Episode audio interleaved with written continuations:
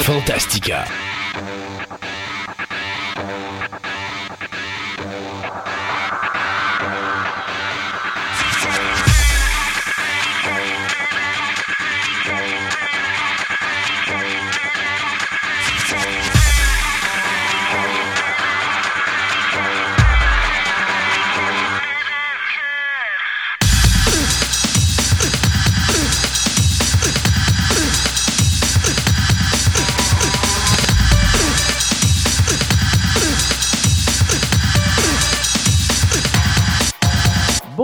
Mesdames et messieurs, bienvenue à cette toute nouvelle édition de Fantastica.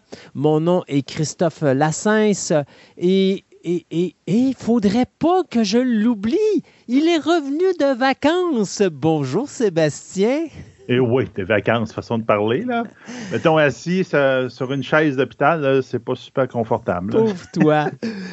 Mais remarque, sais-tu, je, faisais ça, puis je me rendais compte quand je faisais l'émission que ça faisait la première fois à cinq ans que je montais l'émission tout seul.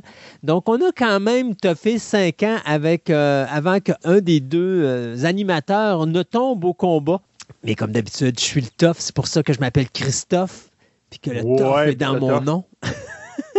mais euh, c'est même pas moi qui est tombé au combat. Ben non, c'est ça. Mais euh, l'important, c'est que l'histoire se finisse bien et que tu sois de retour en onde avec nous, cher Sébastien, qu'on adore, même si tu chignes tout le temps contre tout ce qui sort de nouveau à la télévision.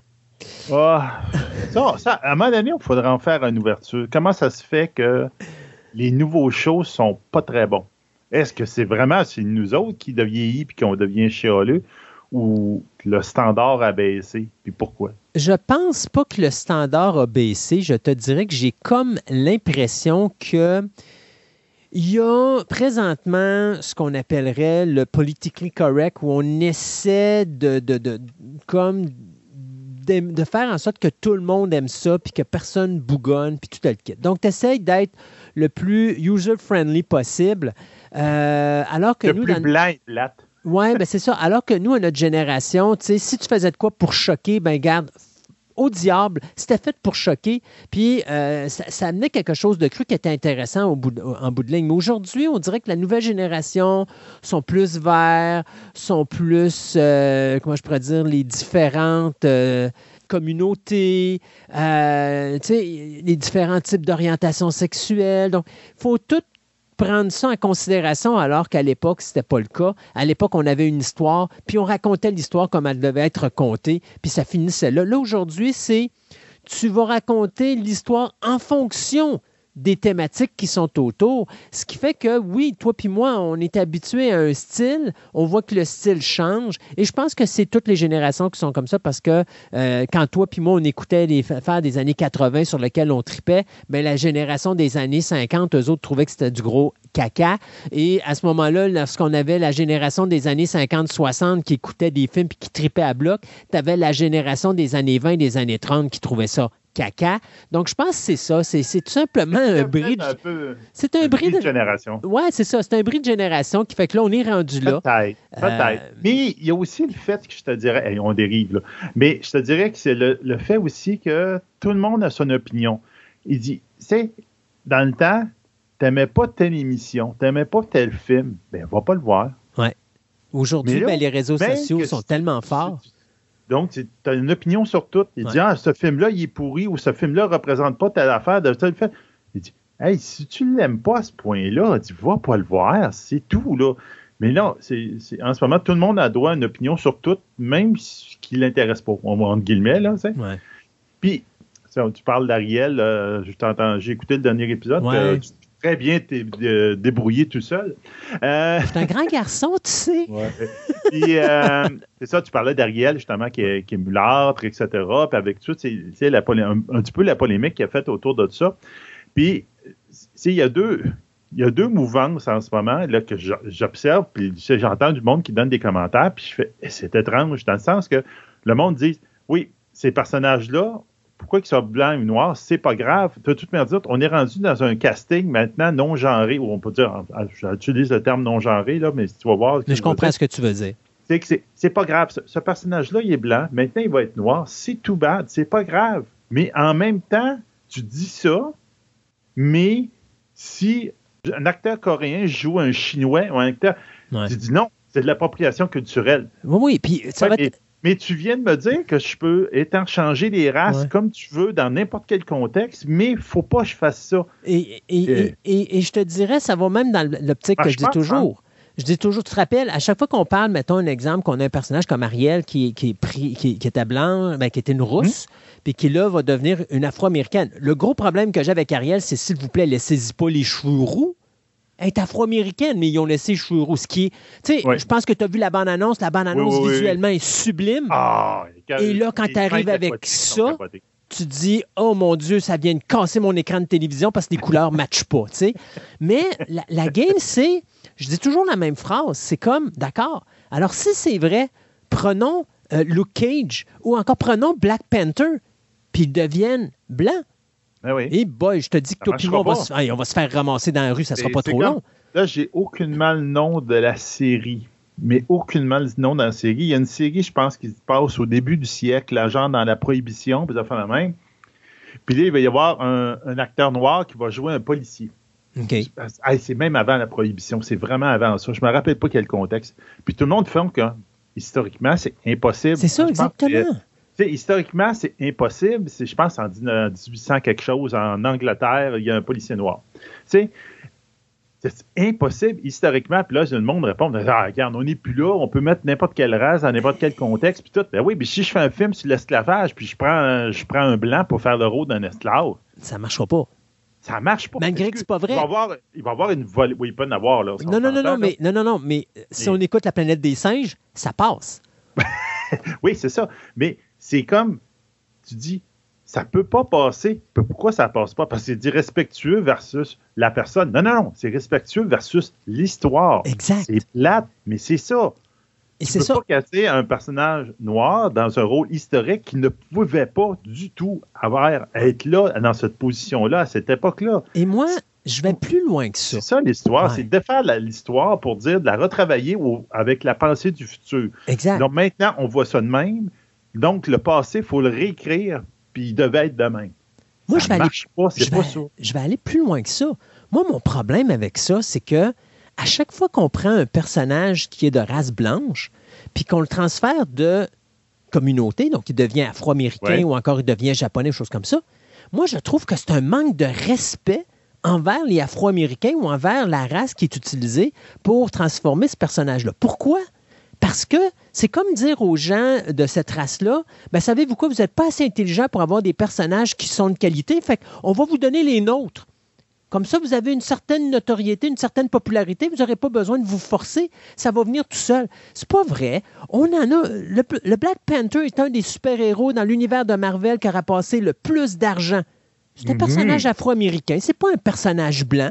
Donc, on est capable de créer des personnages qui sont authentiques dans ces communautés-là qui vont fonctionner. Regarde, je te donne un exemple. OK, on appelle le film La petite sirène de Little Mermaid.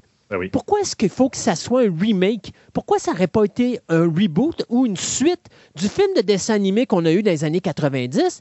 Ariel est parti, on a un nouveau roi et on a une nouvelle petite sirène qui, elle, est afro-américaine et qui porte un autre nom que Ariel. Et là, à ce moment-là, sais-tu quoi? On vient de créer un personnage authentique afro-américain qui va devenir original, qui va devenir, euh, comment je pourrais dire, ça va amener une fierté aux Afro-Américains. Et non pas dire, savez-vous quoi, on pense que vous n'êtes pas assez intelligent, fait qu'on va prendre un de nos personnages populaires, puis on va juste changer de couleur, comme ça vous allez nous laisser tranquilles moi, personnellement, être un Afro-Américain, je serais insulté de ça parce que je me dirais, hey, on est capable d'avoir nos propres personnages. On n'a pas besoin de vous autres de nous donner vos personnages, puis de les changer de couleur, puis les shifter là-dedans. et moi, il est là mon problème. Je suis tanné de voir des affaires. c'est comme si on aurait écouté Walking Dead, puis Glenn n'aurait pas été asiatique. J'arrêtais le premier à monter dans le, dans le brancard et dire Ouais, minute, là, Glenn, c'est un Asiatique. C'est, c'est un personnage qui est hyper important pour les Asiatiques. Enlevez-le pas. Mettez-moi pas ça comme un blanc normal ou un, redneck américain. Non, c'est un Asiatique. Donc, moi, je pense que il est important de garder le respect de ce qu'on a créé à l'origine, il est important de garder le respect de, des, aspects historiques ou des événements historiques qui sont passés, et également, il est extrêmement important, point de vue respect des races et des communautés, de dire qu'on est capable de créer des nouveaux personnages qui vont être la fierté de ces gens-là, parce que ça va être leur personnage et non pas un personnage qui a déjà été créé par des Blancs, puis qu'on va dire, savez-vous quoi, on vous fait un cadeau, maintenant, foutez-nous la paix. Moi, personnellement, c'est le même que je le prends. Je trouve que c'est insultant. Mais enfin, comme tu dis, on dérape. Hey, on a dérapé. hey, ben, je me suis ennuyé pendant deux semaines. J'avais personne ah, pour, pour bougonner après, puis, euh, c'est ça. Euh, dans l'émission d'aujourd'hui, on va avoir un grand retour. Jean-François qui va nous parler des jeux de société. Ça faisait un petit bout de temps qu'on ne l'avait pas vu. Euh, alors, il va être de retour et il va nous parler des jeux de société qui se jouent avec des applications. Donc, euh, ça, c'est quelque chose qu'on va pouvoir vous expliquer aujourd'hui. Il y en a des très bonnes. Oui, il y en a des très bonnes, effectivement. Du côté de la zoologie, eh bien, François va nous parler des canulars zoologiques. Je vous en dis pas plus. Ça va être quelque chose d'intéressant. Et pour finir l'émission, eh bien, ça, c'est c'est une entrevue pour laquelle j'ai une grande fierté. Euh, lorsque j'étais directeur général du Festival de la bande dessinée francophone de Québec, j'avais euh, eu une idée, c'est-à-dire de créer un stand où est-ce qu'on pouvait encourager des jeunes à nous montrer leur talent. Quand je parle de jeunes, je ne parle pas des ados, je ne parle pas de gens qui sont adultes, je parle de jeunes, genre 12, 13, 14 ans. Euh, bien qu'il y en a qui vont me dire 14 ans, c'est adolescent, mais euh, quand même d'un certain bas âge. Et donc, un des premiers que j'avais découvert et que j'avais j'avais donné la chance de venir au festival, s'appelait Lucas Jalbert. Et j'ai perdu la trace de Lucas Jalbert après avoir quitté le Festival de la bande dessinée francophone de Québec. Et je viens de retrouver Lucas Jalbert et j'ai découvert ce qu'est devenu cet homme maintenant, euh, ce père de famille qui a tout simplement continué la tâche que je m'étais donnée dans les années 2000, c'est-à-dire d'aider les jeunes le plus possible. Bien, il a comme pris ma relève et donc c'est avec fierté que je vais vous présenter cette entrevue que j'ai faite avec lui parce qu'il y a tellement de choses qu'il a faites. C'est un auteur de livres, euh, c'est un auteur, c'est un réalisateur de mini-films pour, euh, que vous pouvez voir sur Facebook. On va en parler aujourd'hui. Et maintenant, il va, il va créer un nouveau projet et c'est la raison pourquoi on met l'émission là parce qu'au mois d'octobre, il va ouvrir ce projet-là, qui va être un projet fait pour aider les jeunes à Québec. Donc, une super de belle entrevue en fin d'émission. Manquez pas ça, ça va vraiment vouloir la peine. Euh, très, très fier de ça. Maintenant, L'émission d'Halloween cette année, notre Halloween Fest, eh bien, il est pratiquement en canne. Je peux donc vous annoncer que l'émission de cette année sera sur les maisons hantées. Ouh! Et en plus, ça va donner la semaine avant l'Halloween. Donc, le Halloween Fest cette année sera fort intéressant. Maintenant, Sébastien, notre sujet du jour, bien qu'on a dérapé en début d'émission. notre deuxième sujet du jour. Notre deuxième sujet du jour, on va parler du D23. C'est quoi le D23? Bien, euh, D est pour, bien sûr, Walt Disney. 23, c'est tout simplement l'année de la création de la compagnie qui est 1923. Donc, depuis 2009, on a un événement qui se fait aux deux ans dans lequel Walt Disney euh, vont annoncer les différents projets qu'ils vont faire prochainement dans les deux prochaines années. Donc, on a eu en 2009, on a eu en 2011, on a eu en 2013, 2015, 2017, 2019, mais on n'en a pas eu en 2021. Pourquoi? COVID. Donc, on a reporté d'un an et on vient justement de faire cette nouvelle édition dans laquelle, justement, Disney a mis à jour son calendrier. Donc, on a quelques petites affaires. À travers ça, ben, toi, Sébastien, quand tu embarqueras, euh, tu me feras signe et puis euh, je te laisserai embarquer. Euh, dans les nouvelles qu'on a eues, d'abord, on a confirmé la date de sortie du film de La Petite Sirène. On en parlant en début d'émission. Donc, The Little mm-hmm. Mermaid sera diffusé en salle le 24 mai 2023. On a la bande-annonce sur notre Twitter. On a annoncé également la date de sortie du film Blanche-Neige, Snow White. Le film va sortir en salle le 20 mars 2024 et sera tenu par l'actrice Rachel Zegler qu'on avait vu dans West Side Story et mhm. Gal Gadot qui sera la vilaine méchante reine. Elle disait qu'elle elle avait hâte de faire ce rôle-là parce que c'était la première fois qu'elle se faisait caster de même. Oui, et là, elle a du fun. Elle a du fun ah sur le plateau de tournage. Euh, The Haunted Mansion, la deuxième adaptation cinématographique, eh ben, ça devait sortir le 8 mars 2023. Très bonne euh, décision de la part de Disney de reporter ça de cinq mois puisque la date de sortie maintenant est cédulée pour le 9 août 2023, donc juste avant l'Halloween de l'année prochaine. Le film va être mis en scène par Justin Simeon qui nous avait donné Dear White People, le film et le pilote de la série télé. Et ça va mettre en vedette Jared Leto, euh, Jamie Lee Curtis, Winona Ryder, Owen Wilson, Danny DeVito et Rosario Dawson. Quelle distribution! Il y a un beau cast. Oh, J'espère il- qu'ils vont. quand- ça, c'est des films comme quand ils ont fait. euh, ils ont, euh, Pirates des Caraïbes. euh, Pir- bah, ouais, bon, mettons, Pirates des Caraïbes est un excellent exemple. Ils ont fait quelque chose de wow! Ouais. Tu sais, pour dire, Hein, avec un petit prétexte boboche, ils font quelque chose de bon. J'espère qu'ils vont faire quelque chose de vraiment mieux que la version originale avec Eddie Murphy qui était euh, oui, oui, oui. ouais, c'était pas terrible, effectivement. Euh, non, non. Mais il y, a, il y a du potentiel, en tout cas. Il y a du beau cast Il y a là-dedans. du beau, la belle distribution. il- avec un peu d'imagination, ils peuvent faire quelque chose de très intéressant. Exact. Euh, hey, ça, c'est la surprise. Pixar, qui nous avait dit qu'ils ne feraient plus jamais de suite de leur film, ben là, finalement, Ben oui. ils n'ont pas le choix parce que leurs derniers films ont tous fait des échecs commerciaux. Quit, quit. Inside Out numéro 2, c'est cédulé pour sortir à l'été Ouais. 2024.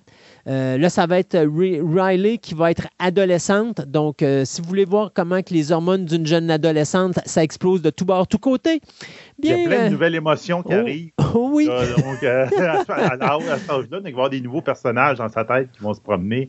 Puis je pense que, voyons, euh, pas, pas Sadness, là, l'autre, comment il s'appelait, le bonheur. Ah, Joy. ou, euh, Joy. Joy.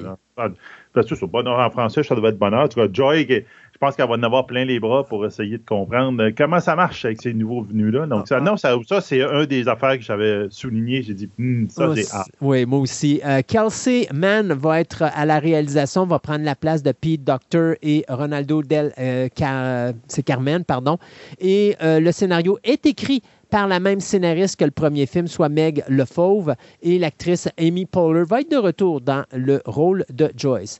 Euh, les Thunderbolts, ça s'en vient le 24 juillet 2024, les Thunderbolts qui sont les Suicide Squad de l'univers de Marvel Comics. Donc, euh, on vient de confirmer le casting ou la distribution complète de l'équipe. Donc, Florence Pugh va faire bien sûr la nouvelle Black Widow, il va diriger l'équipe. Euh, elle va avoir à ses côtés, et ça c'est la surprise, l'acteur Sebastian Stan qui va interpréter le personnage de Bucky Barnes. Et on va avoir bien sûr, ça je l'avais prédit, le, le retour de Julia Louis-Dreyfus qui va refaire le personnage de Valentina Allegra de Fontaine qui va faire euh, comme la Nick Fury de cette équipe-là. Et on va Mhm. avoir bien sûr Wyatt Russell qui va reprendre son rôle du US Agent qu'on avait vu justement dans euh, The Falcon and the Winter Soldier. Ça aussi, je l'avais prédit. Ce que je ne m'attendais pas d'avoir, par exemple, c'était d'avoir David Harbour qui reprendrait son rôle du Red Guardian et qu'on voit également Anna John Kamen qui, reprendra- qui reprendrait le rôle de Ghost. Donc ça, ça va être l'équipe complète des Thunderbolts qui sortira le 24 juillet 2024. Captain America numéro 4, eh bien, on a confirmé la date. C'est Captain Am- la date et le titre. Donc, ça va s'appeler Captain America 4 New World Order. Ça va être réalisé par euh, Julius Ona qui avait fait le dernier film de la saga euh, Cloverfield qui s'appelait The Cloverfield Paradox. Donc, le film va sortir le 1er mai 2024. Le tournage qui est présentement en cours. Et c'est Anthony euh, Mackie qui va être bien sûr là présent euh, dans le rôle du Faucon, qui est le nouveau Captain America, qui prend la place de Chris Evans. Mais on a confirmé deux, euh, ben, un héros et un méchant. Donc, on va aller avec le méchant qui va être interprété par l'acteur Tim Blake Nelson, qui faisait le personnage du leader dans le film The Incredible Hulk, qui avait été réalisé par Louis Leterrier. Donc, on a déjà repris le même abomination qu'on a mis dans la série télé She-Hulk. Ben là, on va prendre le personnage du leader qu'on va aller foutre dans le film Captain America New World Order. Sauf que, on a amené il y a des grosses, grosses rumeurs qu'à la fin de She-Hulk, on risque de le voir. Ah, ben tant mieux. Donc, Parce qu'il paraît qu'il y a des indices comme quoi que le méchant, c'est peut-être lui en arrière de tout ça. Ah, ah! On verra ça. Euh, ça, sera de, ça aurait de la gueule parce que ça me prend, Ben ça oui. prend quelqu'un de fort pour euh, combattre quand même She-Hulk. L'autre affaire, ben, c'est qu'on a euh, nommé la comédienne isra- israélienne Shira Haas, qui vient de gagner justement un Golden Globe de la meilleure actrice pour euh, son rôle dans la série dramatique Unorthodox. Eh bien, elle vient de se joindre au casting parce qu'elle va jouer le rôle de Sabra euh, qui est un genre de mutante israélienne devenue super agent du euh, Mossad. Donc, ça, c'est les services secrets israéliens. Et bien sûr, ça l'a déjà, en tout cas, ça fait pétarader un petit peu les gens, surtout ceux des organisations pro-palestiniennes qui, eux, vont reprocher à Disney de glorifier l'armée et la police israélienne avec ce personnage-là. Du côté de Kevin Feige, on s'est dit, écoutez, on a toujours réimaginé les personnes, les personnages de l'univers de Marvel pour aller avec la communauté d'aujourd'hui. Donc, on va faire la même chose avec ce personnage-là. Mais on aura le personnage, donc, de Sabra qui va arriver euh, dans le quatrième film des aventures de Captain America. Vous avez aimé The Lion King? Eh bien, au D23, on a annoncé que Mufasa, qui va être comme un prequel, sortira en salle le 3 juillet 2024. Ce sera également euh, mis en scène avec de l'animation en 3D, mais plus réaliste. Donc, c'est le réalisateur oscarisé Barry Jenkins qui nous avait donné l'excellent Moonlight qui va s'occuper de la mise en scène ici euh, et qui va réaliser le film qui va être un mix entre des prises de vue réelles et des effets numériques. Donc, euh, l'histoire, ben, c'est tout simplement euh, les personnages de Rafiki, Timon et Plumba qui vont raconter au jeune lionceau, fils de Mufasa, comment son père est devenu le roi tant aimé de son royaume. Indiana Jones 5, 28 juin 2023. Et là, on a eu une belle surprise puisqu'on sait maintenant que l'acteur John Rhys Davis euh, va faire son retour dans le rôle de Salah. Donc, euh, je m'attends à quelque chose de bien de ce film-là, même si l'histoire fait un petit peu peur. Euh, j'ai peur pour l'histoire. J'ai toujours peur pour l'histoire, mais côté casting, côté nostalgie, on va se faire du fun. Ah oui, puis moi, c'est surtout, moi j'ai vu la photo avec, voyons, c'était 2001, en français, c'était 2001, là.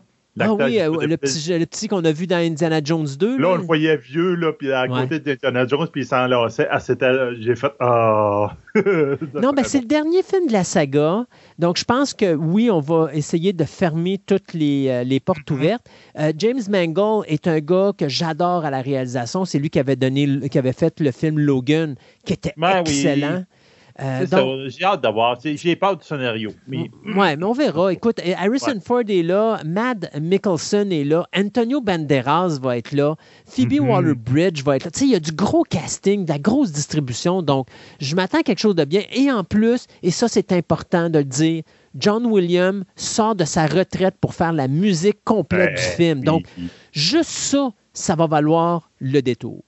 Euh, pour finir, ben, la dernière chose qu'on a annoncé, c'est le retrait de la, hum, des dates de sortie du film Star Wars Rogue Squadron, qui devait être réalisé et sorti en salle le 20 décembre 2023 par euh, Patty Jenkins. Présentement, Patty Jenkins en a plein les bottes avec Wonder Woman 3, elle en a plein les bottes avec Cléopâtre, et en plus, elle n'est pas d'accord avec les dirigeants de Lucasfilm sur le scénario. Alors là, la question est, est-ce que c'est reporté ou ça va être annulé? Pour le moment, on dit qu'on a reporté à une date indéterminée, mais on n'en sait pas plus que ça. I You en 2003, qui, 2023, excuse, qui va être intéressant. C'est comme un dessin animé, mais euh, créé depuis des années que Disney ne fait pas d'alliance avec d'autres studios, mais avec un studio africain qui vont faire une histoire. Justement, comme on parlait tantôt, c'est d'avoir autant une nouvelle vision, une, quelque chose de différent, puis en même temps fait par d'autres personnes. Je trouve ça bien intéressant comme projet. Puis, regarde, y en ont parlé, puis tout, puis on savait que ça, ça s'en venait, puis tout, mais Percy Jackson et les Olympiens, ça, j'ai très hâte de ce projet-là, surtout en plus que c'est le jeune qui a joué dans Adam Project, qui va être le protagoniste et un principal. Il, m'avait impressionné. Il avait excellent dans Adam Project. J'ai très hâte de voir ça. National Treasure Edge of History. Euh, justement, aujourd'hui, je vais vous partager le trailer qui est sorti, puis euh, aussi un genre de petit making-of. Même si ça vise plus un public ado, je pense que ça va être très bon. J'ai hâte de voir. Puis Willow, ben, garde, la ah. dernière bande-annonce, là, euh, me fait rêver et me fait espérer beaucoup de choses de ce projet-là. J'espère ne pas être déçu. Surtout comme maintenant, on, là, on a vu Sorcha dans, dans, dans le trailer. J'ai hâte de voir ce qu'ils vont faire avec Val Kilmer.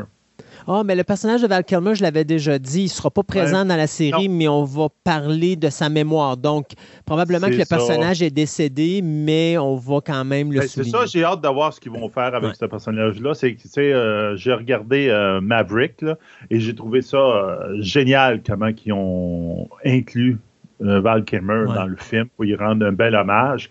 J'espère que, comme ça aussi, c'est une franchise qui a porté pendant longtemps. Donc, je pense que ça serait une bonne idée de faire un, bel hommage à cet acteur-là, qui, a une pause difficile présentement.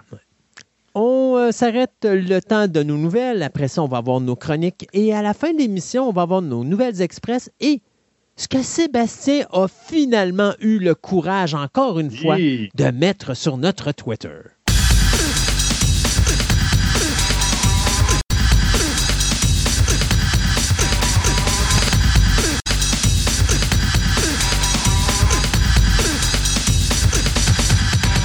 Ce segment de nouvelles vous est présenté par TPM OB et Collection, la boutique idéale pour nourrir toutes vos passions. TPM OB et Collection a doublé son espace de vente afin de vous donner encore plus de choix avec le même service personnalisé, le tout à des prix plus que compétitifs. Vous cherchez des die-casts, des cartes de sport, de la figurine, des timbres, de la monnaie, des casse-têtes, des jeux de société, du comic book, des cartes Magic, voire même des cartes Pokémon, voici la place rêvée pour vous, collectionneurs aguerris. Allez donc les visiter dans leur nouveau local au centre commercial de Fleur de Lys au 550 boulevard Wilfrid Amel à Québec ou rendez-vous sur leur site web au www.boutique-tpm.com.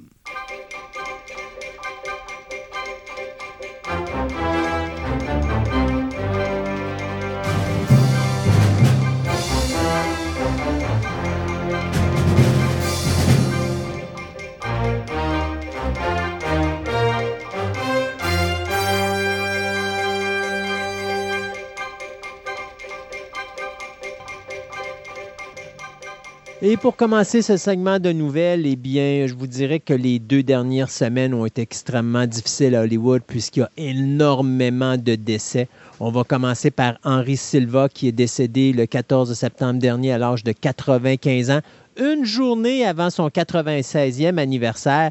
Il est décédé de cause naturelle à sa résidence, ben, pas à sa résidence, mais plutôt au Motion Pictures and Television Country House and Hospital de Woodland Hill en Californie. Donc, plus de 140 films sur presque 50 ans de carrière. On l'avait vu dans le film Ocean Eleven, l'original de 1960, qui avait fait même une apparition dans le remake de 2001. D'ailleurs, c'était sa dernière apparition au cinéma. Euh, il faisait le vilain dans le film euh, Rogers in the 25th euh, Century en 1979 faisait également le vilain face à Chuck Norris dans le film Code of Silence en 1985, faisait encore une fois le vilain face à Steven Seagal dans Above the Law en 1988, mais on l'avait vu aussi à la télévision dans des séries comme Outer Limits, la vieille vieille série originale, Alfred Hitchcock Presents, The Untouchables aussi, la série des années 60-62. Donc, Henri Silva qui nous quitte à l'âge de 95 ans.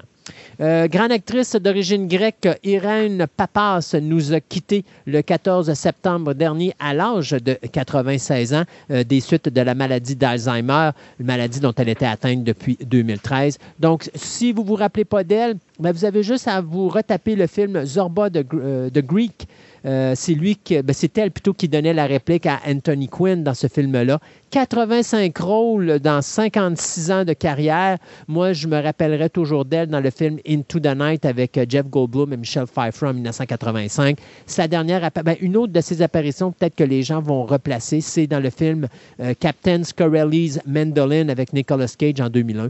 Donc, Irène Papas qui nous quitte à l'âge de 96 ans. Le réalisateur Gary Nelson, qui nous avait donné les films euh, Freaky Friday en 1976 avec Jodie Foster et l'excellent The Black Hole, eh bien, il vient de nous quitter le 25 mai dernier à l'âge de 87 ans. Euh, lui également est mort de cause naturelle. Donc, il avait pris sa retraite tout de suite après son travail sur la série Early Edition de 1997 jusqu'en 2000. Donc, euh, il avait pris sa retraite à l'âge de 66 ans et donc il va décéder 21 ans plus tard à l'âge de 87 ans.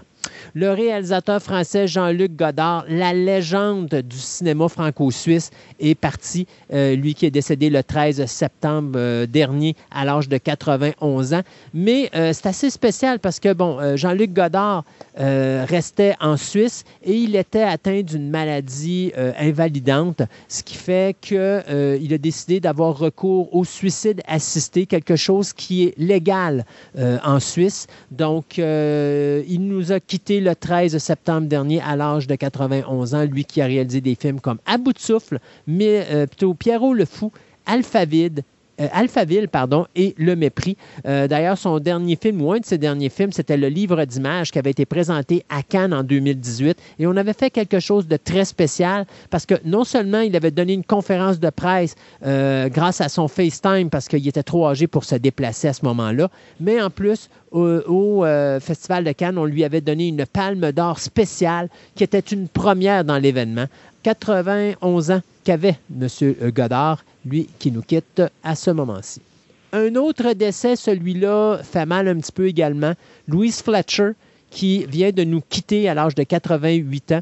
Euh, elle est morte dans son sommeil à sa résidence de euh, Mont-Duros en France. Euh, elle qu'on avait vue et qu'on a adoré haïr dans le rôle de l'infirmière Ratchet dans le film One Flew Over the Cuckoo's Nest en 1975, ou encore qu'on adorait haïr en Kai Wynn dans la série Star Trek Deep Space Nine. Elle était tellement bonne là-dedans. Bien, moi, je l'avais surtout adorée dans des films comme Brainstorm ou encore Blue Steel, et on l'avait vu également dans Exorcist 2 The Heretic. Euh, donc, c'est euh, Madame Fletcher qui nous quitte à l'âge de 88 ans.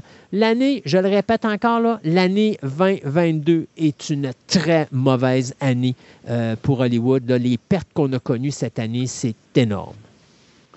Euh, on sait que ben, Netflix essaie de sauver de l'argent avec, euh, pas les déboires, mais euh, avec sa cote qui baisse tranquillement. Donc, il va remettre, ben, remettre au goût du jour une série télé, de télé-réalité qui s'appelait The Mole. Donc, qu'est-ce que c'était The Mole? C'est une série qui sortait à ABC, qui a été dans les années, si je me rappelle bien, 2001, 2001 jusqu'à 2006 quatre des quatre premières saisons. Après ça, il y a une cinquième saison qui a été quelques années, quatre ans plus tard qu'ils ont fait. là, ils vont faire théoriquement la sixième saison, puis c'est Netflix à ce moment-là qui, euh, va le reprendre. Qu'est-ce que c'était de Mold? J'aimais bien ça. J'avais écouté, euh, je pense, une saison ou deux, j'avais bien aimé. C'était une série, en fin de compte, où des contestants euh, devaient faire différentes épreuves à chaque semaine. Et c'est plus que tu dit, il y a un montant d'argent en jeu cette semaine. Euh, faites telle, telle, telle épreuve, mais si vous faites croche, si vous le faites pas dans les temps, si vous le faites vous transgressez certaines règles, il y a des pénalités qui vont être, vont être faites, puis ils vont enlever de l'argent. Donc, qu'est-ce que tu arrives à la fin de l'épreuve de, la semaine? Ben, c'est l'argent qui est mis dans le pot, puis le grand gagnant va gagner cet argent-là. Et le, truc de, l'histoire était qu'il y avait une mole, il y avait une taupe dans, l'équipe, c'est-à-dire qu'il y a quelqu'un dans toute l'équipe qui était payé par la production, puis lui, sa job, c'est de faire perdre l'argent aux concurrents. Et que lui, à chaque semaine, pour éliminer quelqu'un, il faisait un genre de, questionnaire, puis il posait des questions pour savoir, ah, telle personne qui a participé à telle épreuve, c'est qui qui a, il y a un sa mère est décédée quand il était jeune. Tu parce qu'il faut qu'ils se parlent entre eux autres, il faut qu'ils se questionnent les autres, il faut qu'ils essayent de découvrir l'amour. Puis la dernière question, c'était tout le temps euh, qui est la fameuse taupe? Hmm. Donc, la taupe, comme de raison, on savait, on s'entend, il y avait toutes les réponses. Donc, lui, il a 100% Donc, il, passe tout le temps. Mais celui qui a le plus bas le taux de réussite dans ce quiz-là, c'est lui qui se faisait exécuter. En fin de compte, c'est comme si la taupe a dit, à s'en débarrasser, puis euh, il partait. Puis à la toute fin, ben, tu savais que ben, les deux, mettons, il y avait trois personnes à la fin qui restaient. Ben, un des trois, c'est la taupe, puis les deux autres, c'est les deux concurrents. Donc, c'est de savoir lequel qui allait gagner l'argent. C'était très intéressant, c'était le fun, c'était différent un peu des autres shows parce que c'était pas le. C'était pas il n'y a pas du bitchery que quelqu'un essaie d'éliminer quelqu'un d'autre. C'est plus, c'est ta connaissance, Donc, je trouvais ça intéressant. Donc, Netflix va faire 10 épisodes. Ça devrait être au cours d'octobre de 2022, normalement, que ça devrait sortir. Ça va se passer en Australie cette fois-là. On va bien voir ce que ça va donner. Moi, je trouve que c'est une bonne idée. Il y a, quelques shows de télé-réalité que j'ai bien aimé, puis celui-là, c'était un de ceux-là, un des rares, mettons. Les Emmy Awards sont passés. C'était le 12 septembre dernier et je vais vous faire un petit résumé de la soirée. Euh, d'abord, pour commencer, bien vous dire que Ted Lasso, qui en est rendu à sa deuxième saison, a ramassé quand même quelque chose comme cinq prix, dont trois prix qu'il gagne pour une deuxième année en ligne dans les mêmes catégories. Donc, la meilleure série comique, il avait gagné l'année dernière, il regagne encore cette année. Meilleur acteur dans la comédie, ça c'était Jason Sudeikis, qui a gagné également l'année dernière, qui regagne cette année. Et finalement, Brett Goldstein, qui lui avait gagné l'année passée le meilleur acteur de second rôle dans une comédie, ben, refait encore la même chose cette année. On a rajouté deux prix, soit meilleure réalisation pour une série comique et le meilleur scénario pour une série comique. J'ai jamais écouté, mais il paraît que c'est excellent. Oui, exactement. Puis euh, c'est ça où il n'y a vraiment pas de grosse compétition dans la comédie présentement à la télévision. Non, il paraît que c'est bon. Donc, euh, j'ai des bons euh, vibes là-dessus de bien du monde, mais j'ai jamais essayé. The White Lotus est à veille d'avoir sa deuxième saison à la télévision et il faut croire que la première était excellente parce qu'on a été chercher quand même cinq prix. Meilleure mini-série, qui maintenant va devenir une série régulière, meilleure actrice de second rôle dans une mini-série, meilleur acteur de second rôle dans une mini-série, meilleure réalisation pour une mini-série et meilleur scénario pour une mini-série. Donc, c'était supposé être une mini-série de, je pense, c'était six épisodes à l'origine. Et donc, la série a tellement été populaire que là, maintenant, ça devient une série ordinaire. Alors, la deuxième saison de White Lotus devrait sortir sous peu. Succession, qui en est à sa troisième saison, ben, vont chercher trois prix. Donc, meilleure série dramatique, meilleur acteur de second rôle et meilleur scénario. Squid Games, on s'attendait, ça, ça a été la grosse déception, je pense. On s'attendait à plus de prix pour la série. Finalement, elle a, ramassé seulement deux prix. Meilleur acteur dans une série dramatique qui est euh, Lee Jong-jae et meilleure réalisation pour une série dramatique. Euh, deux dernières choses à souligner, c'est Amanda Seyfield qui ramasse le prix de la meilleure actrice dans une mini-série, soit The Dropout, et Michael Keaton, qui fait ses grands retours à la télévision, bien lui est allé chercher le prix du meilleur acteur dans une mini-série pour Dope Sick. Euh, on, va, on sait que cette année, ça va être le changement de docteur, donc on va passer de, du Docteur Who, le Judy Whittaker va passer le, la main au prochain docteur. Mais là, on, a encore au moins, faut qu'elle, guillemets, faut qu'elle meure. ouais. faut qu'elle se régénère. Donc, euh, ça va se faire en octobre de cette année. Et on a finalement eu euh, le nom de l'épisode. Ça va s'appeler The Power of the Doctor. On, on sait qu'il va y avoir. Ça va aussi entourer le 60e anniversaire du Doctor Who, que justement, ils vont passer la main euh, à l'ancien showrunner du Doctor Who de 2005. Donc, il va y avoir quelque chose avec David Tennant et tout, avec le 60e, mais pour cet épisode-là spécial de Power of the Doctor, qui va être le dernier épisode de Judy Whittaker, on va avoir droit à deux euh, actrices qui vont revenir dans l'univers de Doctor Who. Donc, on va avoir le droit à voir Sophie Aldrell, qui a été dans le rôle de Ace avec le septième Docteur, a été le compagnon de ce septième Docteur. Puis Janet euh, Fielding, qui elle était à jouer Tegan Jovanka, qui était un compagnon du quatrième et du cinquième docteur. Donc, c'est des actrices que je vous dirais que dans certains cas sont, assez âgées, mais ils, vont faire des caméos, ils vont faire partie du dernier épisode de J.D. Woodtaker. Ça va être super le fun pour les fans. Au moins, ils font quelque chose, même si la présente, euh, mettons, la présente incarnation avec le présent showrunner, c'est pas pour rien qu'ils le mettent à la porte puis prennent un autre parce que les codes d'écoute sont désastreuses pour le Doctor Who. Sont, il était à la veille de le canceller. Donc là, c'est un bon quand même. Ils font quelque chose pour les fans, pour pouvoir faire la, cessation passer à l'autre. Puis j'ai hâte de voir que l'autre, est-ce qu'il va être capable de ramasser les morceaux puis de repartir ça comme de sens du monde. Là. C'est le gros espoir de tous les fans qui écoutent la série puis qui ont hâte de voir un vrai, des bonnes histoires de Doctor Who. C'est surtout ça. On s'en fout de l'actrice ce soit un acteur, une actrice, un noir, un blanc qui joue Doctor Who, on veut avoir des bonnes histoires et malheureusement, c'est ce qui ne marchait pas présentement. Est-ce que tu t'ennuies du procès de, de diffamation entre Johnny Depp et Amber Hart? Non, pas du tout. Mais malheureusement pour toi, parce qu'il va y avoir. Ça faisait de la bonne TV. Oui, oui, mais c'est malheureux pour toi parce que tu vois, ils ont fait un film qui va d'ailleurs sortir au moment où cette oh, émission-là va être oh. diffusée. Alors, ça va s'appeler Hot Take, The Deep Hard Trial. Donc, ça va mettre en vedette, bien sûr, euh, Mark Hapka qui va interpréter le personnage de Johnny Depp, Megan Davis qui va interpréter le personnage Amber Heard, euh, Melissa Marty qui va Oh. être euh, Camille Vasquez, la, euh, l'avocate de Johnny Depp, et Marie Carey qui, elle, va être l'avocate de Amber Heard. Alors, le 30 septembre prochain, soit aujourd'hui ou demain, euh, eh bien, vous pourrez voir ce petit film fait pour la télévision sur les ondes de Tubi, la plateforme de streaming. Ah, misère. Bon, OK. ça pas d'allure. Ben, regarde, directement relié à ça, euh, on sait que, justement, après ce fameux procès, ben, euh, Mme Amber Hart euh, a eu... c'est- bon, a eu droit à une tollée de protestations sur le web. Je pense qu'il était rendu à quelques millions de signatures pour dire débarrassez-vous-en dans euh, Aquaman. Aquaman 2. Regarde, on sait qu'elle a été libérée de son contrat avec Aquaman 2. Ça, c'est une chose qu'on sait.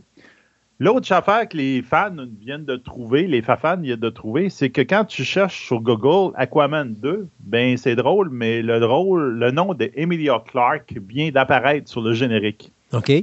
Et donc, ça y a eu des grosses, grosses. Ça fait des années qu'il y a des gars, depuis le premier Aquaman, tout le monde dit mettez Emilia Clarke à la place du rôle d'Amber Hart pour jouer, euh, comment il s'appelle le personnage là euh, Ah, ben, c'est Mera. Mera, Mera.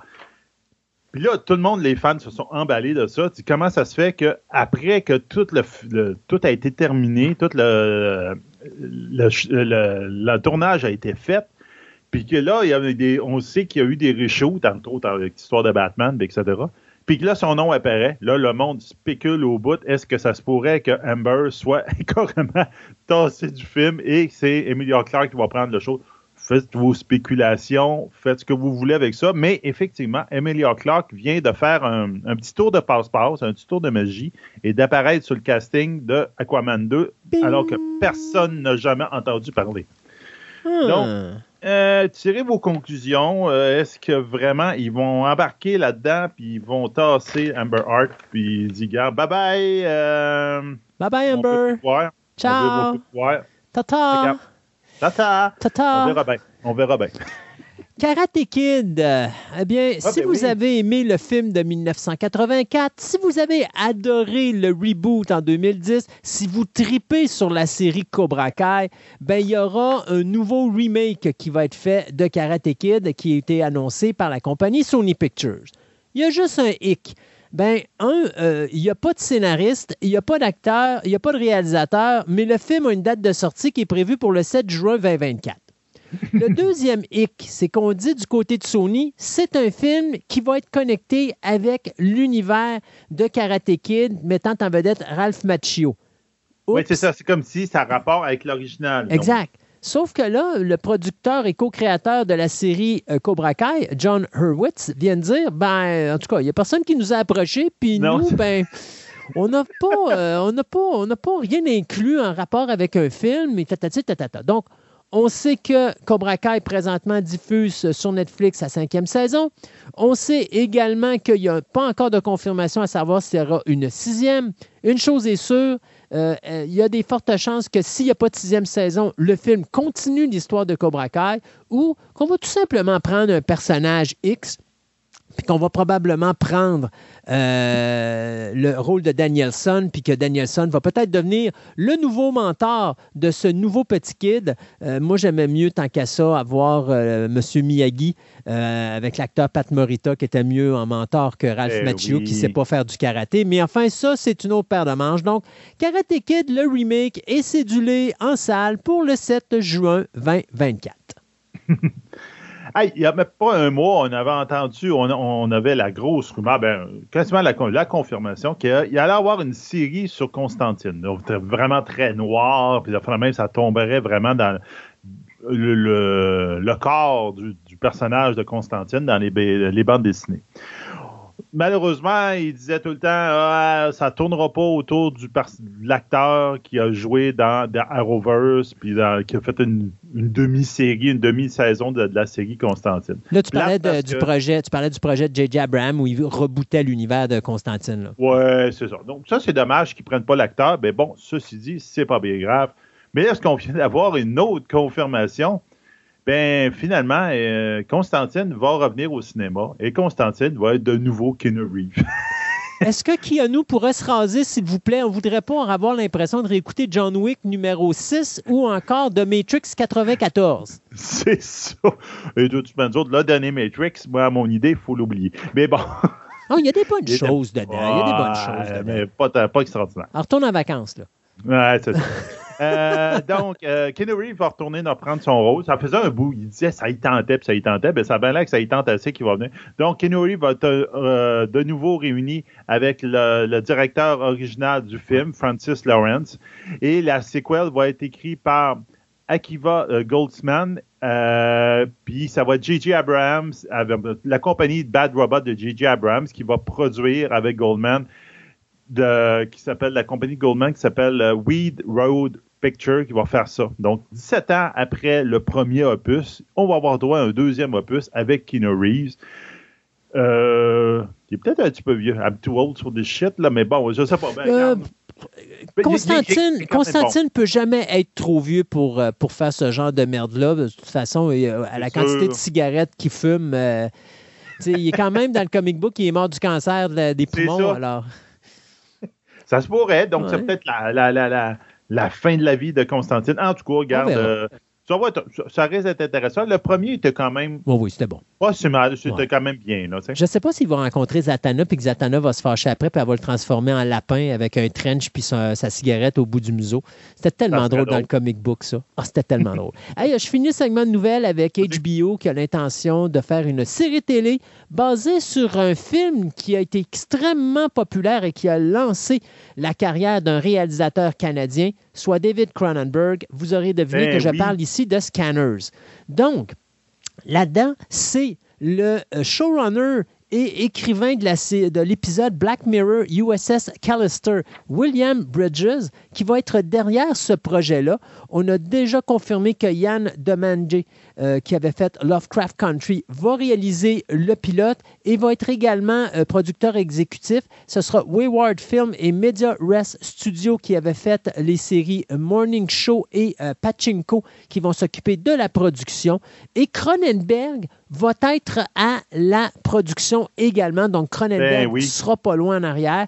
Ça va se passer dans le même univers que le film de 1981, ben, pardon, et on va suivre deux jeunes femmes qui possèdent bien sûr des pouvoirs euh, télékinésiques grâce à une médication que leurs parents avaient pris lorsqu'elles étaient euh, enceintes de leur enfant. Et ils vont se retrouver poursuivis par d'autres agents qui possèdent exactement les mêmes pouvoirs, sauf qu'à un moment donné, on devra peut-être faire équipe ensemble car il y a une conspiration euh, au niveau mondial avec les scanners qui risque de mettre en danger notre société. Donc, euh, il n'y a pas de date de sortie. Tout ce qu'on sait, c'est que c'est HBO Max qui va probablement diffuser cette série-là. Euh, j'ai bien hâte de voir où est-ce qu'on va aller avec ça. Surtout que Cronenberg est impliqué. Je pense que ça va être beaucoup plus respectueux de l'œuvre d'origine que les Scanners, Scanners 2 Scanners 3 ou Scanner Cop ou Scanner Cop 2 qui était vraiment bien ordinaire. Je pense qu'avec euh, ça, avec le fait que Cronenberg est là, on va retourner à quelque chose de vraiment plaisant dans l'univers de Scanners. On s'arrête le temps de chronique et on vous revient en fin d'émission avec des nouvelles express et tout ce que Sébastien a eu le courage de mettre sur notre Twitter.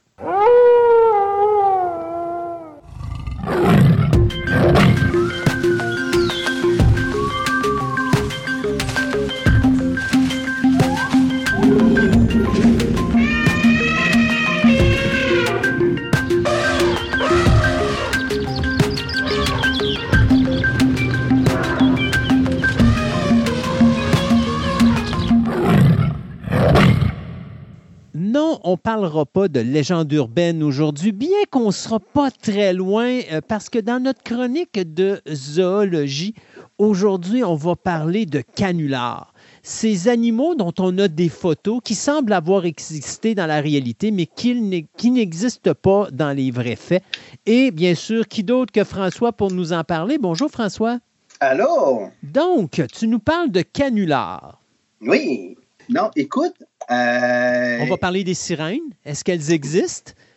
Je vais essayer de parler des choses un peu moins classique. Ah, On parlait de sirène, mais peut-être pas de celle que tu penses. Écoute, les animaux canulars, ben, premièrement, un canular, définissons ça vite, vite, vite, vite, c'est de faire accroire à des gens quelque chose qui n'est pas vrai, mais que c'est tellement bien compté que les gens marchent dedans. Ça n'a rien à voir avec une joke de mon oncle. C'est quelque chose qui, en général, est bien monté, bien organisé, puis qu'on marche dedans. Et écoute, des canulars, ça existe depuis, eh ben, ben avant l'Internet, ça existait.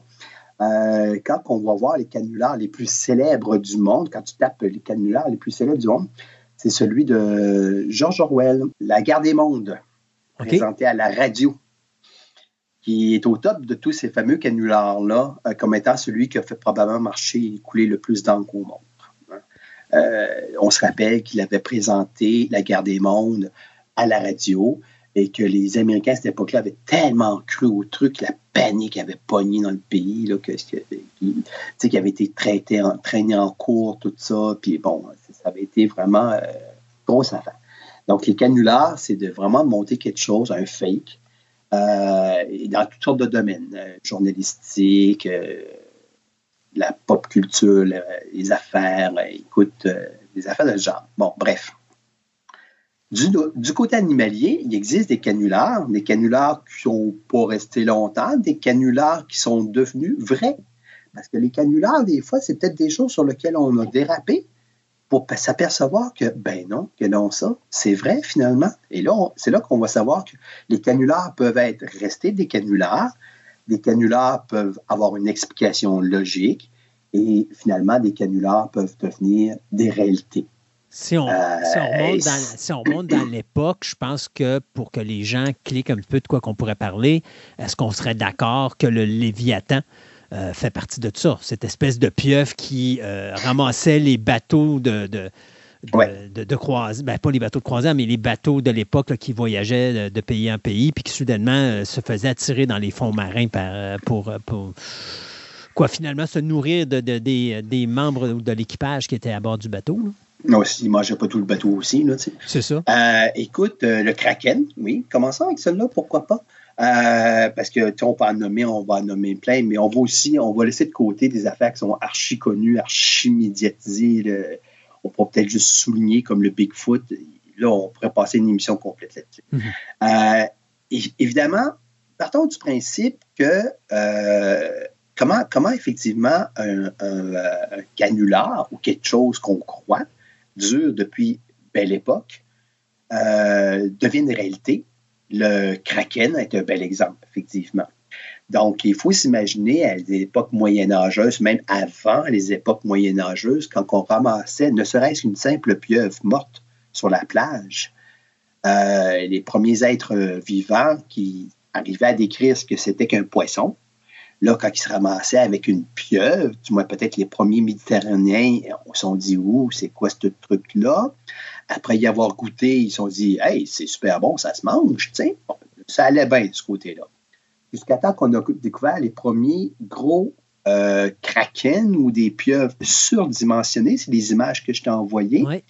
Écoute, déjà, dans les mythes, les vieux marins, euh, avec les bateaux à voile à cette époque-là, pirates et compagnie, euh, il y avait des représentativités. Écoute, les vieilles cartes marines, là, il y avait toujours un monstre Ouais. avec des tentacules, puis un monstre avec des dents, puis un monstre avec- qui crachait de l'eau par-dessus la tête. Bon, quand on était un petit peu observateur, on disait, ouais, ça devait être une pieuvre, ça devait être une baleine. Écoute, ces premiers-là, ils voyaient ça. là. Pour eux autres, c'était clair que c'était des monstres marins, tout ça, là, tu sais. Et là, quand ça s'échouait sur les plages, la baleine, euh, les, grands, euh, grandes pieuvres géantes, des trucs de genre, tout en état de décomposition, eh bien, tu n'avais pas Google pour consulter. Là, fait que, euh, là, les croyances partaient assez vite, puis c'est entretenu par les, les marins, les ci, les ça. Euh, et tranquillement, tranquillement, le, on s'est mis à récolter des vraies pièces. C'est un peu ce que je te montrais, le calmar 3, là, de- donc de vrais calmars géants qui se sont échoués.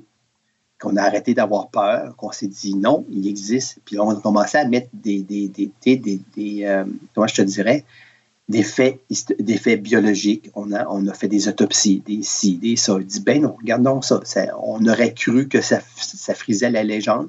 Non. dans les abysses de, des mers existent effectivement des calmars de très grande taille qu'on appelle le calmar géant, est officiellement reconnu dans le règne animal biologiquement parlant. Et aujourd'hui, avec les moyens technologiques de plus en plus puissants, les, les sous-marins, les robots sous-marins, les premiers qui ont été filmés par une équipe japonaise à très peu de mètres de profondeur, dont un est venu s'approcher à la surface. Donc, on a de plus en plus là, des preuves qui effectivement existent. Euh, ces grands calmars-là. Euh, on me dit que la région de Terre-Neuve est une région très riche en calmars géants et, aussi. Ça, je le lisais il y a une certaine époque. Donc, il y a des animaux qui, jadis, avant que la, biologie euh, fasse des progrès au niveau de l'autopsie, au niveau d'identification, au niveau de l'ADN, au niveau de ce que tu voudras de la recherche et des moyens technologiques de recherche, des animaux qui sont sortis du mythe canular, tel que le kraken, pour à une réalité telle que le vrai calmar géant. L'ornithorynque, l'ocapi, a eu le même passage. Peut-être moins longtemps, mais les premiers, les premiers qui ont été dépeints au naturalisme, quand les gens arrivaient de l'Afrique, on dit on a vu une espèce d'antilope avec des rayures dans le cou, c'est les images que je t'ai envoyées un petit peu plus loin des okapis. Euh, non, ça se pouvait pas. Ça se pouvait pas, ça. C'était une espèce d'antilope euh, avec des fesses de zèbre. Pour eux autres, dans les descriptions, c'était vraiment ça, une antilope avec des fesses de zèbre. Alors, on pensait vraiment euh, il y a des pièces de peau qui ont été envoyées dans les vieux muséums d'Europe. et on croyait dur que c'était tout simplement des morceaux de zèbre qui étaient envoyés. On disait non, non, non, ça provient de ça, ça provient de ça. Tranquillement, tranquillement, quand on a aperçu, quand les premiers ont été capables de prendre en photo noir et blanc euh, le ben là, non, on a fini par euh, classer que non, non, le capi existe pour vrai. Et je rappelle, selon une chronique que j'ai faite récemment, que le capi est l'animal représentatif de la République démocratique du Congo. la seule place d'ailleurs où on trouve des okapis dans tout l'univers. L'ornithorynque, c'est la même chose, c'est encore plus drôle. Les premiers qui ont décrit les ornithorynques, les marins, quand ils sont rentrés en Europe, ils ont dit On a vu une affaire, c'était le même. Là, c'est castor, pas tout à fait un castor, avec des pattes de canard, pas tout à fait des pattes de canard, avec une queue de castor, pas tout à fait une queue de castor, mais un bec de canard un vrai bec de canard, bien évidemment. Les naturalistes qui tenaient les muséums comme Buffon, on parlera de Buffon un petit peu plus loin, ils se sont dit, ben non. D'autres étaient pas sceptiques, d'autres étaient, ah ouais, ouais, je veux voir ça, ramenez-en, ramenez-en. Puis d'autres, non, d'autres étaient sceptiques. Non, non, non, non. On connaissait les marins d'un bar pour être des joyeux feintards, des joyeux conteux d'histoire. Sinon, on n'aurait pas de légendes marines. Hein? Euh, S'il n'y avait pas été là, eux autres, la, vie en mer serait plate. Puis, ouais. Ben, hein, c'est parce que, tu sais. Il n'y aurait pas de sirène. oui, aujourd'hui, on ne s'imagine pas ça, mais à l'époque, quand les bateaux partaient, c'était pas des voyages de genre trois semaines, un mois, deux mois. Là. Non, non. C'était c'était des années, c'est ça. C'était deux, trois ans. Écoute, Darwin est parti quatre, trois, trois quatre ans avant de revenir. Ah, il, a eu il, a eu le temps d'en voir des monstres marins. Sais. À un moment donné, là, tu as des hallucinations qui peuvent survenir. Tu penses que tu vois des choses, puis finalement, écoute, on n'a pas de jumelles, on n'a pas de. Hmm. tu sais, il n'y a pas une grosse technologie. Alors, euh, c'est pas pour rien que pendant longtemps, on croyait que les sirènes existaient. Mais, surtout en deux vagues, là, des fois, j'ai vu passer quelque chose. Ça va dans une queue. Hey boy, euh, pour revenir à l'ornithorynque, les premiers qui ont été envoyés dans des muséums, euh, un des premiers qui a été envoyé dans un muséum anglais, le naturaliste euh, qui était le directeur du muséum à cette époque-là, quand il a reçu la pièce, il dit Hé, le montage taxidermiste, la seule chose qu'il a pu dire, c'est c'est bien fait en maudit, je vois pas les coutures sur le bec. il a vraiment, il a vraiment déclaré Écoutez, c'est un fake, mais c'est un maudit beau fake parce que j'ai de la misère à voir les coutures. Pour lui, il est resté longtemps, jusqu'à temps qu'on soit commence à démolir le maudit ornithorynque, à le disséquer, pour savoir, dit, ah oui, c'est vraiment pogné là, là. OK. Mais lui, le premier qu'il a eu, là, non. C'était un montage dont les coutures étaient vraiment bien faites. Puis c'est vraiment dans ses textes, dans son journal, là, c'était bien fait. 9 sur 10 pour le texte. Donc, il y a des animaux comme ça qui, sont apparus. Et euh, oh, je parlais de Buffon. Grand naturaliste, 1800 que, que je donne à peu près, euh, qui a été le directeur du Muséum de Paris. Euh, lui, un de ses, il, voyageait, mais pas tant que ça. Lui, son grand plaisir, c'était d'aller voir les fameux marins et de leur passer des commandes. Il dit J'ai entendu dire que dans telle île, dans telle place, il tel oiseau, telle affaire, telle affaire. Quand vous allez revenir, es-tu capable de m'en ramener Oui, oui, oui, ça va te coûter deux bouteilles de rhum. Non, une en partant, puis une en revenant. Donc, euh, il y a, euh, écoute, il y a, euh, les marins ramenaient des pièces. Des fois, ils ne ramenaient pas entièrement tout l'animal. Ou dans le voyage, évidemment, les procédés de conservation étaient zéro. il n'en restait que des boîtes. Puis il a fallu dire, au prochain voyage, on, a, on essaiera de vous en ramener un mieux fait. Et c'est comme ça qu'est apparu le dodo, notamment. Les premiers morceaux de dodo, c'est des morceaux de dodo, un bout de patte, un bout de bec. Quand tu parles de dodo, euh, tu appelles ça L'oiseau, l'oiseau. Okay. Euh, comme un dodo. Euh, qu'on appelle aussi le dronte, D-R-O-N-T-E. Donc, cet oiseau-là qui a disparu, qui n'existait pas vrai, qui n'était pas un canular, mais qui, malheureusement, la colonisation de l'île de la Réunion sur laquelle il était, l'arrivée des chiens, des rats, des parasites ont exterminé, malheureusement, cet animal qui a disparu. Mais les premiers, comme Buffon, qui ont voulu décrire ça à partir de deux morceaux, plus deux bouteilles de rhum, puis la description du marin. Ah, c'est rigolo, même, c'est fait de même. Ça a donné toutes sortes d'imageries. Et Buffon, quand il a écrit son histoire naturelle, célèbre au niveau de sa premier à avoir disséqué des animaux, d'avoir fait des classements bien précis. De temps en temps, il apparaît des affaires dans son histoire naturelle telles que le griffon, c'est-à-dire le lion avec des pattes d'aigle et une queue de dragon. Il n'en avait pas trouvé, mais pour lui, il croyait ça dur, fait qu'il l'avait mis dans son histoire d'histoire naturelle. Donc, quand on lit bien les premières versions des histoires naturelles de Buffon, il, a, avait pas cette, il avait, il avait cette grande curiosité scientifique-là, mais il n'avait pas les moyens ou l'esprit ou le temps. Il était extrêmement, c'était quelqu'un qui se tirait dans tout, d'aller de, vérifier les dires. Donc, dans son histoire naturelle apparaissent certains animaux qui sont on pourrait dire des canulars, pas tout à fait, plutôt des animaux que lui a cru vrais et qui sont devenus des ornithorynques ou qui sont devenus tout simplement des chimères ou des rien du tout, que ça s'est arrêté là, que non, ça n'existait pas. Mais un canular, on, va parler de deux, trois canulars qui, eux, par contre, ont été montés de toutes pièces. Euh, cherchez pas dans, dans, la forêt ou quoi que ce soit, ils n'existent pas du tout. Certains ont été faits pour faire croire aux gens certaines faire de l'argent, des affaires de même. Puis d'autres, purement, moi je te dirais ça, purement un coup de peau. Purement un coup de peau. Euh, on va en prendre un qu'on connaît un peu moins parce qu'on n'habite pas en Europe, le Dahu. Donc, cette fameuse chèvre-là. Comme elle habite en montagne, euh, la petite histoire, c'est que le Dahu a les pattes plus courtes d'un bord ou de l'autre. Mais on ne sait jamais de quel bord. Ça peut être d'un bord ou de l'autre, selon le Dahu que tu dois. Ce qui fait que le Dahu est toujours obligé de monter d'un côté de la montagne, parce que s'il vire de l'autre bord, vu que les pattes sont plus courtes d'un bord que de l'autre, ben là, il va chuter. Ce qui fait que le Dahu, qui est un animal extrêmement symbolique et non représentatif de la Suisse comme emblème, euh, le Dahu est devenu tellement populaire qu'on a empaillé, les images que je t'ai envoyées, on a empaillé un paquet de chèvres, on a juste recourti les pattes dans les montages. Mais euh, c'est un animal mythique, totalement inventé dans la petite histoire, euh, puis c'est vieux. donc, le DU, c'est ça. Le pauvre animal est condamné à grimper les montagnes, mais toujours du même bord.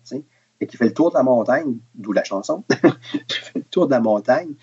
Mais s'il si, si a le malheur de se revirer de l'autre bord, euh, évidemment, il dégringole. Et on dit que c'est comme ça que les chasseurs chassaient le Dahu en imitant le cri de la femelle, là, le Dahu tout excité se virait de bord, puis il s'est en bas de la montagne. C'est la petite histoire. Hmm. Euh, ça, c'était vraiment un vrai montage. C'est vraiment. puis en fait, le DU, avant qu'il soit empaillé, comme les images, c'était de l'imagerie. C'était dans les racontages de vieilles femmes le soir autour du feu puis d'une fondue suisse, j'imagine. Euh, on comptait des histoires de même, tu sais. Un qui a fait, par contre, il est parti d'un montage entièrement naturalisé, puis qui n'était pas prévu de devenir célèbre comme il l'est, c'est le jackalope. Bon, pour ceux qui n'ont pas d'image devant eux, le jackalope est un lièvre américain avec des bois de chevreuil sur la tête. OK? Ses deux frères dans l'IDAO, ils ont eu cette idée-là de bricoler ça juste pour le fun. C'était vraiment pas un fake. Et eux, ils se sont dit Hey, gars, j'ai mis des cordes au lapin, euh, au lièvre, c'est bon. Et ils ont présenté ça dans un hôtel. Et l'hôtel a trouvé ça sympathique. Il a dit ben, C'est donc ben drôle, je te l'achète. Ils ont dit Ben oui, on te le vend, pas de problème. Je ne sais pas le prix de la transaction.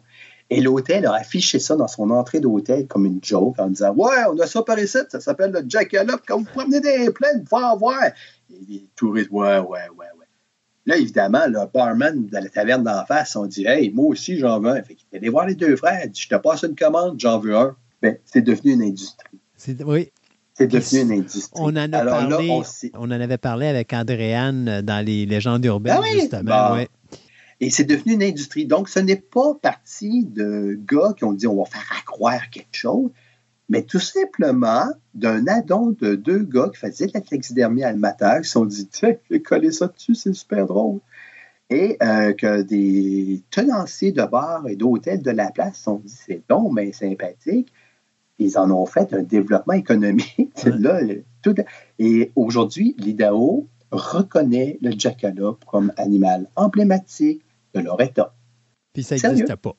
Et ça n'existe pas. Sauf que tu peux en acheter en sac. Il y en a partout. Tu peux en acheter partout. Il y a même des toutous. Il y a, ah non, non. Mais, mais tu vois, c'est parti de. Il y a eu des gars, j'ai lu des histoires où ils en ont caché dans les plaines, pour faire à croire. Ouais, je vais checker là. Mais au départ, c'était pas ça l'idée. Au départ, c'était pas ça l'idée. Au départ, c'était vraiment. Euh, non, non. Euh, on a fait un montage, puis ça s'est arrêté là. Euh, écoute, la petite histoire, on ne sait pas si, effectivement, si tu vas un petit peu plus bas, tu le Zweigzweider, le Zweider, OK, qui est euh, dans les pays scandinaves, qui est un peu le pendant scandinave du jackalope, mais eux autres, c'est un lièvre avec un, la moitié du corps, c'est un corps de tétras, une espèce de grosse gélinote, des perdrix, et, euh, et c'est très vieux. Mais eux, là, c'est vraiment une joke. ça a été dans des livres. Buffon l'a représenté dans ses fameux euh, livres comme étant un animal, euh, oui, mythique des forêts scandinaviennes, mais ça n'existait pas. C'était vraiment un, mensonge euh, avec lequel ils n'ont pas eu l'idée de faire d'argent dans les. Mais c'est resté populaire là-bas. Maintenant, il y a des montages qui ont été faits pour attirer de l'attention et faire de l'argent et attirer sa population. La sirène. Bon, on y arrive aux sirènes. Là, on va oublier la sirène de Barbie, euh, pas de Barbie, mais de Disney, la jolie jeune fille. On va oublier la sirène de Copenhague aussi, une petite sculpture. Et on va aller à la sirène des Fidji. Alors, euh, je t'ai mis là, quand tu tapes sirène des Fidji sur Google Images, tu en as pour 4000 euh, images, 4000 photos, euh, maison. Tout le monde s'amuse à faire ça maintenant. Euh, et évidemment, c'est un fake. C'est un fake. C'est un très vieux fake de 1800 il s'agit tout simplement d'un corps de poisson naturalisé, pourri, momifié, auquel on l'a greffé à un corps de singe, la, moitié du devant d'un singe. that's. Euh, comme ça, puis qu'on a fait croire que voici euh, une sirène momifiée. L'idée était bonne au départ. C'est sûr qu'on ne pouvait pas avoir de vraies sirènes. Je suis désolé de te décevoir, mais on ne pouvait pas avoir de vraies sirènes comme dans le film de, avec Daryl Lana, là, dans ton bain. Euh, mais par contre, dire que, hey, oui, regarde, c'est un fossile, c'est un squelette de restant de ce qui aurait pu être une sirène, là, ça commence à être plus probable. Surtout en 1800 qu'aujourd'hui, on, on en rit. Et tu sais qui a inventé ce canular-là? Non. Barnum P.T. Billy. Le directeur des cirques, Barnum and Billy. Ah, ben j'allais t'en parler de ça, des cirques. eh bien, voilà. Écoute, on en avait des choses dans les cirques. Oui, il y avait des vrais monstres. Ça, je n'embarque pas là-dedans parce que je ne peux pas me mettre. Mais Barnum En réalité, ce n'était pas des monstres. On s'entend que c'était des gens qui souffraient de, de, de ben, ils avaient des difformités, des, trucs comme ça, des nanismes et ce qu'on voudra? Mais il était fort pour montrer ces choses-là. Mais comme il était quelqu'un de très imaginatif, il était du genre à créer des canulars. La femme à barbe, il a probablement trouvé des vraies femmes à barbe, comme il a peut-être demandé à des femmes, pose-toi dans une barbe, parce que la vraie femme à barbe a pris congé à soir. Là, il dit Toi, tu vas faire le job, va te coller de la barbe. Fait qu'il n'y a pas une chance que dans tous ces fameux monstres, il y en avait peut-être une couple qui n'était pas vraiment vraie. Mais à cette époque-là, là, regarde. Mais de ça, on courait devant ça. Ben, pour l'époque, un cirque est ce qu'est le musée aujourd'hui. Oui, euh, tout à fait. les gens, le cirque va se promener d'une petite ville à une autre petite ville. Les gens habituellement n'ont rien vu parce qu'ils sont jamais sortis. Eux arrivent avec cette culture du monde qui leur présente des choses. Donc automatiquement, les gens, c'est c'est vrai. Ça peut pas être faux. Tout à fait. Au même titre qu'il y a des gens aujourd'hui qui disent que tout ce qui s'écrit sur Facebook, c'est vrai, ça ne peut pas être faux. Exact. on va y arriver à la fin. Mais effectivement, il y a eu, euh, donc, Barnum P.J. Billy euh, a lancé cette fameuse sirène-là. Il s'est dit, va faire à croire, il a, tout monté une histoire de trouver au Fidji, Tu sais, une place qu'à cette époque-là, là, te rendre au Fidji, comme on disait tantôt, c'est deux ans, là, en bateau. Là, c'était sûr que personne n'allait être capable d'aller vérifier ça. Là, tout le monde disait Ouais, les îles tropicales dans le Pacifique, c'est possible. Mais qui va aller vérifier ça? Tu reviendras dans deux ans, toi, ton affaire. fait que, euh, sauf que dans la petite histoire, il a trouvé, écoute, il a trouvé le fake. Et il l'a dénoncé. Barnum étant un homme d'affaires bien avisé, il dit Écoute, c'est vrai, sauf que moi, c'est un vrai faux montage. Et les gens ont continué à venir voir le vrai faux montage de la sirène des Fidji. Et il a continué à faire de l'argent hmm. avec cette histoire-là. Donc, euh, aujourd'hui, quand tu tapes euh, Amusez-vous, allez sur Google Images, tapez Sirène des Fidji, vous allez voir. Vous pouvez en acheter sur Amazon. Ah, si vous êtes bricoleur, vous êtes capable. Ben, c'est pas votre saumon à soi. Le plus difficile, c'est de trouver le corps de singe. trouver le corps de saumon, ça va bien mais trouver le singe, c'est autre chose. Écoute, euh, euh, oui. Euh, puis tu sais, c'est un des plus beaux canulars, mais c'était tellement, tellement drôle. Si je ne me trompe pas, c'est quelque chose qui était sorti dans un magazine style Enquirer, où est-ce qu'on parlait de ce qu'on appelle aujourd'hui le Word Pops. Donc, le Word Pops, c'est un genre de bébé loup-garou euh, qui euh, finalement a des beaux yeux bleus, tout le kit. Euh, très poilu, mais il a vraiment la forme d'un être humain. Et je peux vous dire que présentement, on vient du côté d'une compagnie qui s'appelle Trick or Treat. On vient de sortir une figurine Pops. Donc, vous pouvez avoir votre propre Pops à la maison. Mais ça, c'en est un beau canular. Oui, ben oui. Je ne les ai pas toutes mis parce qu'il y en a, il y en a, il y en a, ça finit plus, ça finit plus. J'ai mis, mis un peu des classiques, comme je te disais. Euh, mais il y en a plein. Effectivement, je l'ai vu lui aussi, mais il y en a plein, euh, des comme ça. Puis des gens qui ont voulu, à partir de la sirène des Fidji, je ne sais pas si je te veux, je t'ai mis la sirène du Gon. Et ça, c'est un petit peu poche. Euh, les gens des îles Pacifiques ont tiré profit du Dugon, qui est l'équivalent du Lamentin américain, et ils pêchaient. Et ils coupaient les deux nageoires, c'est l'image que tu vois, et ils montaient, euh, et c'était vendu aux touristes. C'était vendu comme étant des momies de sirènes. Là, ça passait quasiment mieux parce que c'était grandeur nature, c'était quasiment grand comme un être humain. Donc, on ne pouvait pas dire que c'était un bébé sirène, mais il y a eu un commerce de ça à un moment. Il y en a eu euh, plusieurs. Euh, on tuait donc le dugon, qui est une espèce de grosse vache marine, qui est comme le lamentin. On lui ratrécissait la face, on lui coupait les, les nageoires, puis on lui laissait que des moignons on dirait une paire de seins à madame, dans la photo que je t'ai envoyée, mais ça l'a fait l'objet d'un marché lucratif auprès des touristes, auprès des incrédules des musées qui ramenaient ça en disant Mon Dieu, j'ai ramené la momification d'une sirène, jusqu'à temps que. Et puis, il y en a eu beaucoup dans les musées à cette époque-là. Les gens, Barnum and Bailey faisait ça. Ils se promenaient, ils ramassaient des affaires, des affaires qui étaient vraies, il a été le premier à présenter des différentes personnes comme ça, comme Hagenberg, qui était un homme de cirque allemand, a été le premier à présenter des Inuits et des Noirs dans son cirque. Hein, il est allé en Afrique, puis il a dit écoutez, je vous amène. Puis là, les gens en Europe, c'était la première fois qu'ils voyaient ces gens-là. Ils étaient exhibés euh, au même titre que des animaux, tout ça. Comme tu disais, les cirques ont eu un précurseur sur les, euh, les musées, et ont eu un précurseur sur ceux qui étaient plus scrupuleux à se dire, monter des canulars parce que là, mon chiffre d'affaires baisse. Mmh. Hein? Une fois que tu avais vu les noirs, ben, tu as fait le tour, dit, on peut-tu voir d'autres choses? des, gars comme Barnum, ils se sont dit, vite, vite, il faut que je trouve une idée. Hein? Et qu'écoute, des affaires comme ça, il y en a eu plein. le Jackalope, le Scander, le String, des choses qui ont des vrais canulars qui sont, on sait qu'aujourd'hui, c'est des fakes, ça, n'existe pas, mais avec lequel il y a eu une certaine période qu'on a fait un peu d'argent avec. Euh, puis qu'aujourd'hui, ben oui, ça fait partie un peu de la culture populaire, des trucs comme ça, qu'on retrouve, euh, comme tu dis, en, en toutou, en figurine. Tu sais, quand tu vas euh, dans les États américains de l'Ouest, le jackalope, là, tu, tu, attends, tu peux ramener des t-shirts, des casquettes, des verres, des jackalopes pour pailler, des toutous, des pyjamas, des costumes d'Halloween. c'est une grosse industrie là, là-bas.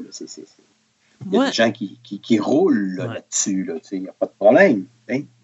Mais, euh, oui. Mais ce que je trouve triste là-dedans, c'est quand un animal se fait tuer juste pour un canular. Euh, oui, écoute, à cette époque-là, on n'avait peut-être pas les mêmes moralités au niveau, ni les mêmes mœurs, ni les mêmes respectuosités, si on pourrait dire, au niveau des animaux. Les, écoute, c'est une époque où l'homme était supérieur à tous ces êtres vivants, ben là, torturer un animal, du moins mort, pour en fabriquer une sirène, ouais, bon, pourquoi pas, là, écoute, ça arrivait, euh, oui, oui, peut-être, c'était fort discutable de cette époque-là, mais bon, euh, c'était une époque. Mais restons dans le poisson. Restons dans le poisson avec la truite à fourrure. oh mon Dieu. Là, j'ai du fun avec celle-là. Hey, ça ressemble à un chat euh, mélangé avec une truite. Oui, là, j'ai du fun avec ça. Parce que quand tu tapes truite à fourrure, les premières seraient apparues dans les années 30. Je pense que c'était plus vieux que ça. Mais on dit qu'au 18e siècle, il y avait déjà eu des canulars avec ça. On fait penser le canular de. Mais les premières truites empaillées, avec une fourrure de lapin, finalement, euh, dateraient des années 30. OK? Puis ça s'est poursuivi jusqu'aux années 60. Aujourd'hui, quand tu tapes sur Internet, euh, truite ou poisson à fourrure, plein de monde en fait. Plein de monde te fait le canular. Il s'en fait encore. Euh, en peau synthétique ou pas en peau synthétique. Mais le plus drôle, le plus drôle, c'est que les premières truites à fourrure avaient été présentées dans des pays scandinaves à certains rois, qu'on disait, ou à certaines personnalités politiques, en disant, dans notre pays, il fait, oh, évidemment, Norvège, il dans notre pays, il fait extrêmement froid, tellement froid que nos, lacs, nos, nos, rivières, nos fleuves, ils sont full gelés et que nos poissons doivent avoir de la fourrure pour survivre. D'où est née la truite à fourrure? Oh mon Dieu. Dans le film, tu as dû le voir, le film, tu es un amateur de film, Le Pacte des loups. Oui.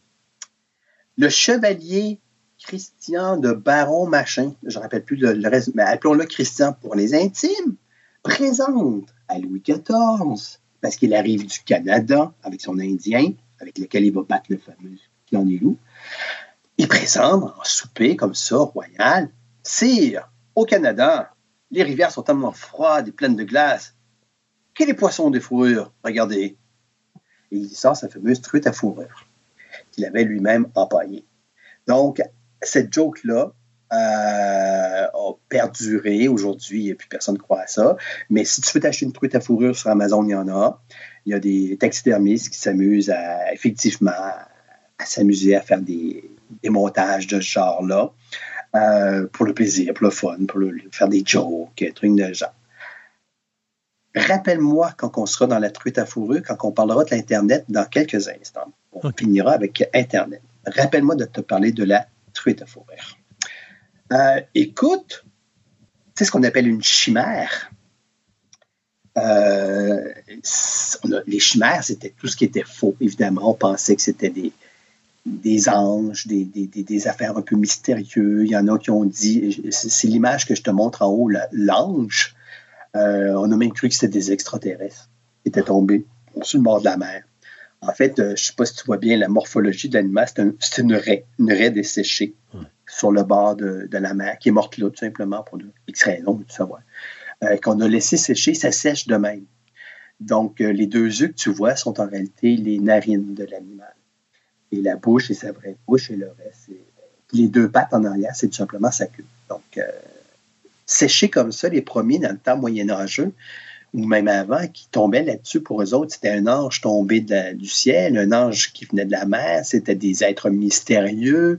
Euh, tu trouves pas qu'il y a un petit côté habis, d'ailleurs, le, poisson? Mais lui, un peu plus de, mais lui, plus de lumière puis d'aura, là. Il y a un petit côté abyss, là. Oui, avec un, un, petit mélange de piranha, là. Exactement. Fait que, donc, ces fameux chimères-là, ces fameux poissons, qui étaient souvent plus des poissons desséchés, euh, le dauphin que je t'ai mis un petit peu plus bas, la gueule complètement massacrée, sais, est desséché, bien souvent on parlait du chimère, de la chimère.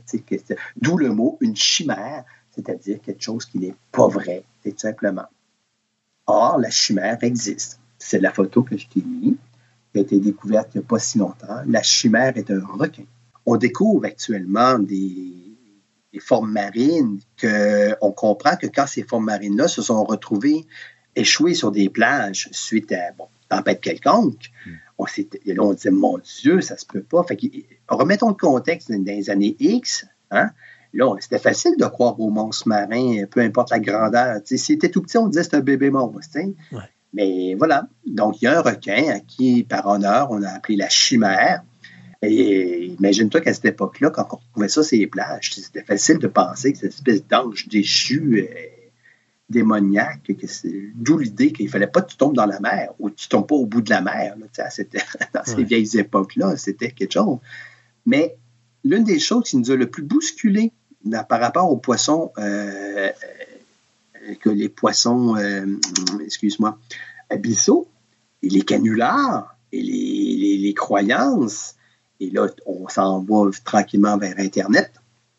Les poissons abyssaux, quand il y a eu le tsunami en Thaïlande, dans cette partie de l'Asie, euh, beaucoup de poissons ont été relevés des hauts fonds et se sont retrouvés sur les plages.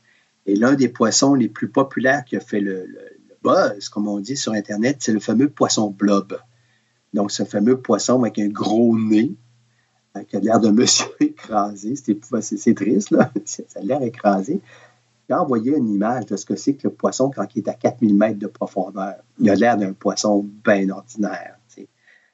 Beaucoup actuellement, là, c'est sûr qu'on commence l'exploration des fonds marins, mais jadis, jusqu'à tout récemment, quand les, pêches de grande ligne, des pêches de profondeur avec des filets, des trucs, on, on remontait ces animaux-là difformes à cause de la décompression rapide de l'animal. Puis là, on se disait, mon Dieu, les fonds marins sont peuplés de monstres encore. Là, aujourd'hui, on sait ce que c'est que l'incident de la décompression sur ces animaux-là. Et euh, ça n'a pas du tout la même image. Je t'ai envoyé une image de ce qu'on ce appelle la limace de mer. Ça s'appelle la limace cochonnet. tu la vois dans le fond de l'eau. Puis je t'ai envoyé l'image après, hors de l'eau. Elle a pris du poids. La décompression fait qu'effectivement, c'est comme ça. Donc, euh, il y a des gens sur Internet, et on y arrive tranquillement, qui aujourd'hui, il n'y a plus personne qui empaille des animaux dans les musées. Il n'y a plus de musée qui achète des sirènes de Fidji ou des trucs à fourrure. Euh, il nous reste Internet pour faire des canulars. Et ça marche. ça marche. Oui, c'est pas dur parce que ben, tu peux tout faire aujourd'hui avec Internet. Tu peux tout faire. Puis euh, le nombre incroyable de gens qui tombent dans, dans le panneau me fait peur des fois. Écoute, il y a des choses qui sont bien faites, il y a des choses qui sont tellement facilement explicables. Euh, le premier que je t'ai mis, l'alien australien, on le voit tout de suite, le cadavre. Tu sais, je m'excuse aux gens qui ont un petit cœur sensible. On le voit tout de suite, le cadavre du kangourou qui a passé un séjour en mer. C'est pas beau. Non, on peut imaginer n'importe quoi. Mais le type qui l'a pris en photo avait véritablement écrit Alien from Australia. Et il a mis ça sur Internet. Hmm. Et là, ça a fait le buzz. Jusqu'à temps que des, les gens, les, biologistes se disent non, non, on est un c'est un kangourou. Là, Donc, les fameux poissons bisseaux, ça avait été sorti, moi je me rappelle à cette époque-là, on dit Ah, regardez, puis moi, je savais, tu sais, je savais qu'il existe des poissons bisseaux qui, hors de l'eau, la décompression fait que c'est plus du tout pareil. C'est plus du tout pareil. Euh, écoute, je t'ai mis une photo d'un mola, hein, un immense poisson c'est un grand poisson. C'est immense, le mât-là. Tu as vu la gueule hors de l'eau sur une plage complètement défaite? Hier, quand il est dans l'eau, quand il est magnifique, dis-toi que les, gens qui font de la voile en voient des fois, il est très dur à voir, ce poisson-là. Extrêmement dur à voir. C'est un poisson assez rare. C'est pas un poisson euh, inconnu, il est connu. Et dis-toi que ce poisson-là se voit dans le golfe du Saint-Laurent jusqu'à Rimouski, en passant. Donc, euh, Jean de Rimouski, si vous voyez ça, ça il s'en est échoué. Le- Mais c'est aussi grand que ça? Ça, là, c'est une fois adulte. Ceux qui ont été ramassés à Rimouski, il y en a trois au muséum de, de Rimouski. Ils sont plus petits, c'est des jeunes. OK. Mais une fois adulte, ça atteint la 10-12 pieds. Oui, Ah, c'est ouais. un immense Wow. poisson. Un immense poisson. Ah, fait qu'écoute, là, comme on le disait avec euh, Internet, Photoshop, ce qu'on dira, là, là, on a du fun, là, là, on a du fun de monter n'importe quoi.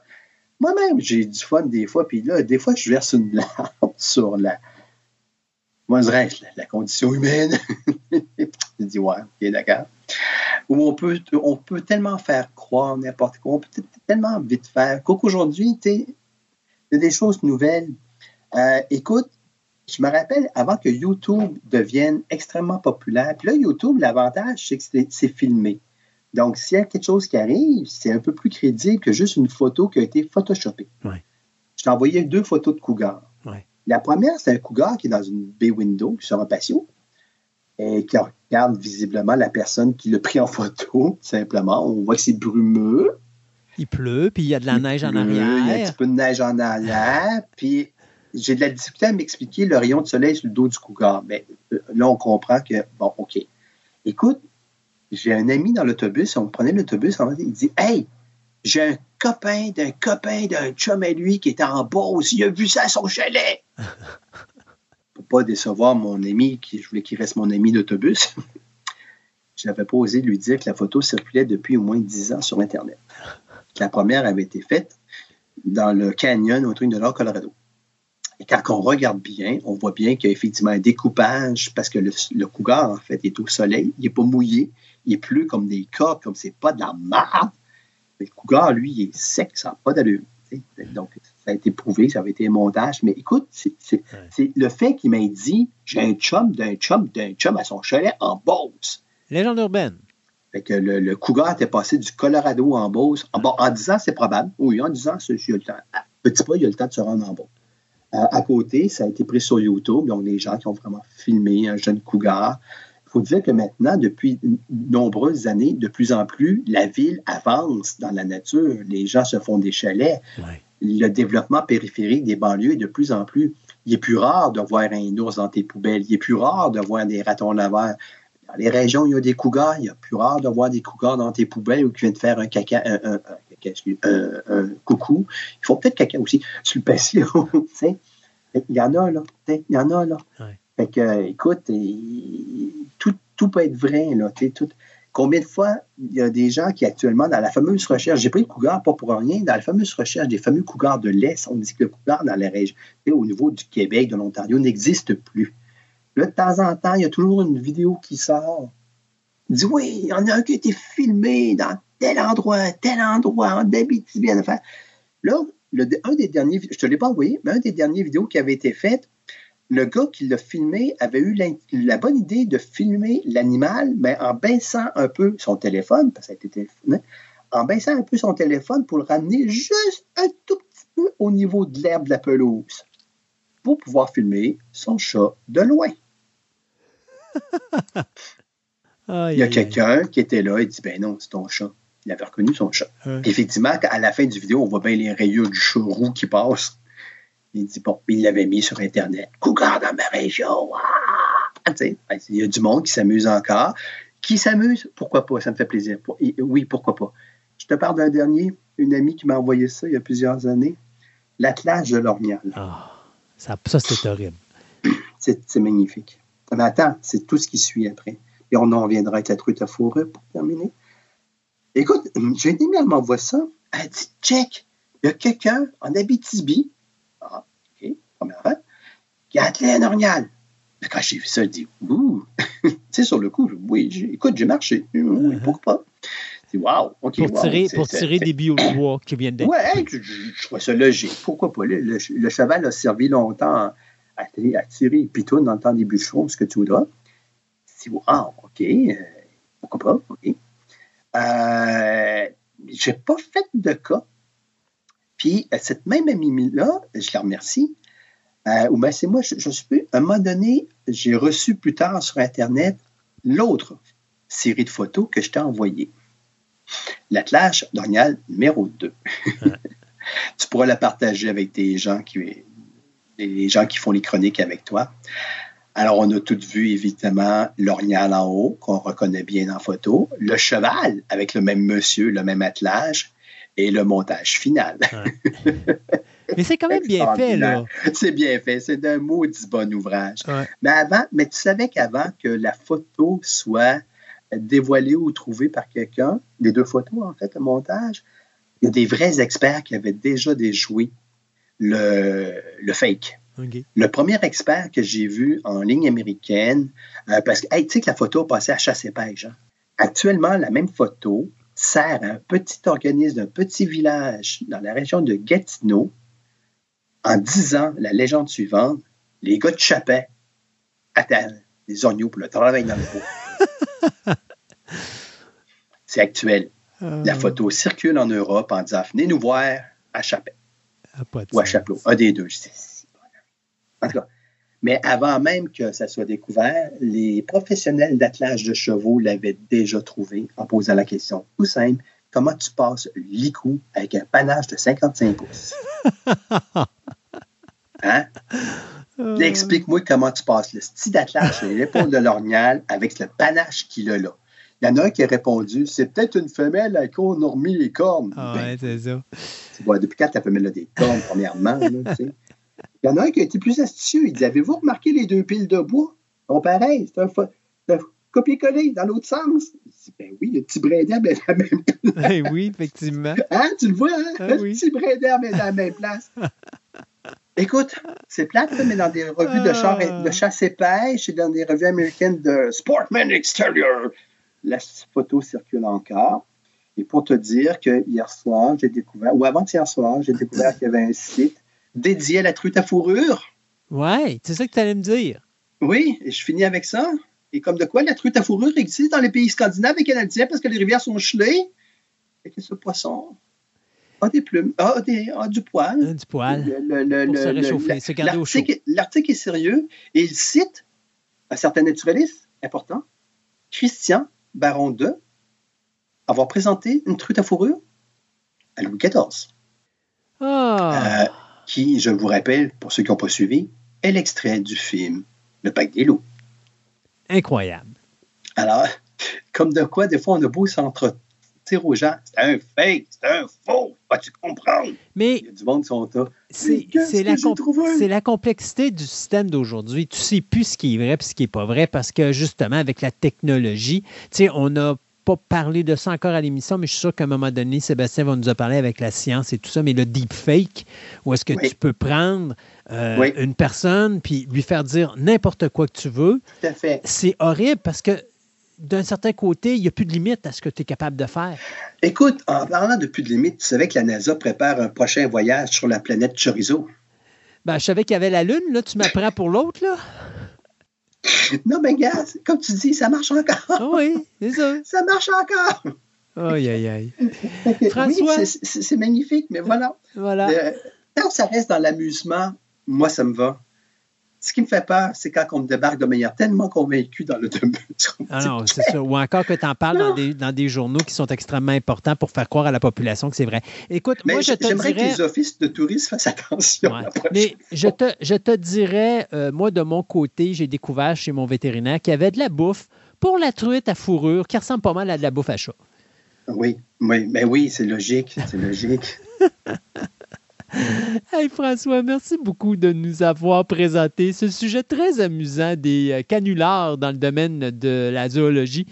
Ça fait plaisir. Et, à quel point on n'est pas à l'abri de se faire pogner, même si on est l'être le plus intelligent sur la Terre. Euh, on viendra sur cette dernière chose. François, merci beaucoup. On se dit à la prochaine. À la prochaine. Merci. Ciao. Bye bye.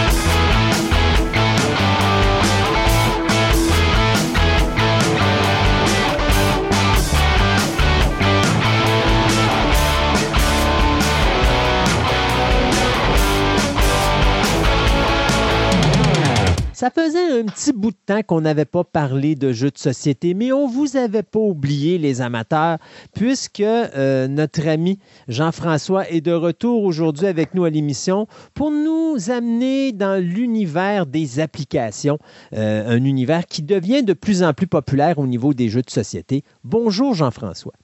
Bonjour Christophe. Donc, les jeux de société qui sont accompagnés d'une application, normalement c'est sur le cellulaire, et dont on a besoin de cette application-là pour augmenter le challenge du jeu. C'est dont on va parler aujourd'hui. Exactement. Dans le fond, euh, c'est toutes des applications qui sont gratuites. On peut aller chercher euh, sur euh, le App Store ou le Google Play. Euh, dans le fond, sont disponibles dans tous les formats. Puis, euh, comme je te dis, c'est gratuit. Donc, euh, ça ajoute au jeu, c'est une nécessité. Fait que là, aujourd'hui, dans le fond, je vais vous parler de quatre jeux qui nécessitent une application pour pouvoir la jouer. Puis, vous allez voir, là, dans tous les cas, là, elle est vraiment indispensable. sinon, le jeu n'est pas jouable en lui-même. OK. Donc, on va y aller avec celui qui est peut-être le plus connu, c'est-à-dire la série de jeux Unlock, qui se trouve à être des jeux d'escape room avec des énigmes.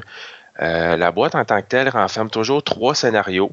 Un qui est plus facile, un qui est de difficulté moyenne, puis un autre qui est vraiment plus difficile. Euh, c'est des paquets en général, c'est 60 cartes. Donc, c'est juste des cartes, puis c'est avec ces cartes-là qu'on va aller utiliser notre application. L'application, elle, elle va servir tout d'abord à compter notre temps, parce que comme dans tous les escape rooms, là, on est minuté pour pouvoir sortir, euh, pouvoir réussir la mission là, en dedans de. En général, c'est 60 minutes. Donc, une partie pour euh, déjà aller dans ce format-là, c'est toujours d'une durée entre 60 et, mettons, 90 minutes parce que même si le si la minuterie se termine, on est quand même capable de pouvoir continuer euh, à essayer de résoudre les énigmes puis essayer de, de réussir le jeu.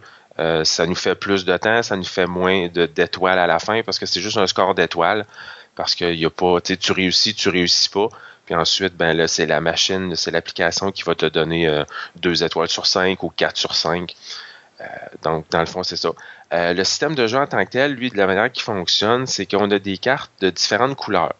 Il y en a des bleus, puis il y en a des rouges. Eux autres sont identifiés par une petite pièce de casse-tête qu'on va pouvoir jumeler une rouge avec une bleue. Puis, à ce moment-là, dans les pièces de casse-tête, on a des chiffres qu'on va pouvoir additionner et maintenant ça donne 89 euh, le résultat, ben là, on va aller chercher dans notre paquet de 60 cartes le numéro 89 qui va nous dévoiler une nouvelle pièce où on va trouver, je ne sais pas moi, un livre, un, code euh, ancien là, pour essayer de déchiffrer quelque chose. Euh, donc le jeu, c'est vraiment un jeu d'énigmes où est-ce qu'on va essayer de jumeler des cartes. Il y en a d'autres, c'est des machines. Donc ces machines-là, on les retrouve sur l'application. Donc on entre le numéro de carte, on va voir apparaître la machine, puis ben là, ça peut être un code de couleur avec des lumières qui vont allumer. Fait on va taper sur notre application. Bon, mettons la lumière blanche en première, euh, en premier, euh, ensuite la rouge, la bleue, on revient à la blanche. Fait que c'est des codes comme ça qu'on va entrer sur notre machine pour pouvoir réussir à, avancer dans notre, dans notre aventure pour euh, trouver des nouveaux objets, des nouvelles pièces. C'est-tu, si je permets de, te couper, c'est-tu ben des jeux qu'on joue une fois puis c'est terminé parce que ça revient tout le temps aux mêmes énigmes ou c'est des choses qu'on peut rejouer à plusieurs fois? Non, ça va être des jeux qu'on va jouer en général une seule fois parce que justement, une fois qu'on connaît l'énigme, une fois qu'on sait qu'est-ce qui va avec quoi, on va l'avoir fait, on va, on va, s'en souvenir. Hmm. Donc, c'est un jeu qui n'est pas vraiment rejouable. Euh, c'est là qu'à ce moment-là, c'est peut-être marché secondaire ou y aller euh, par la location de jeu. Euh, il y a des entreprises qui le font, là, fait que c'est possible d'y aller comme ça parce que c'est sûr, c'est des jeux qui, coûtent quand même assez cher. Hmm. Puis une fois qu'on a fait des aventures, ben c'est sûr, effectivement, là, ça, ça, c'est la, problématique. Ouais, c'est ça. C'est un escape room, c'est sûr, si, mettons, on y va dans un, un véritable escape room là, en physique, ben, une fois qu'on l'a fait, ben, c'est rare qu'on retourne le faire une deuxième fois. Là. Puis on parle à peu près quoi? Il y a une quinzaine, vingtaine de jeux de Unlock parce que c'est pas mal populaire. Oui, actuellement, ils en ont sorti 10. OK. Euh, il y en a un qui est à thématique Star Wars, qui est comme mis à part là, pour euh, essayer d'initier des nouveaux joueurs. On en a un aussi pour enfants, un Unlock Kids. Lui, par contre, au lieu d'avoir trois scénarios, il y en a six. Et celui-là ne se joue pas avec l'application. Donc, ça va être comme des morceaux, c'est avec du carton, puis on va essayer de, mettre, euh, de faire nos combinaisons ensemble pour pouvoir réussir à, avancer. Fait qu'il n'y a pas d'application pour celui pour enfants. OK. Fait que dans le fond, c'est ça, on parle de.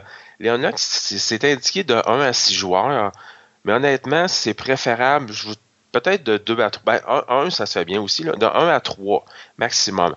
À 4, 5, 6, ça commence à être ardu parce que là, on s'entend que c'est un paquet de cartes. Fait que, imaginez-vous, euh, vous êtes à la maison, vous avez maintenant votre paquet de cartes qui ressemble à un jeu de cartes traditionnel. Puis là, tout le monde se passe les cartes pour essayer de voir qu'est-ce qu'il y a. Attends une minute, faut, faut, je veux voir celle-là. Puis là, on regarde. Puis là, tout le monde est autour de la table en train de s'échanger les cartes, toujours en étant minuté. C'est peut-être pas l'idéal. OK. Fait que moi, je le recommande vraiment plus là, entre 1 à 3 joueurs. Euh, c'est un jeu qui est de 10 ans et plus, parce qu'évidemment, il n'y a pas de thématiques là, euh, qui peuvent euh, pas de thématique choquer les enfants. non, c'est ça. Puis, euh, quoi qu'il existe, par exemple, de ce format-là, vraiment adulte, mais ça, on pourra y revenir plus tard, là, si on veut faire une section là, qui est plus développée sur les jeux d'escape room là, en, format jeu de table. Puis, comme je disais tout à l'heure, ben, c'est 60 minutes, mais on peut dépasser puis finir notre, notre aventure pour vraiment la, la, terminer. Fait que ça peut aller peut-être jusqu'à 90 minutes. OK. Ce jeu-là, c'est tout le monde va jouer en, format coopératif, puis mhm. on joue tout le monde simultané. Fait que le but, c'est vraiment là d'essayer de trouver l'énigme puis comment la résoudre, parce que des fois, tu vas te retrouver avec une feuille de papier, tu n'as aucune idée ce qu'elle fait, mais elle peut servir plus tard. Euh, puis évidemment, le jeu est fait qu'à chaque fois qu'on découvre une nouvelle carte, il va dire lesquelles éliminer qui serviront plus. Sinon, à un moment donné, tu te retrouverais avec 60 cartes au milieu de la table, puis ça serait le, ça serait bordélique, c'est ça, ça n'aurait pas de sens. Fait qu'il n'y a pas vraiment un maître de jeu. On joue tout le monde en même temps, puis à la limite, ben, c'est ça, tu pourrais le faire jouer à des gens qui n'ont pas joué, être à côté, regarder, puis peut-être aider. Par contre, sur l'application, il y a quand même la possibilité d'avoir des indices. Fait qu'on pèse sur la petite loupe, on marque le numéro de carte, puis ça nous donne un indice, puis ça nous oriente un peu dans notre recherche là, de, pour euh, trouver notre énigme. Donc, chaque, chaque joueur doit avoir un cellulaire avec lui connecté sur euh, l'Internet pour permettre. Ben, on peut en avoir seulement un pour le groupe. Fait que, fait que ça, il n'y a pas de problème. Fait que la, limite, c'est peut-être mieux que ce soit une personne qui s'occupe du cellulaire puis qui entre les codes. Euh, évidemment, des fois, il y a un petit peu de lecture. Fait qu'il faut, dans le fond, le lire à haute voix pour que tous les joueurs soient informés. Euh, c'est pas un jeu, là, je disais qu'il y avait trois aventures. C'est pas quelque chose, il faut que tu fasses la première, ensuite la deuxième. Il n'y a pas d'ordre. Mhm. Fait que quelqu'un pourrait commencer avec la boîte euh, Secret Adventure, après ça, jouer la Escape, aller voir la Legendary, puis ça n'a aucune importance. C'est tous des scénarios qui sont indépendants. Certains, il y a des, une espèce de méchant qui va revenir, là, un peu euh, format cartoon, là, où est-ce qu'on va le voir de temps en temps, euh, mais c'est pas, euh, c'est pas, il n'y a pas rien qui suit. Tu n'es pas obligé d'en avoir fait un avant un autre. Puis, dans la boîte, tu disais tantôt, il y a trois aventures. Est-ce que les trois aventures sont, ils ont un lien entre eux autres? Je parle dans, la boîte, là. Non. Non, pas du tout. Euh, souvent, c'est des thématiques très différentes. Euh, tu peux avoir une qui est sous-marine. Après ça, tu en as une autre, c'est dans une maison hantée. Et l'autre, c'est genre le cauchemar d'un enfant. Fait que, tu sais, c'est des thèmes qui sont vraiment différents. Euh, ça peut être western, ça peut être steampunk. Il y a vraiment plusieurs thèmes. Là. Ils s'en vont dans toutes sortes d'affaires. Puis ce qui est le fun, c'est que plus le jeu avance parce qu'il est sorti, la première édition est sortie il y a plusieurs années, plus il y a des trucs spéciaux. Je vais sans divulgacher, des fois, des fois il y a des trucs, euh, ça va être selon le cellulaire, puis euh, faut que tu branches ton cellulaire, faut que tu fasses des bruits, faut que tu parles à ton téléphone, puis là, il va capter quelque chose.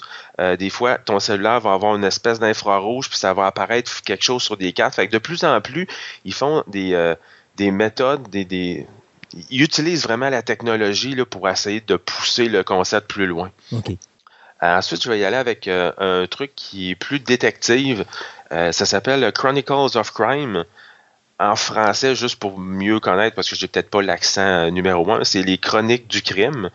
Euh, donc, ça, c'est un jeu de détective où est-ce qu'on va essayer de résoudre des enquêtes. dans cette boîte-là, il y a cinq scénarios dans la boîte de base.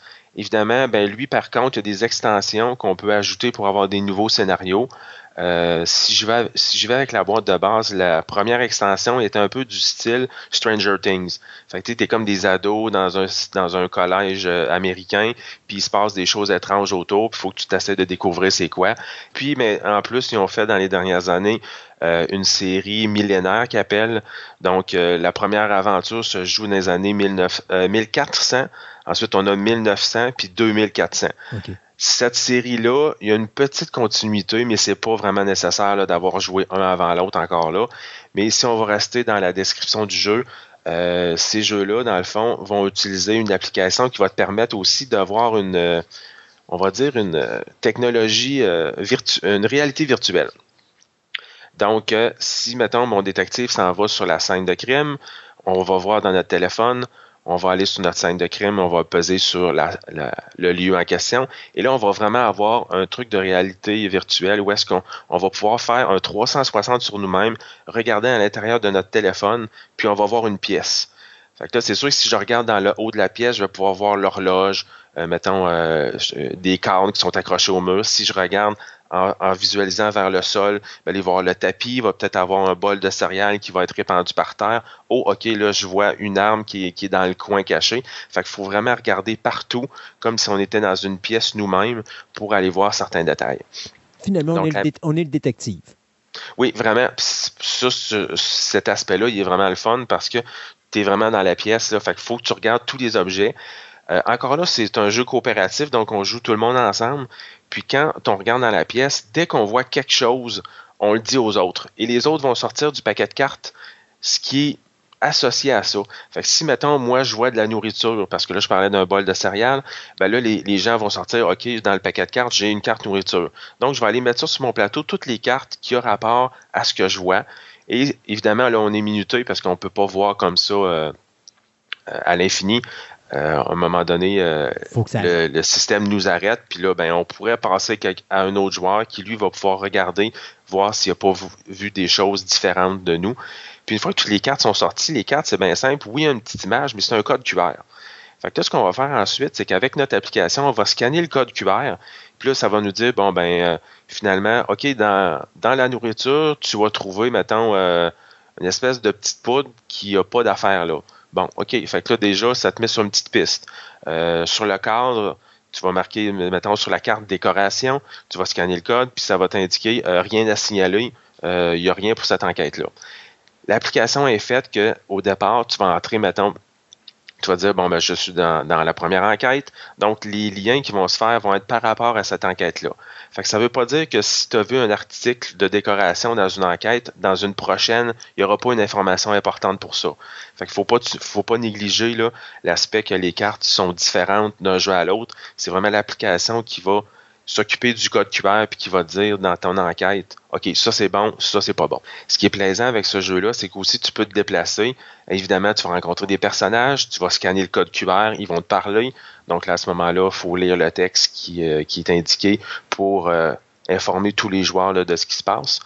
Euh, puis la manière que c'est fait, ce que je trouve vraiment intéressant aussi, c'est que si, maintenant tu dis que tu es au poste de police, tu fais venir un des suspects euh, au poste pour l'interroger. Fait que là, ce que tu vas faire, c'est que tu scannes ton code QR, mettons, de, on va l'appeler Agatha, par exemple. Tu, scannes Agatha et ensuite, tu vas aller scanner des objets. Fait que là, tu vas dire, bon, ben, je scanne le personnage et ensuite, je vais aller scanner, mettons, euh, euh, bon, tantôt, je parlais du bol de céréales, fait qu'on va scanner. OK, est-ce que tu as quelque chose à nous dire à propos du bol de céréales? Fait qu'on va dire, ben oui, je l'ai préparé ce matin, euh, je lui ai donné, mais moi, j'ai pas mis de poudre là-dedans, j'ai rien fait, il n'y a absolument rien. Fait que là, tu peux interroger sur les différents aspects que tu as trouvés dans la pièce. Et puis en plus, tu as des spécialistes. Fait que tu peux dire, bon, ben, je m'en vais dans, dans, mon bureau, j'ai mon expert qui se trouve à être en analyse. Donc, bonjour, monsieur l'expert je, te scanne et je, je, scanne maintenant mon bol de céréales parce que là, j'ai trouvé une poudre puis je voudrais en savoir plus. Fait que là, bon, ben là, euh, c'est un poison. Euh, si c'est donné en trop grande quantité, ben ça peut, ça peut faire, ça peut euh, tuer quelqu'un. Ouais.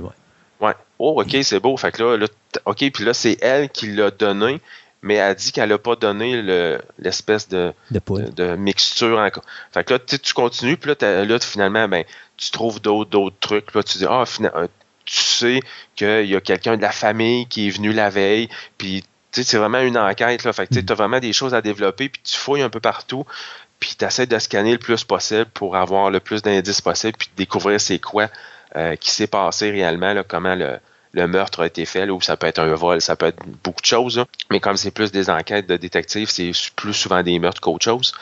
Puis euh, ça, c'est un jeu qui est aussi chronométré, mais il n'y a pas de chronomètre en tant que tel. C'est que l'application va dire, bon, OK, tu as commencé, mettons, la partie à telle heure.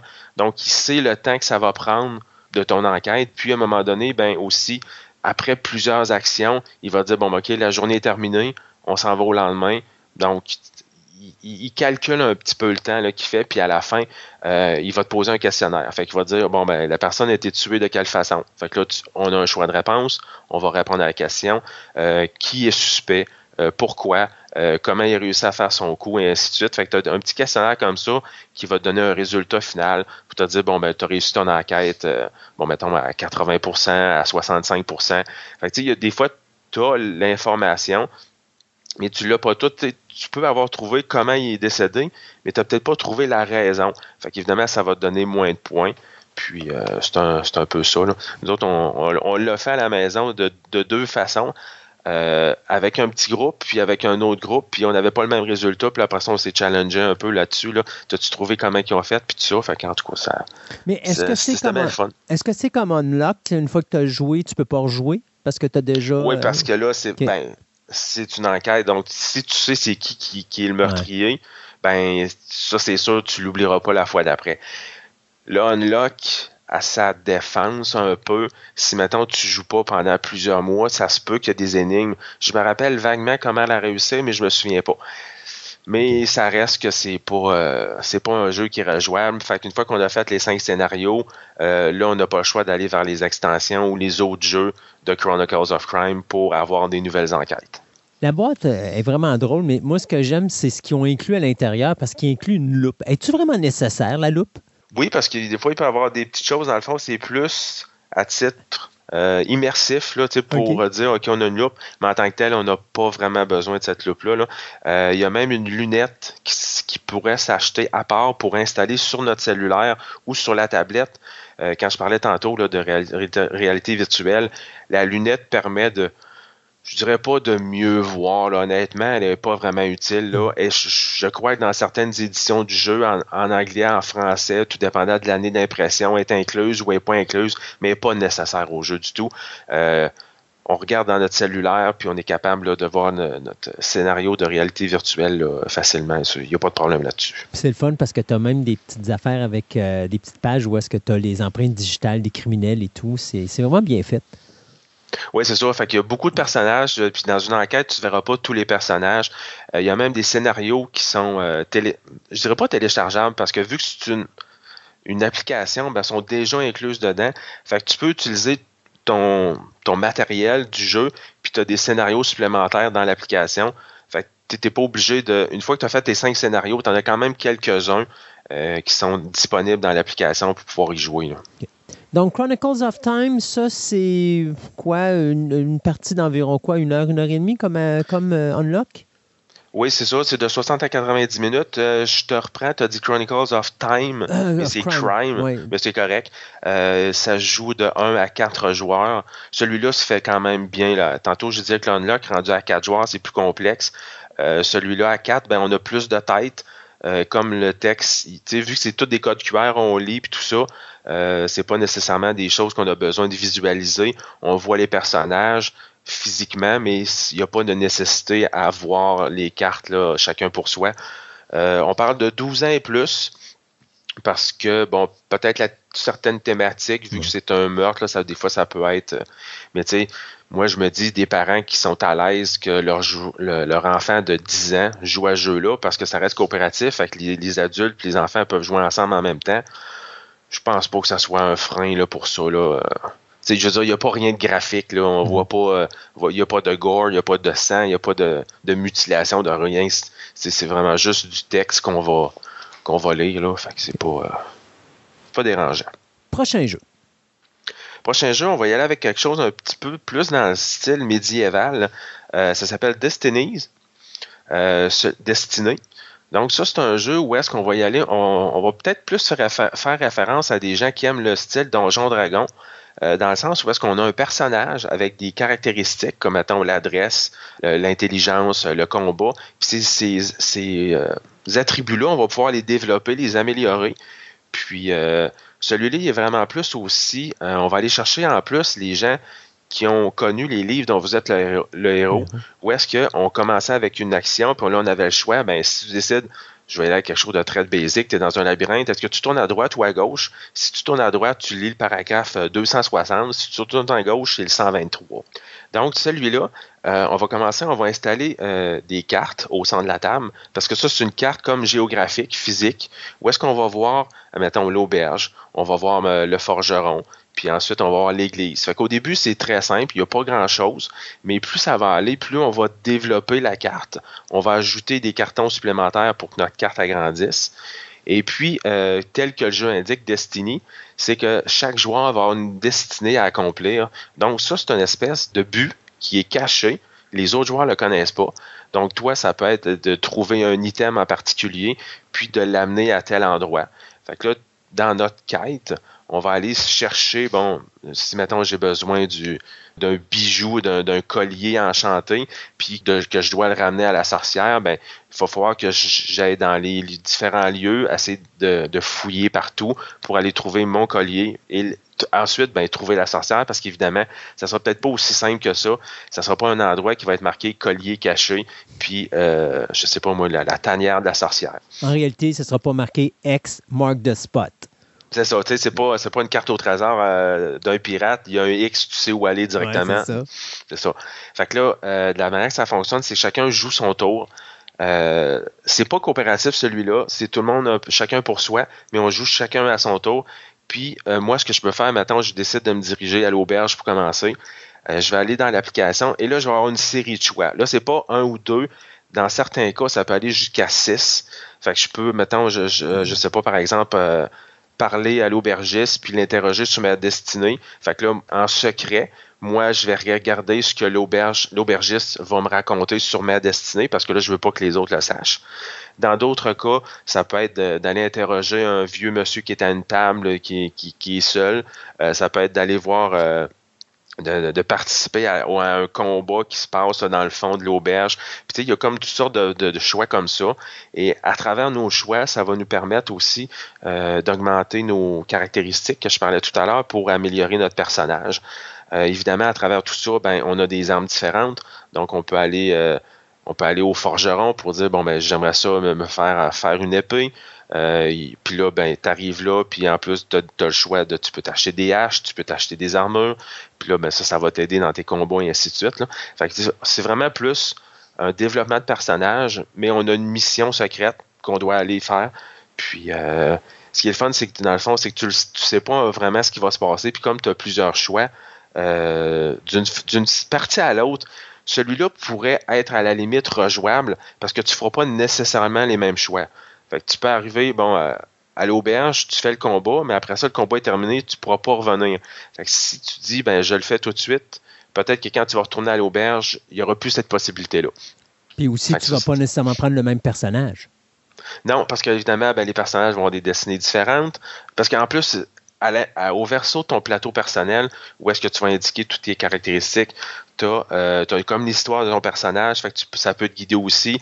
Puis là, tu vas, as toujours le choix en deux destinées. Une qui est plutôt sombre et l'autre qui est plutôt...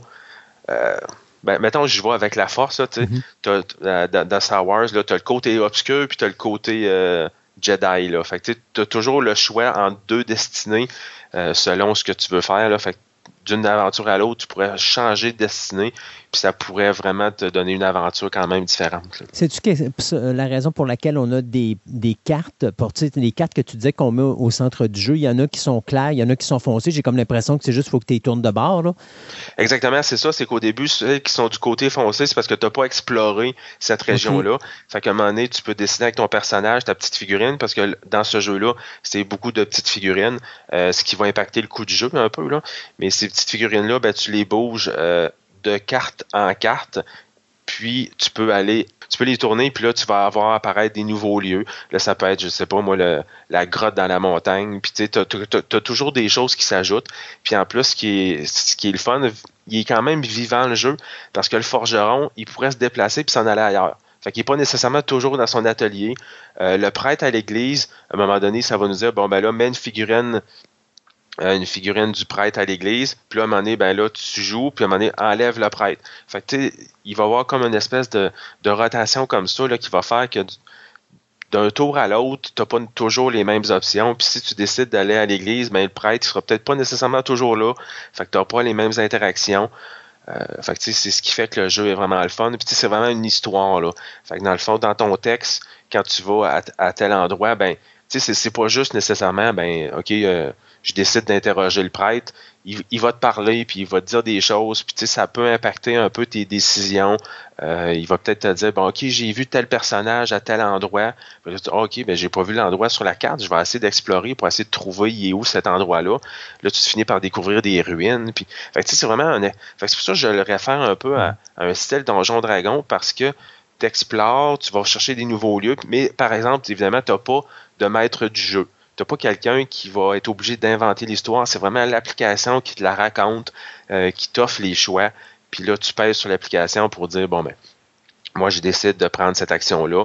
Puis dans certains cas, ben, tu vas avoir des tests euh, d'adresse, des tests de force. Puis là, ça va aller selon ta, ta caractéristique.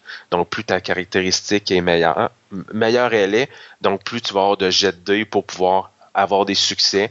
Puis selon ton nombre de succès, ben ça va te donner des résultats différents. D'où justement, euh, tu disais tantôt, euh, ça, tu, tu l'associais plus à un livre dont vous êtes le héros. Là. Oui, parce que tu vas avoir des choix différents, c'est ça. Exactement. Fait que c'est une mécanique qui rejoint un peu ces, ces gens-là. Euh, moi, c'est de ma génération. J'ai joué à Donjon Dragon. J'ai lu beaucoup de livres dont vous êtes le héros. Il m'en reste encore à la maison. Je les lis plus en ce moment, mais parce que là, tu sais, j'ai comme plus de temps tout ça. Ouais, c'est ça. Par contre, euh, d'après moi, ça, ça doit pas avoir euh, trop mal vieilli. J'ai l'impression que ça peut, ça, ça, peut se rejouer. Mais ce jeu de société-là m'a fait penser à ça. Hmm. Moi, ça a été comme un déclic. Tu sais, j'ai dit, ah oh, oui, c'est c'est un genre que j'ai aimé quand j'étais plus jeune. Mais ben, tu vois, moi, euh, j'aime beaucoup ces livres-là, dont euh, justement le, livre dont vous êtes le héros, parce que ça force la lecture. Euh, c'est sûr qu'aujourd'hui, on a une technologie qui est là, qui favorise justement l'accès à un téléphone cellulaire. Euh, tu as moins à lire comme tu faisais à l'époque, mais le livre dont vous êtes le héros, tu es obligé de lire. Donc, ça te force à faire de la lecture, ce qui n'est pas nécessairement une mauvaise chose. Ça fait que, des fois, je pense qu'un jeu comme ça peut peut-être être intéressant pour les adultes, mais je pense que les parents pourraient, pour initier les enfants à ce type de jeu-là, commencer à les faire jouer à justement un livre dont vous êtes le héros. Euh, ça se trouve encore ça quelque part, mais pour forcer justement les jeunes à non seulement développer cet aspect du jeu, mais aussi en même temps euh, développer l'aspect lecture parce que c'est important de garder la lecture quelque part. suite à ton point, euh, le Chronicles of Crime puis le Destinies, ça, ces deux jeux-là, c'est de la lecture. C'est pas une application qui va vraiment faire la narration et parler à ta place. Mon prochain jeu, lui, par contre, va faire ça, mais celui-là, euh, c'est les, excuse-moi, les deux premiers, Chronicles of Crime et Destinies, faut vraiment que tu lises le texte. Si tu ne l'es pas, puis tu t'en vas juste à tes choix, tu perds un peu ton histoire, là, c'est moins complet, tu es moins dans l'immersion de ton jeu. Là. Fait que ça, ça peut, ça, ça peut rejoindre un peu le point de lecture pour les parents. Là, tu peux faire lire ton enfant, puis euh, ça, il n'y a pas de problème. C'est bien fait pour ça c'est-tu long une partie? Ben, ça doit être. De la façon que tu m'en parles, moi, je te dirais quoi? Deux heures facile? Oui, là, effectivement, là, on s'en va dans le 90, 150 minutes. Euh, nous, moi, la, partie d'introduction que j'ai fait, on était trois joueurs. c'est la partie d'introduction. Donc, c'est techniquement la plus courte et ça nous a pris euh, pas mal la veillée. Là. On a fait un, de 8 à 11 heures certainement. Puis c'est sûr qu'on voulait explorer un peu tout. C'était la première partie, on savait pas trop à quoi s'attendre.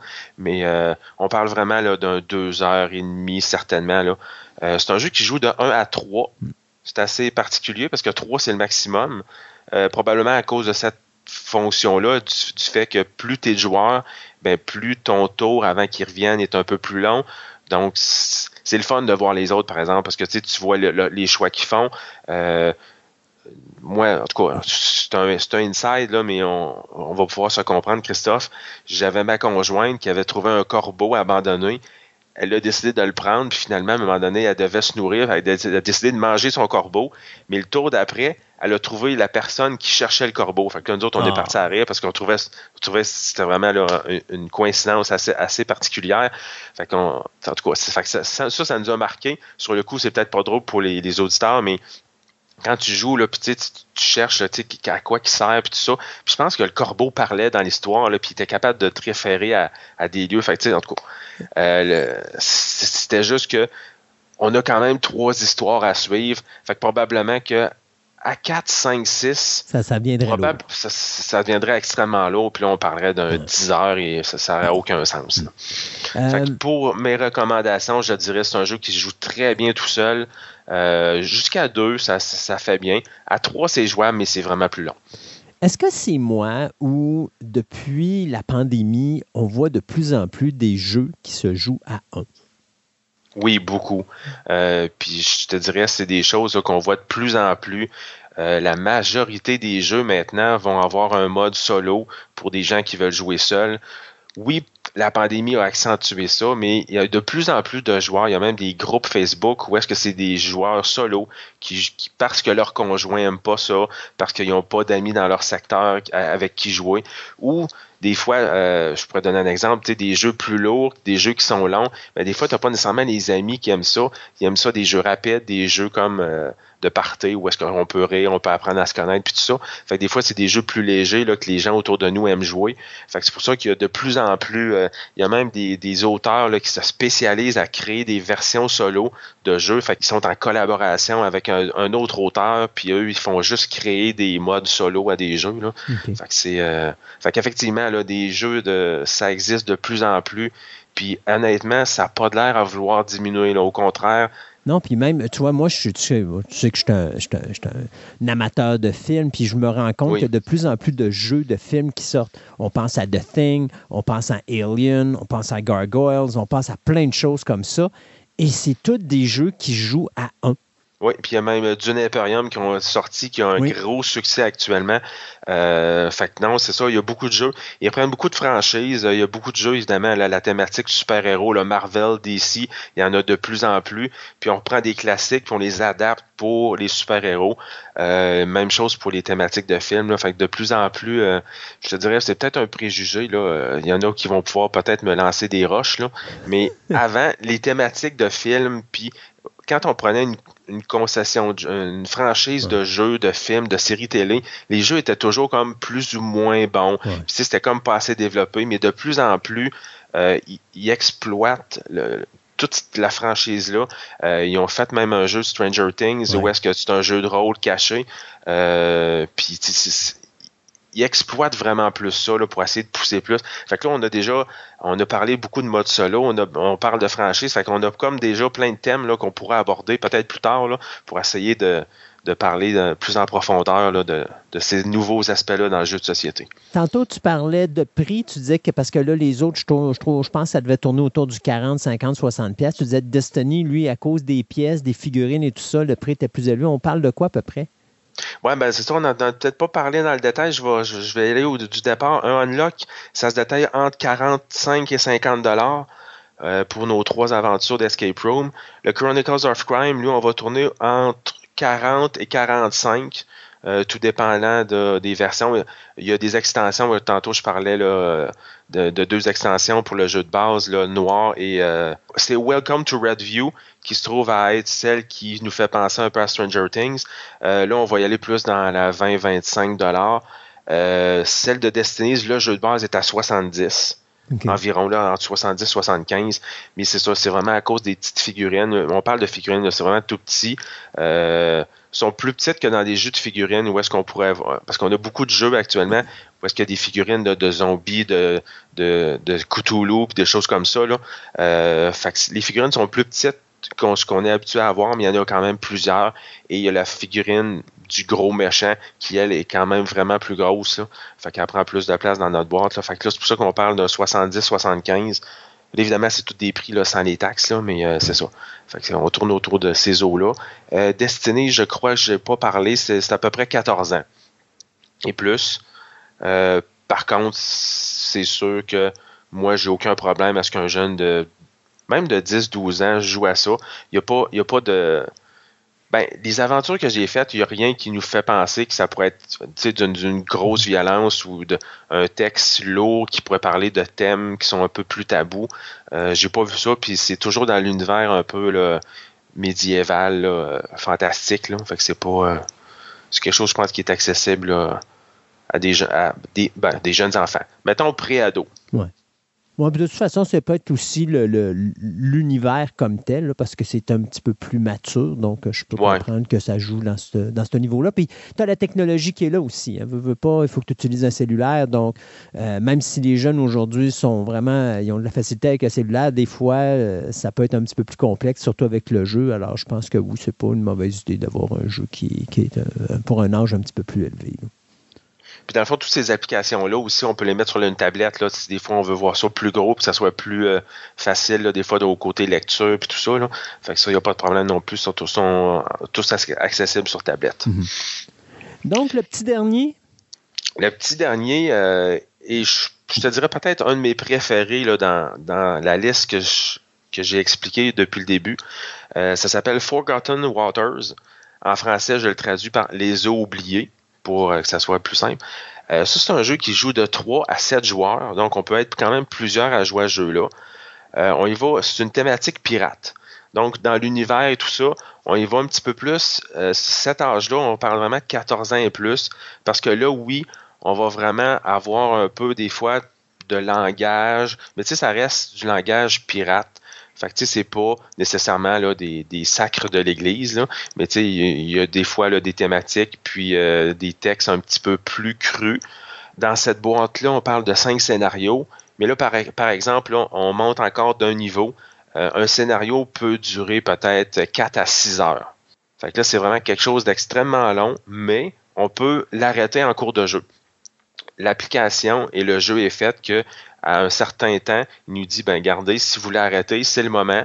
Fait que vous rangez votre, votre stock, puis il y a une façon de ranger dans la boîte de jeu pour se souvenir quand on va recommencer la partie, comment on était placé pour euh, quand on l'a terminé la fois d'avant. Euh, ce jeu-là, euh, il, est, il, est, coopératif, on joue tout le monde ensemble. Par contre, on a quand même un but personnel. Donc, on va avoir des objectifs à atteindre. Euh, on a chacun une petite feuille, puis c'est ce que j'ai trouvé vraiment intéressant là-dessus. Sur cette feuille-là, on a une espèce de constellation d'étoiles, et cette constellation-là est unique sur chaque feuille. Donc, je joue et mais mettons, je sais pas, on est quatre autour de la table, les trois autres n'auront pas la même. Et d'une partie à l'autre, chaque feuille va avoir une constellation différente. Donc, il n'y en a pas deux qui se répètent. Donc, je n'ai pas deux fois la constellation de l'ours ou la constellation du pélican. Je l'ai une fois dans mon paquet de feuilles, fait qu'elle ne reviendra pas. Ce qui est drôle dans ce jeu-là, parce qu'il y, a vraiment un petit aspect humoristique qu'on a beaucoup aimé, euh, c'est qu'au début, euh, tu vas avoir un petit questionnaire de à peu près peut-être quatre ou cinq questions, mais tout, tout à fait anodin. Tu ne comprends pas pourquoi il te pose cette question-là. Mettons, quel est ton fruit préféré? Bon, ben moi, je marque banane. Euh, quel est le, nom de ton animal? Ben, je vais marquer Virgile. Fait que tu n'as aucune idée où est-ce qu'ils s'en vont avec ça. Ce qui va arriver, c'est que à force de remplir tes étoiles dans tes constellations, à un moment donné, tu vas. parce qu'il faut que tu le fasses comme en un ordre. Ben, faut, tu, faut toujours que tu ailles cocher ton étoile qui est adjacente à une dernière. Et à un moment donné, tu vas aller cocher un point d'exclamation qui va te référer à un texte. Donc là, tu vas aller voir ton texte et c'est là qu'il va dire, bon, maintenant, vous rencontrez un marchand. Là, il y a un espace blanc, puis là, tu vas prendre la réponse à ta question. Un marchand de bananes qui s'appelle Virgile. Puis fait que là, ça, fait des affaires un petit peu cocasses. Fait que, c'est comme drôle. Souvent, ben, tu peux y aller dans le plus poussé, puis tu, peux dire, bon, ben, tu sais quoi ton fruit préféré? Ben, tu sais, c'est le kiwi pourri. Fait que là, tu sais, ton texte va changer, puis tout ça. Fait que, tu sais, mais encore là, d'une feuille à l'autre, c'est pas les mêmes questions. Fait que ça en viendra pas deux fois. Fait que ça, c'est ce que je trouvais intéressant. Ce qui fait que tu peux jouer à plusieurs fois. Oui. Euh, puis la mécanique de jeu aussi est quand même spéciale parce que là, on est un équipage de pirates. On, on, a, on est dans un bateau commun. Donc, il y a quelqu'un qui va s'occuper des canons quand on va se faire attaquer ou quand, on va vouloir attaquer d'autres bateaux. Il y a quelqu'un qui va s'occuper de la nourriture. Il y a quelqu'un qui va s'occuper de la grogne de l'équipage parce qu'à un moment donné, ça se pourrait que la grogne monte trop puis qu'il y ait une espèce de... Euh, une mutinerie, exactement. Donc, c'est ça. Fait tu sais, chacun a comme des choses qu'il va contrôler lui-même, mais ça reste un jeu de groupe. Fait que là, ce qui va arriver, c'est que euh, on pourrait dire collectivement, ben là, il faudrait vraiment améliorer nos canons parce que là, euh, si jamais on a besoin de s'attaquer, d'attaquer d'autres personnes, ben là, il faudrait comme améliorer ça.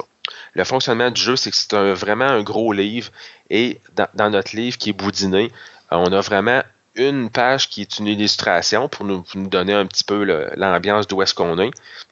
Puis de l'autre côté, on a comme une série d'actions qu'on peut faire. Et là, ce qui, va arriver, c'est que simultanément, on va mettre tous nos petits personnages sur les actions qu'on veut faire.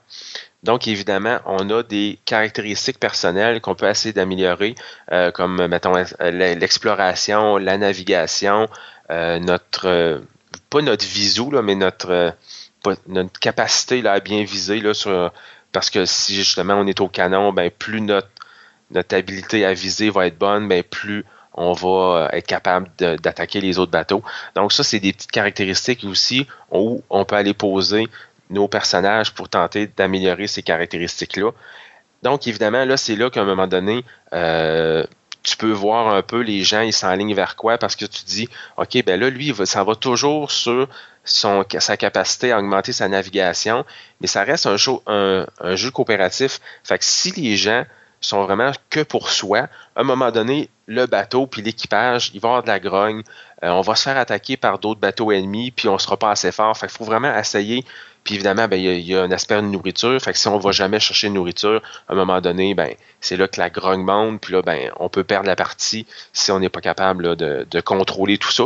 Fait qu'on a plusieurs petits aspects. Puis chaque joueur va avoir un aspect comme ça à gérer.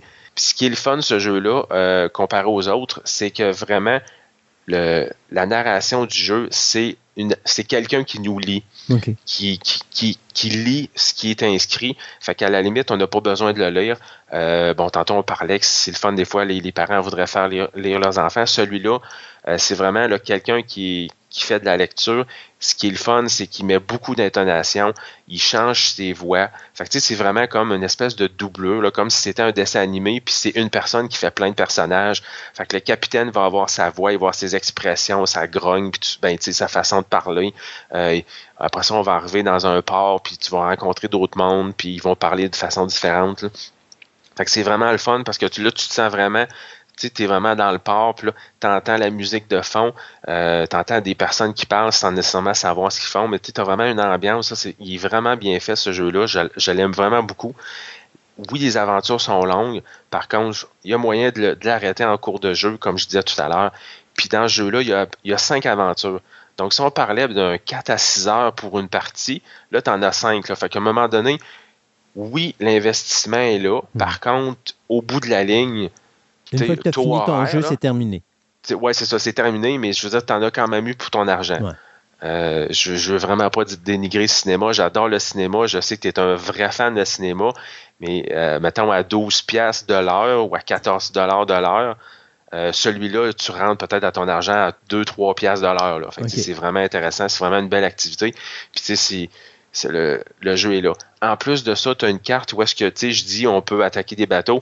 Il y a aussi une, carte d'un océan que tu vas pouvoir explorer.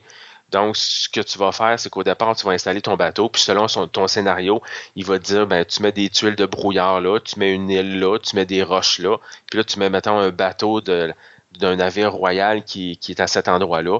Et le jeu va faire en sorte qu'à chaque fois que tu choisis des actions, il va te référer à un numéro que tu vas inscrire sur ta tablette, ton téléphone. Puis là, c'est là que la personne va te dire ce qui se passe.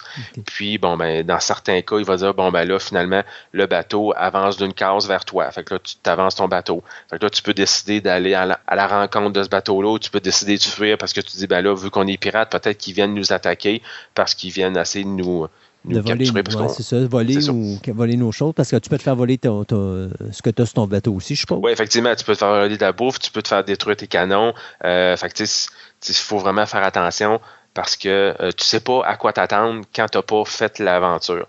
Même chose pour des tuiles brouillards, tu peux décider, bon, on va aller là. Fait que tu t'en vas là, puis sur la tuile, c'est marqué, mettons, 853. Euh, tu rentres 853 dans l'application, pouf, OK, finalement, tu es tombé sur une île, tu sais pas c'est quoi. Fait que là, ça t'indique aller dans la page du manuel, tu t'envoies à la page du manuel correspondante, puis là, ben, tu as une série d'actions. Fait que là, tous les joueurs font leur action, comme je te disais tout à l'heure. Puis une particularité qu'il y a souvent dans ces, euh, ces actions-là, c'est que tu en as qui sont obligatoires. Donc, il faut qu'au moins une personne du groupe aille là. Tu en as d'autres où est-ce que plusieurs personnes du groupe peuvent aller, puis tu en as d'autres où est-ce qu'il y a une seule personne du groupe qui peut y aller, mais pas nécessairement obligatoire. Fait que là, c'est là, en plus, tu es chronométré, Fait que là, tu as un choix qu'il faut que tu fasses rapidement. Il faut que tu discutes. Ben là, OK, il euh, faut aller chercher de la nourriture, il nous en manque. Fait que là, faut, on va aller mettre deux personnes là. Qui qui veut y aller? Puis là, tu as ton, espèce de dessin personnel qui dit Moi, ben, il faut que j'aille améliorer, mettons, ma compétence d'exploration parce que j'ai un but à ça. Fait que je vais aller là, mais là, les autres te disent non, on va pas là. Fait que là, il y a une espèce de petite confrontation là, qui, qui peut être euh, quand même assez intéressante aussi. Parce que là, tu discutes puis tu es chronométré. Là, fait que tu n'as pas le temps de faire quoi que ce soit. Parce que si tu n'es pas allé en dedans de, du 30 secondes, ben, tu fais pas d'action sur ce tour-ci. Fait que c'est mhm. vraiment pénalisant. C'est quand même un jeu qui ne doit pas être donné parce que je vois qu'il y a quand même des structures qui sont faites comme, euh, je dirais pas en bois, mais quand même quelque chose d'assez rigide. Oui, ben, les figurines sont, sont, sont, faites en plastique, pas en plastique, souvent en carton. Mhm. Le livre est vraiment beau, il est bien fait, puis comme c'est un livre boudiné, ben, euh, on on n'arrivera pas à des pages qui vont finir par se plier ou la reliure qui va te refermer ton livre dans, dans la face. Fait que tu peux le faire, il est vraiment bien fait. Tu as beaucoup de petits jetons, tu as des cartes trésors en grosse quantité, fait que ça va chercher la carte trésor 19 qui va te donner un pouvoir, puis ainsi de suite. Là. Euh, on parle de 75. Ah, c'est quand même pas si mal. Puis, comme je disais tantôt, avec le nombre d'heures de jeu, ça revient vraiment pas cher. Fait que c'est, je dis 75, ça peut tourner à 70-80, ça dépend des boutiques, là, mais je joue avec un prix moyen. c'est quand même, puis il est très coloré. Il est très coloré. Ça, c'est vraiment beau à l'œil, là. Puis en plus, ils ont bien choisi leurs couleurs. Euh, c'est pas des couleurs qui sont fatigantes, c'est très chaleureux. Fait que j'aime beaucoup le look du jeu là, euh, comme tel en général. C'est ça, c'est une ambiance de pirate, mais on n'est pas dans le dark, là, les, mettons, les pirates. Même Pirates des Caraïbes, à la limite, pouvait être un petit peu sombre, mais euh, c'est vraiment coloré, ces flashs. Là. Les images sont vraiment belles, parce que, comme je disais, tu as toujours une, euh, une page là, complète qui est destinée à la photo où est-ce que tu es, l'île, euh, si tu es, sur, si sur mer, tu peux avoir une tempête. Il y a vraiment beaucoup de fait que, idéalement, c'est le fun de pas aller voir d'avance toutes les pages puis de le découvrir au fur et à mesure de ton aventure. Là, ça ajoute là, un peu là, moi, j'ai vraiment aimé ce jeu-là. On a joué une fois. Ça a été le scénario d'introduction encore une fois, mais j'ai mentionné d'entrée de jeu que ça nous avait pris pas loin de 6-8 heures le faire. Ça a été long, mais on a eu du plaisir tout ce temps-là. Puis c'est vraiment une belle expérience. C'est sûr que si on veut jouer, c'est le fun de jouer avec le même groupe. Comme ça, ben, tu as tes mêmes pirates. Mais à la limite, quelqu'un qui dit, ben, regarde, moi, je me retire, faut que je parte parce que, bon, j'ai des obligations, j'ai quoi que ce soit. Tu, peux retirer les pirates, puis tu peux continuer à jouer. Maintenant qu'on on commence à 5, qu'on pourrait continuer la même aventure à 4, ça dérangerait pas. C'est pas c'est pas quelque chose qui impacte le jeu. Là. Fait encore là, c'est un point positif pour ce jeu-là. Là. puis de toute façon, si tu as besoin de bouffe, tu prends le pirate puis tu t'en sers. Tu as besoin de, de, de, quand même subsister. Alors, Ouais, c'est ça. Tu, peux pas le manger officiellement. Ah, damn. Non, il y a des jeux de zombies qui ont, cette petite mécanique-là. Là. Puis il y a un autre jeu aussi, on pourra revenir. Là. Tu, me donnes plein d'idées en discutant. Là. Donc, euh, il y a quelque chose, par exemple, mais c'est le fun, parce que là, on parle de jeux où est-ce qu'on a besoin d'un cellulaire pour l'application, mais je voyais des photos tantôt de gens qui jouent avec une application. Puis, tu sais, tantôt, on en parlait euh, pour Unlock, puis que, comme un, euh, Chronicles of Crime, que tu n'avais pas besoin de plusieurs cellulaires, qu'un seul, c'était facile. Il y a des gens qui utilisent des portables. Et je trouve que l'idée est vraiment géniale. Tu as ton portable là, fait que tout le monde voit l'écran du portable en même temps. Tu n'es pas obligé de te passer le cellulaire ou de montrer le à tout le monde qui est tout petit. Le portable a quand même un bon écran, fait que ça aussi, ça peut être une très bonne solution. Oui, parce que le, le Forgotten Water, celui-là, le jeu de pirate, lui, c'est une page Internet euh, fait que tu peux. Là, tu as besoin d'une connexion. Évidemment, en chalet, ça ne fonctionnerait pas euh, parce que c'est pas une application que tu télécharges. Mais celui-là, tu peux le mettre sur portable. Euh, c'est beau, le son peut sortir meilleur. Tu pourrais mettre même des speakers. Comme je te dis, la personne qui fait les voix, mm. sérieusement, c'est numéro un. tu te sens vraiment dans l'univers. Il y a vraiment le, le, parler pirate. J'oserais pas le faire, là, mais je pense qu'on comprend un petit peu. Là, ce que, ce que je veux dire. Là, c'est, oui, sérieusement, à Jack Sparrow, puis vous allez savoir exactement de quoi qu'on parle. Fait c'est, celui-là, là, c'est vraiment un coup de cœur.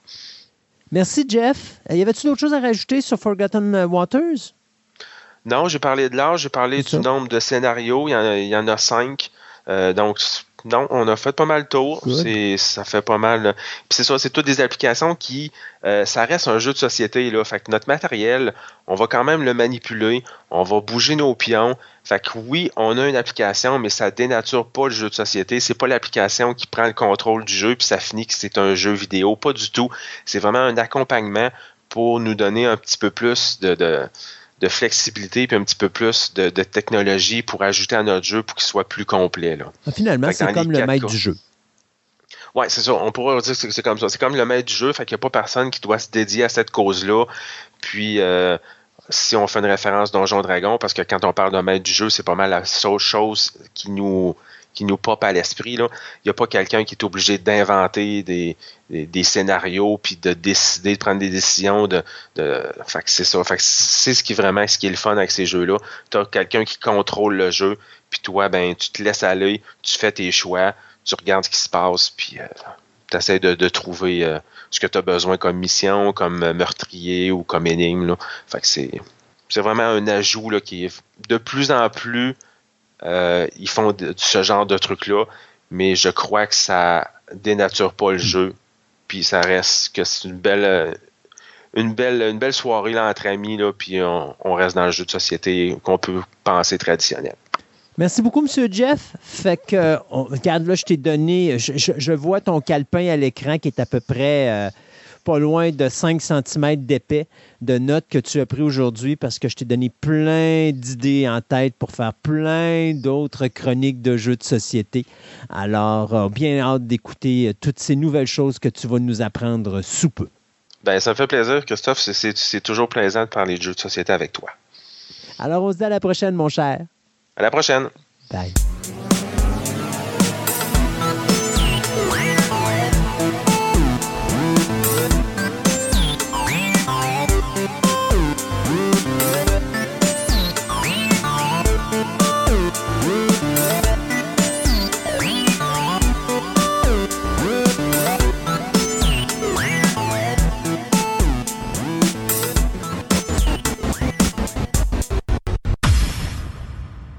La vie est drôlement faite. Il y a des fois, vous faites de quoi et puis soudainement, vous vous rendez compte que ce que vous faites a une euh, conséquence sur le reste de la vie d'une personne. Et je me rappelle dans une bonne vieille époque, euh, dans le temps où j'étais encore jeune et que je n'avais point de cheveux blancs, euh, que je, me suis mis à travailler sur un événement qui s'appelait le Festival de la bande dessinée francophone de Québec, qui m'a permis de rencontrer ce jeune homme qui, euh, plein d'idées, plein de talents, euh, m'a émerveillé à un point tel que, bon, on avait un espace découverte et j'avais dit à, à mon invité d'aujourd'hui, j'ai un espace à te proposer. Est-ce que c'est quelque chose qui t'intéresse? Il a sauté dans le bain et après deux années euh, d'événements, moi, je me suis retiré, on s'est perdu de vue et soudainement, bang, la lumière s'est faite. Euh, Dieu a dit Québec est un petit village et je vais vous remettre en connexion un avec l'autre. Et j'ai repris contact avec euh, cette personne, Lucas Jalbert, qui est notre invité d'aujourd'hui. Bonjour, Lucas.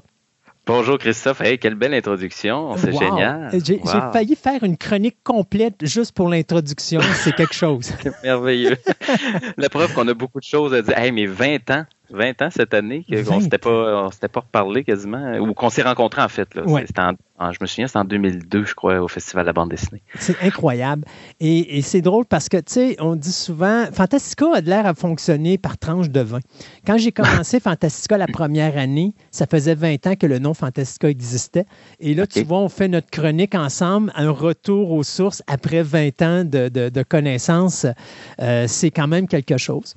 Oui. Euh, Luca, écoute, moi, je t'ai connu euh, à l'époque où tu étais au début de ta crise de l'adolescence. si j'en ai une, tu sais.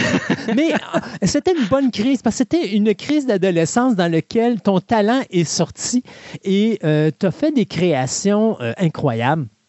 Et avant qu'on tombe avec ce que tu as fait tout plus récemment, j'aimerais qu'on aille à tes tout débuts, euh, des débuts avec Funk et Punk, euh, qui étaient des personnages de bande dessinée. C'est comme ça qu'on a appris à se connaître. Oui. Exactement. Ben, à l'époque, euh, dès l'âge de 9 ans, j'ai commencé à écrire euh, des premières histoires de mes personnages funk et punk que j'avais créés et euh, la bande dessinée m'intéressait, le cinéma également, le, dessin animé et j'avais ce, goût, cette envie de, de partager des histoires, d'en raconter et, c'est ça, quand j'ai su qu'il y avait le festival la bande dessinée francophone de Québec, ben, je suis allé visiter comme tout, tout bon amateur de bande dessinée avec mes parents, puis je me suis mis à dessiner sur place. Il y avait un, il y avait un kiosque où on pouvait dessiner nous-mêmes, laisser nos dessins, tout ça. Puis euh, là, c'est là j'ai commencé à poser la question à mon père. Dit, j'aimerais ça me faire publier, comment ça fonctionne. On a fait des tentatives de démarche auprès de maisons d'édition, tout ça. Puis euh, un jour, ben, il me dit, ben gars, au, lieu de se buter à des réponses négatives, pourquoi ne pas fonder toi-même ta propre maison d'édition? À 14 ans, tu peux être entrepreneur. C'est un produit à à, mettre en marché, ben c'est parti, mais c'est sûr que ça vient avec une grosse part de responsabilité et, d'apprentissage. Mais je me suis lancé dans le bain à 14 ans, en 2002, juillet 2002. Et ça, c'est euh, c'est en, en, même temps que le Festival de la bande dessinée, où, au moment où je t'ai rencontré. Donc, ça a été un momentum où, euh, où tu m'as donné ma première chance d'aller exposer mon, mon, mon, premier travail. La première année, euh, en avril, je crois. C'était en mm. avril, je pense, le Quelque chose du genre avril. Habituellement, c'était toujours dans la période des tempêtes de neige euh, du printemps donc fin mars, début avril. Exactement. Donc, je pense que j'ai été arrivé avec mon projet encore dans mon cartable. Je présentais aux gens ce qui allait devenir ma première bande dessinée. Et l'année suivante, j'étais vraiment arrivé avec mon album. Et s'en est suivi là, six autres au, fil des 20 dernières années euh, et 20 ans de conférences parce que ça m'a amené comme euh, conférencier dans les écoles du Québec. Donc, ça a été, euh, ça a été la meilleure décision de ma vie, je te dirais, parce que j'ai plongé vraiment, mais j'ai découvert aussi, ça a été très formateur parce que là, j'ai été ouvert au monde de l'édition, de la distribution, du monde du livre libraire, euh, euh, à, tout ce qui s'ensuit. Donc, moi, dans, ma tête, je disais, ah, on fait un album de BD, un Tintin, un Spirou, un Lucky Luke, c'est le fun, tu lis ça, puis t'en fais plusieurs. Puis bon, mais à il y a une grosse part de responsabilité et de travail. C'est là que j'ai vu qu'il y avait des centaines d'heures de travail cachées derrière un album. Et, euh, et, après ça, de la mise en marché, le côté entrepreneurial, ben, tout ça est entré en ligne de compte. Moi, je me rappelle quand j'ai commencé euh, à m'embarquer, euh, à, prendre des responsabilités dans le festival à bande dessinée, puis tranquillement, pas vite, devenir le directeur général. Je me rappelle que la première chose, dès le moment où je suis rentré dans le festival, c'était de faire le tour des écoles et d'apprendre à connaître des jeunes et de leur donner l'opportunité, justement, de montrer les nouveaux talents du Québec. Et euh, c'est comme ça, justement, je pense que c'était mon premier ah oui? Euh, le tout premier, euh, euh, la tout premier jeune que j'ai fait rentrer dans l'espace découverte que j'avais créé justement dans le festival. Et je me rappellerai toujours dans cette deuxième année où est-ce que tu étais arrivé avec ton premier fanzine complet, page couverture, avec tout, tout, tout, broché, tout ça. C'était vraiment spécial. J'étais fier de mon, de, mon, de mon petit Lucas parce que je me disais, regardez, ça sert à quelque chose de faire l'espace découverte. Et ce qui m'a. Ce qui c'est triste parce qu'à un moment donné, bon, il est arrivé des choses et d'autres qu'il a fallu que moi je me retire du festival. Euh, et on a perdu contact. Puis je me rappelle qu'on euh, on a parlé récemment d'un festival du film d'horreur euh, mm-hmm. québécois ici à l'émission. Et c'est en parlant avec les invités qu'à un moment donné, il y a quelqu'un qui, pendant l'entrevue, donne le nom de Lucas Jalbert. Puis c'est Jean-François, je crois. Oui, exactement. Et là, je suis là, Lucas Jalbert, Lucas Jalbert, Lucas Jalbert. Puis à un moment donné, en remontant, euh, euh, j'ai encore d'ailleurs un dessin que tu m'as fait de moi et mon, avec mon chapeau sur la tête qui est sur mon frigidaire. Et j'ai la signature. Tu n'as pas changé de frigidaire depuis ce temps-là? Oui, mais le, dessin suit le frigidaire, inquiète-toi pas. Bon. Euh, je ne l'ai pas laminé sur le frigidaire, donc je n'ai pas obligé d'arracher la porte frontale de mon frigidaire pour changer avec le prochain. Là. donc, à un moment donné, je vois le nom de Lucas, j'ai comme, oh mon Dieu Seigneur Lucas, et je rappelle Jean-François, je dis, quand on parle de Lucas Jalbert, est-ce que c'est Lucas qui faisait de la bande dessinée funk et punk à l'époque et tout et tout? Et là, il est premier à me dire, je ne sais pas. je ne savais même pas qu'il faisait de la bande dessinée. Et je fais des recherches et je me rends compte que c'est le même Lucas. Et c'est comme ça qu'on a retrouvé contact. Comme quoi, que ah des fois, j'ai plusieurs cordes à mon arc, là, fait que je suis pas juste limité à la BD. Là, le chant, le chant m'a amené à produire mes albums BD. Je chantais à l'église quand j'étais jeune, je chante toujours aujourd'hui pour le plaisir, mais le, le, le chant, le, le, dessin, le cinéma, il y, a tout le temps plein de, de, de trucs que j'essaie. Fait que oui, je me, je me, lance dans toutes les directions, mais tout est connecté au final. Tout vient qu'à se rejoindre. Ben, c'est ça qui est le plaisir d'être un indépendant, c'est qu'il n'y a pas personne qui va dire quoi faire. Et tu te crées toi-même tes propres limites. Alors, aujourd'hui, surtout avec une technologie qui est très accessible, ah, où tu es capable de tout faire à la maison, que ce soit justement du tournage, du montage. Euh, regarde, moi, je mm. fais de la radio euh, à partir de la maison. Tu n'as plus vraiment de limites pour te bloquer. Les seules limites qui existent pour te bloquer, c'est toi-même. C'est toi-même, c'est ça. Exact. Et euh, c'était, vraiment quelque chose de bien parce que quand on a commencé à reparler, là, tu m'as parlé de ton évolution et tout ça, puis j'avais l'impression de me revoir dans le festival à bande dessinée. Puis, à un moment donné, je me suis comme dit, wow, quand des fois tu fais des gestes dans la vie, euh, tu vas toucher des vies sans t'en rendre compte.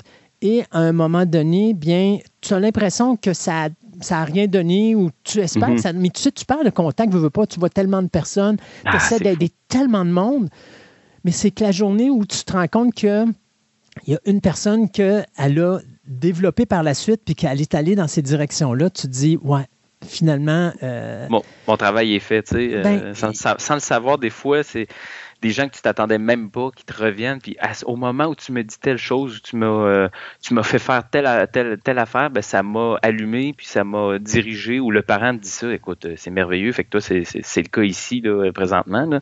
Euh, tu fais partie de ces gens-là là, qui m'ont donné cette première chance, qui m'ont donné, qui m'ont ouvert des portes, qui m'ont pas plutôt tapé dans le dos pour te chercher où placer le poignard. Là, ça, on, on, en connaît aussi. Là.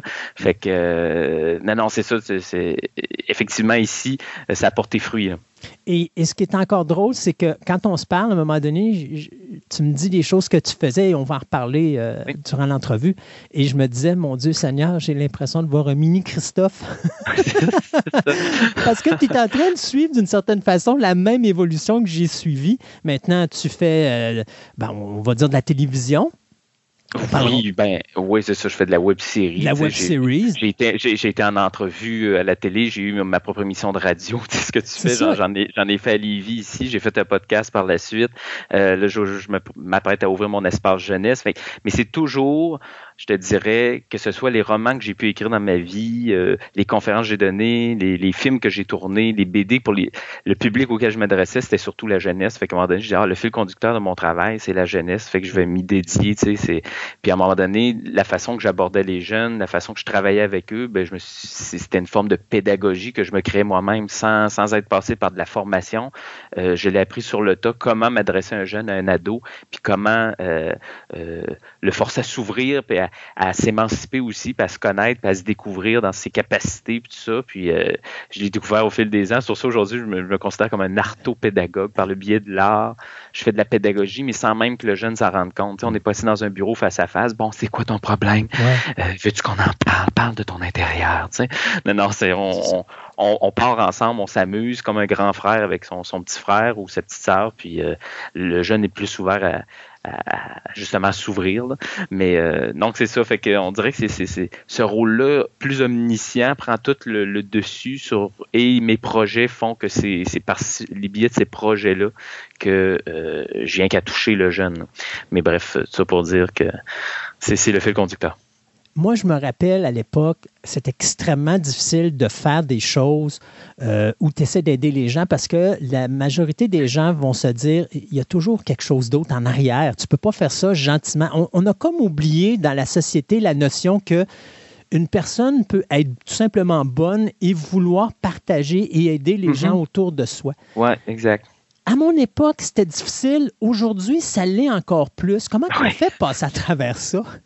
Je sais pas. Écoute, euh, moi, en travaillant avec la jeunesse, je, marche sur un fil extrêmement mince à tous les jours. Euh, euh, une, carrière de réputation est vite brisée avec, avec des oui-dire, puis des ci, des ça. Fait que c'est extrêmement difficile. Fait qu'on on essaie d'être la meilleure personne possible, de, que les gens qui nous entourent aussi réalisent que ce que tu fais, c'est c'est bon. Il n'y a, pas, y a pas de, de, méchanceté derrière ça. Il n'y a pas de, d'arrière-pensée ou quoi que ce soit. C'est vraiment, c'est à l'état brut. Ça en prend des, passations de flambeaux, des passeurs de flambeaux. J'avais mon, mentor qui était Rock de Mers, des comptes pour tous.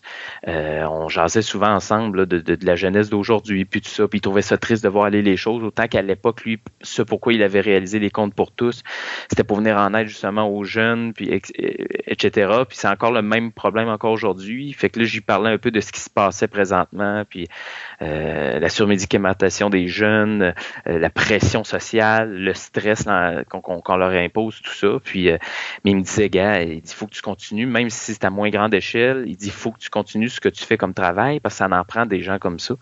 Puis, euh, tu sais, ça court pas les rues, ça court pas les chemins. Fait que je me dis, bon, c'est peut-être ma vocation, c'est-tu euh, tu euh, mon travail pour les, euh, les prochaines années? C'est pourquoi je suis ici au, final, de, de, faire rêver par le biais de mes projets, de mes réalisations, puis de, de, de voilà, de, de, prouver que la vie vaut la, peine d'être vécue finalement. Là, ta compagnie, tu l'as créée à, l'âge de 14 ans. Dis-moi si je me... C'était Au moment où on s'est rencontrés, quasiment.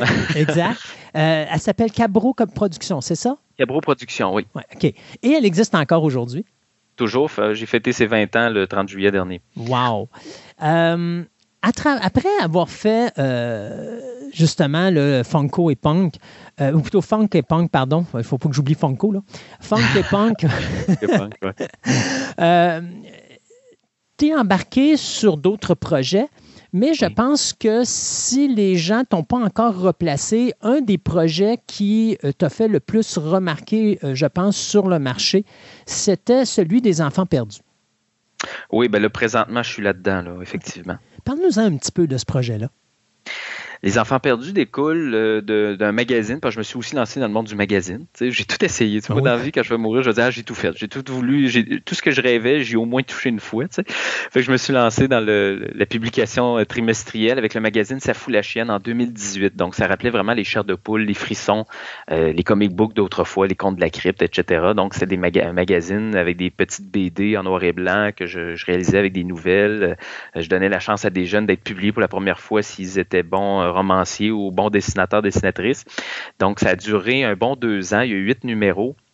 Et en parallèle à ce magazine-là, je me disais, bon, ben, je vais tourner, mettre en, vidéo les petites histoires que je racontais dans ce magazine-là. Puis à un moment donné, les jeunes avec qui, que, j'avais rencontrés dans des conférences ou des enfants de couples d'amis avec qui je tournais, pas du tout des acteurs, mais qui ont plongé à l'âge de 9, 10, 12 ans dans mes, folles aventures de tournage moment donné, ils m'ont dit, hey, ce serait le fun qu'il y ait un lien entre chaque histoire, que les personnages finissent tous par se rencontrer, par former une gang. Puis là, c'est là que j'ai commencé à mijoter. Hey, ça pourrait être pas pire, créer vraiment un univers. Fait que de là est né Les Enfants Perdus. Euh, moi, j'étais un fan de, Stand By Me, de Lost Boy. Donc, toute cette époque emblème de, Spielberg et tout ça. Puis là, évidemment, Stranger Things dans le décor, qui est, est, arrivé au même moment où j'étais en train d'écrire ça. Je dis, bon, le monde va dire que je me suis laissé inspirer, mais au contraire, je suis arrivé au même moment. Je me dis, hey, faut que je ramène ça parce que les années 80, je roule dans une Chevette 85 depuis 11 ans. Euh, c'est rendu ma marque de commerce. Je me disais, les années 80 sont collés à ma peau, tu sais. 80, 90. Fait que je dis, il faut que je démonte ça, euh, cet univers-là. Et c'est par le biais des Enfants perdus que j'ai commencé à tourner cette web série-là. Euh, je suis rendu à quatre saisons. La quatrième va sortir cet automne. Et en cours de route, Héritage Jeunesse, qui, qui publie la, la, célèbre collection Frisson, celle qu'on a découvert dans les années 90 hein, avec les R.L. Stein, c'était des traductions américaines. Euh, Héritage Jeunesse a racheté la collection pour en faire 100% québécoise il y a quelques années, 10 ans maintenant, je crois. Et ils m'ont approché parce qu'ils ont vu ce que je faisais avec Sa fout la chienne. Dans le milieu de l'horreur, il n'est pas énorme au Québec. Ils ont vu, ils ont vu Sa fout la chienne, ils ont vu mon interaction que j'avais avec la jeunesse. Et ils, ont dit, c'est génial, on veut, on veut t'approcher, on veut travailler avec toi, mais on ne sait pas quoi faire avec toi. Qu'est-ce qu'on on, mijote ça durant l'été, puis on se revient à l'automne. Et durant l'été, moi, je tournais ma troisième saison des Enfants perdus déjà. Et c'est là que allumé. J'ai dit, hey, j'ai des scénarios déjà décrits. J'ai trois saisons décrits sous forme de scénario. Pourquoi ne pas transposer ça sous forme de roman? J'avais déjà écrit deux romans par le passé aux éditions de la francophonie qui n'avait pas du tout rapport avec le monde de l'horreur. Euh, et j'ai dit, bon, j'aime l'écriture, on m'a toujours dit que j'écrivais bien, pourquoi ne pas transposer? Le matériel de base est, tout, est là, là? Fait qu'en revenant, j'ai contacté Frisson. En fait, c'est eux qui me sont revenus euh, avant que je les rappelle. Puis euh, j'ai dit, regardez, voici ce que je vous propose, Les Enfants perdus. Ils ont mijoté ça 24 heures, ils me sont revenus, ils ont dit, c'est génial, on embarque, c'est sous forme de multiplateforme. On n'a jamais vu ça, une série à même la collection, et qui est en plus disponible euh, sur YouTube. Donc, le jeune qui est peut-être moins à l'aise de commencer avec la lecture peut commencer directement avec la web série et plonger par la suite avec les romans et se familiariser, s'identifier beaucoup plus en voyant des jeunes comme lui incarner les personnages. Donc, euh, donc ça a été complètement nouveau et je suis allé chercher beaucoup de jeunes garçons. Moi, mon public de base, je me cacherai pas, c'est les jeunes garçons entre 9 et 14-15 ans. Et ensuite, ils me suivent pour le reste de leur vie. Fait que c'est un public qui très délaissé, je te dirais, dans le milieu même scolaire, euh, dans le milieu artistique. Euh, tu sais, je ne suis pas du tout misogyne. Au contraire, j'adore travailler avec... Euh, il y a des femmes de talent, tout ça, qui sont super créatives et tout ça. Les, jeunes filles, écoute, je, je, ne souhaite que ça, qu'elles viennent dans mes cours de dessin, qu'elles viennent dans mes cours de, de, de, dans mes tournages, mais en premier lieu, c'est les jeunes garçons qui s'avancent en premier, puis c'est à la grande surprise des parents et des enseignants. Et celui-là, j'aurais jamais pensé qu'il se serait lancé dans une aventure comme ça, où ça l'a développé le goût de la lecture pour mon jeune. Je t'en remercierai jamais assez. Tu sais, c'est des commentaires, j'en ai eu au fil des 20 dernières années. C'est pas possible. C'est pour ça que je me dis, je m'en fais quasiment une vocation. Euh, un leitmotiv finalement. Je me dis, gars, je travaille pour eux. Puis si tant mieux, si pour les déniaiser puis leur faire lâcher la manette de jeux vidéo. Tu sais, durant la période de, la pandémie, là, j'étais arrivé avec mon tournage à l'été, ça fait du bien. Les parents ont dit, gars, pars avec eux autres pour la journée, puis va tourner dehors, ça va le faire que du bien. Puis comme de fait, ça a fait du bien. J'ai vécu ça dans le temps, justement, avec l'espace euh, Jeune Découverte, avec le festival à bande dessinée, où est-ce que je mm-hmm. faisais le tour des écoles. Puis que des fois, même avec des jeunes, j'avais des directeurs qui me. Tu sais, je, passais dans, dans les bureaux de directeurs, puis je disais, amenez-moi les enfants que vous avez, euh, les jeunes qui ont du talent au niveau du dessin. Puis il y a des fois qu'on m'arrivait et on disait, regarde, le talent, il est là, mais le, mm. jeune, tu te tiens loin de ça, c'est un cas problème. Exactement, cas problème. Puis, là, à un moment donné, tu te dis, ouais, mais c'est parce que si personne, il donne sa chance. Exact. Si personne, il montre pas que. Oui, exactement. Puis de dire, t'es pas un cas problème, c'est juste que tu n'as pas encore trouvé la ligne directrice qui, va, qui t'allume puis qui va te permettre de te bâtir ta personnalité puis un avenir pour toi. Ben, il va rester un cas problème. C'est ça. Alors, moi, j'ai donné la chance à ces jeunes-là. Puis, tu sais, euh, il y a toi qui en as fait partie, mais il y en a d'autres, des jeunes qui étaient ben là. Puis, j'en ai des jeunes que les directeurs, à un moment donné, ils me le disaient carrément. Ils disaient, on comprend pas. J'avais été voir les parents parce que j'avais été voir tes parents avant d'aller, euh, avant de t'amener au festival à bande ben dessinée. Parce que. Rencontre à la maison, là, pour créer, euh, c'est un lien. Ben oui. Il y a une confiance aussi avec le parent. Ça, c'est la, première chose, la base. C'est extrêmement important. Puis, en même temps, il faut que les parents comprennent que je ne sais pas d'abuser d'un enfant, comme au même titre que toi aussi, si tu travailles avec un enfant tu veux pas, tu veux pas que le parent pense que tu es derrière eux autres et que tu t'abuses de l'enfant. Donc, il y, a ce lien qui doit se faire avec le parent. Tu sais, je pars avec un jeune en été, on va tourner, euh, deux, trois jeunes, je pars avec les autres en auto, puis je les ramène le soir. Le parent me fait confiance de partir avec eux, c'est parce que j'ai développé un lien là, qui est quasiment familial.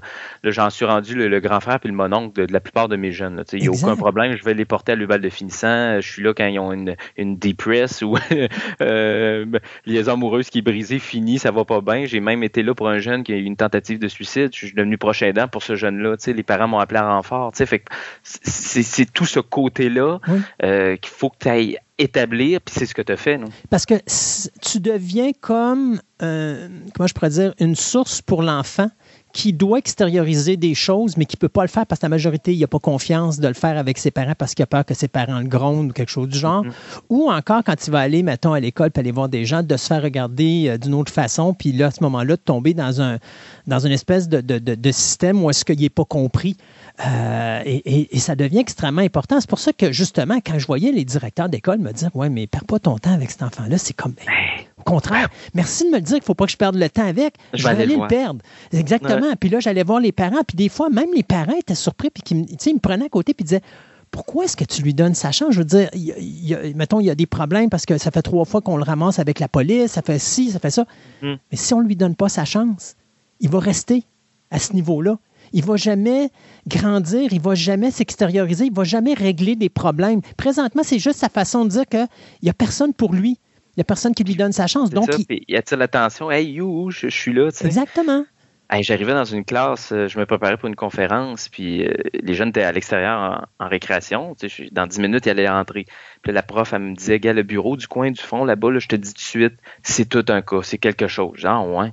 Je, mon Dieu. puis les, les, profs parlent de ça euh, après ça en réunion. Puis je my God, pouf. Je vois rentrer le jeune. Ben, à la fin, il est venu me voir, il est venu me montrer ses dessins. Je dis, hey, va m'en montrer, d'autres. ils ont jamais vu ça. Ils ont dit, c'est la première fois qu'on le voit aussi euh, passionné. Il n'a pas dit un mot du cours. Il était rivé sur ce que tu disais sur la conférence. Puis tu sais, les plus tannants, c'est eux qui ont été les plus euh, à l'écoute pour la première fois. Ben j'ai dit c'est ça, il faut être à l'écoute. C'est ce qu'André Melançon disait, le, cinéaste, il faut, faut arrêter de parler par-dessus les enfants puis s'asseoir, prendre le temps de les écouter, puis arrêter de les regarder trop haut. Mettez-vous à leur hauteur, puis bon, jason, tu sais, puis tu, le fais, ça fait que ça fait des modèles à suivre, c'est pour ces jeunes-là. Exact. Et ça, ben, malheureusement, les enfants, c'est la société oubliée. Euh, ça, l'était dans les années 50, ça l'était dans les années 70, ça l'était dans les années 80, ça l'a toujours été. Mais il me semble que euh, plus on avance, puis plus c'est pire. ah, mais c'est parce que tu as tout ce qui est venu en cours de route, englué, tout ça qui vient complexifier la patente. Là, Les jeunes, avant, ça s'écrivait dans le cours d'école, arrivaient à la maison, c'était fini. Là, ça continue sur les réseaux sociaux. Là. La pression sociale d'être beau, d'être fin, puis de, de, de, de, la, meilleure, la meilleure photo, le, le, plus, le, plus de j'aime possible, de followers, puis tout ça. Là, fait que Ouais, c'est ça. Ah. non, je dis ça, je regarde mon petit bonhomme qui vient de se réveiller, puis il est beau, puis il est fin. Donc, euh, on arrive à la fin des enfants perdus parce que je pense que tu arrêtes ton histoire des enfants perdus cet automne? Oui, le tome 4, la saison 4, ben, décision d'un commun accord avec l'éditeur. Mais euh, c'est ça, ça l'univers va va continuer, l'univers va, va, s'agrandir. C'est comme tout bon univers aujourd'hui dans les séries, euh, ça, ça, fait des petits. Fait que je vais, je me lance dans un nouveau projet avec Frisson pour euh, l'année prochaine, euh, qui va être comme une sous forme d'une trilogie. Là, je ne veux pas trop m'avancer parce qu'il y a, moment je te parle, c'est c'est ça, c'est pas assez euh, établi, mais euh, bon, euh, j'ai bien assis mes bases, puis tout ça, j'ai fait des auditions parce que je vais aller chercher une nouvelle bande de jeunes. mais c'est ça, je vais faire, il y a vraiment un pont, un lien entre Les Enfants Perdus et cette nouvelle trilogie. On reste dans le même univers, donc Les Enfants Perdus ont bel et bien existé, puis ces nouvelles bandes de jeunes-là sont tout courants de ce qu'ils ont vécu et ils vont peut-être probablement, fort probablement, devoir affronter les mêmes, les mêmes obstacles que les enfants perdus ont, ont vécu dans le passé. Fait que, et je vais peut-être interconnecter les deux univers ensemble. fait que euh, les anciens vont peut-être venir euh, à la rescousse de ces nouveaux-là. Fait qu'en tout cas, bref, on, travaille là-dessus. et le retour du dessin pour moi dans ce projet-là, parce que je vais probablement également illustrer les romans en plus de faire une web série. Ben, c'est ça que j'allais dire. Tu fais de la web series, après ça, tu fais un roman, mais tu as parti avec la bande dessinée. Ça, et ça me manque. Ben oui. C'est ça. Donc, mais c'est, et c'est encore là que le, plaisir d'avoir quelque chose quand tu es un indépendant, c'est que tu peux t'en aller dans toutes les directions parce que la seule personne qui peut te ralentir, c'est toi-même. Ben oui, c'est ça. Et là, tout ça nous amène à quelque chose que tu commences euh, au mois d'octobre, soit l'espace jeunesse explorateur. Parle-nous un petit peu de cet espace-là. C'est l'espace jeunesse Explorer, juste pour. Oh, Explorer, excuse-moi. Explorer. en fait, à la base, tu sais, c'est au moment de la, quand, la pandémie a été déclenchée, moi, je me suis mis en mode, bon, on, avait juste ça à faire, réfléchir et écrire. Et là, je m'étais dit, ça fait des années, moi, que je donne des, cours, de la formation. Cette année, je suis à tel endroit. L'année prochaine, le parent me demande, ah, t'es où cette année? Oh, je suis à tel endroit, dans tel centre culturel, dans tel. Bon. Et là, je m'étais dit, hey, j'aimerais ça à un moment donné, dans ma trentaine, m'installer quelque part, déposer mes valises et dire bon, je m'installe et les jeunes qui viennent, ils entrent dans mon univers, euh, dans mon décor, dans mes ambiances. Et là, tu plonges dans mon univers pour y, explorer le tien. Donc, j'ai monté un, document de présentation. J'ai déposé ça au Patro de Lévis, qui sont des partenaires avec moi depuis des, quelques années là, sur mes projets, tout ça. Et, euh, et eux se cherchaient cherchaient à optimiser leur offre de service au niveau de la jeunesse. Et je suis arrivé avec le projet, puis on dit bon, bon on va te laisser la zone jeunesse, finalement, l'espace jeunesse Explorer. Explorer en rappel au film Explorers de 1986, je crois, avec Eden Hawke et euh, River Phoenix, mais en même temps, euh, Explorer, Internet Explorer. Fait que les années 80, 90, on plonge là-dedans, encore une fois, euh, aux couleurs du néon, puis des, des, des, des, des, des, des arcades, et des cabanes dans le bois, de sous-sol des années 70, 80 avec une salle de cinéma, etc. Donc, le jeune, quand il va rentrer, c'est comme s'il entrait chez moi. Tu sais, j'ai fait des événements, il y avait toujours une ambiance très cinématographique dans mes, décors, puis mes salles, puis mon sous-sol chez nous, c'est comme tomber dans les années 80. Fait que chaque jeune qui rentrait là capotait par l'ambiance. Je disais, mon Dieu, si je pouvais faire ça, exposant 10, exposant 100 dans un, local qu'on m'allourait, effectivement, c'est ce qui est arrivé. Donc, pratiquement une aile complète du patro avec quatre, euh, quatre salles à thématiques différentes. Donc, le jeune, quand il rentre là, son, son, imaginaire puis son, son envie de créativité est, à spin. Et moi, je suis là comme le grand frère pour euh, euh, y donner de la formation à l'occasion, mais juste chiller avec eux après l'école. S'ils ont envie de me partager leur projet, juste discuter. On regarde un film. je vais avoir des animateurs avec moi. Tu sais, donc, des soirées thématiques, etc. Fait que ça va être vraiment pour... je veux rentrer là, moi, sans pression, sans note de cours sans un programme de bien préparé, un discours avec une évaluation. Je veux plus ça. Je veux, je veux qu'ils sortent du cadre scolaire. Je veux qu'ils rentrent là comme s'ils entraient dans un club comme autrefois, une, une piole où on va se réfugier pour, en, gang pour jaser, puis s'amuser, écouter de la musique. Donc, euh, ça va être ça, cette ambiance-là. Euh, à travers ça, à travers tout ce que tu as fait, tu as aussi travaillé dans les écoles. Oui, euh, toujours. Peux-tu nous parler un petit peu de ce que tu faisais à l'intérieur des écoles? Parce que est-ce que c'est les écoles qui t'appelaient, puis tu allais te déplacer, puis tu allais faire des conférences? Exactement, c'est ça. C'est de, bouche à oreille. Ça a commencé euh, dès mes 15 ans. Une enseignante de quatrième année m'a contacté. Elle dit Hey, accepterais-tu venir dans ma classe de quatrième année euh, pour venir faire une conférence, un atelier de bande dessinée? Écoute, j'étais en secondaire 3, je crois. Je me dis Qu'est-ce que je vais aller lui dire? Moi, lui faire des petits bonhommes au tableau, ils vont être contents. Et finalement, ça a été la meilleure décision de ma vie parce que j'étais allé à la rencontre de mon public directement à la source, c'est-à-dire dans les écoles. Et c'est comme ça que j'ai pu, que je suis encore là aujourd'hui. Tu sais, je, fais un peu moins de BD depuis 2018. C'est mon dernier album, en 2018. Euh, mais quand même, ça pourquoi j'ai perduré dans le temps puis que je suis rendu à deux générations de lecteurs avec ma série, c'est que je suis allé dans les écoles et je suis allé faire la promotion de mon produit. Je suis pas resté chez moi dans ma chambre à dessiner dans mon coin et attendre un festival pour vendre mes produits. Là. Euh, je suis sorti de ma, je suis sorti de ma, de, de, de, ma chambre puis je suis allé à la rencontre du public. Donc c'est ça être entrepreneur aussi, c'est être communicatif. Euh, et donc c'était la meilleure décision de ma vie parce que je suis rendu à, à, 20 ans de, de conférences dans les écoles. Donc les jeunes que j'ai rencontrés il y a 20 ans à 9 ans, tu sais, euh, fais le calcul Mhm. Euh, aujourd'hui, ils ont grandi avec les BD. Je me souviens, à, mes 20 ans, j'avais fait une soirée spéciale 20 ans de BD. J'ai sorti ma sixième BD à ce moment-là. Il y a un jeune qui avait dit Moi, j'ai pas grandi avec les Tintins, j'ai grandi avec Funk et Punk fait que ça, c'est la plus belle, le plus beau des compliments. Moi, à mon, âge, je me disais, hey, j'aimerais ça qu'un jour, quelqu'un, un jeune dise ça, tu sais. Mm. Et c'est ce qui est arrivé. Fait que euh, les conférences, j'en donne toujours. Euh, j'en donne une aussi autour de, ma, série euh, des enfants perdus et de la collection Frisson, vu que je suis l'ambassadeur également de la collection Frisson. Donc, ça continue, ça se poursuit. Et, et c'est ça, c'est là que je, je, vais repêcher la plupart de mes jeunes, de mes jeunes qui me suivent encore aujourd'hui dans mes projets. Donc, c'est comme je te dis, la meilleure décision de ma vie, ça. Mm. Si Lucas Jalbert était euh, un jeune timide, euh, je pense que la timidité a pris le bord assez rapidement.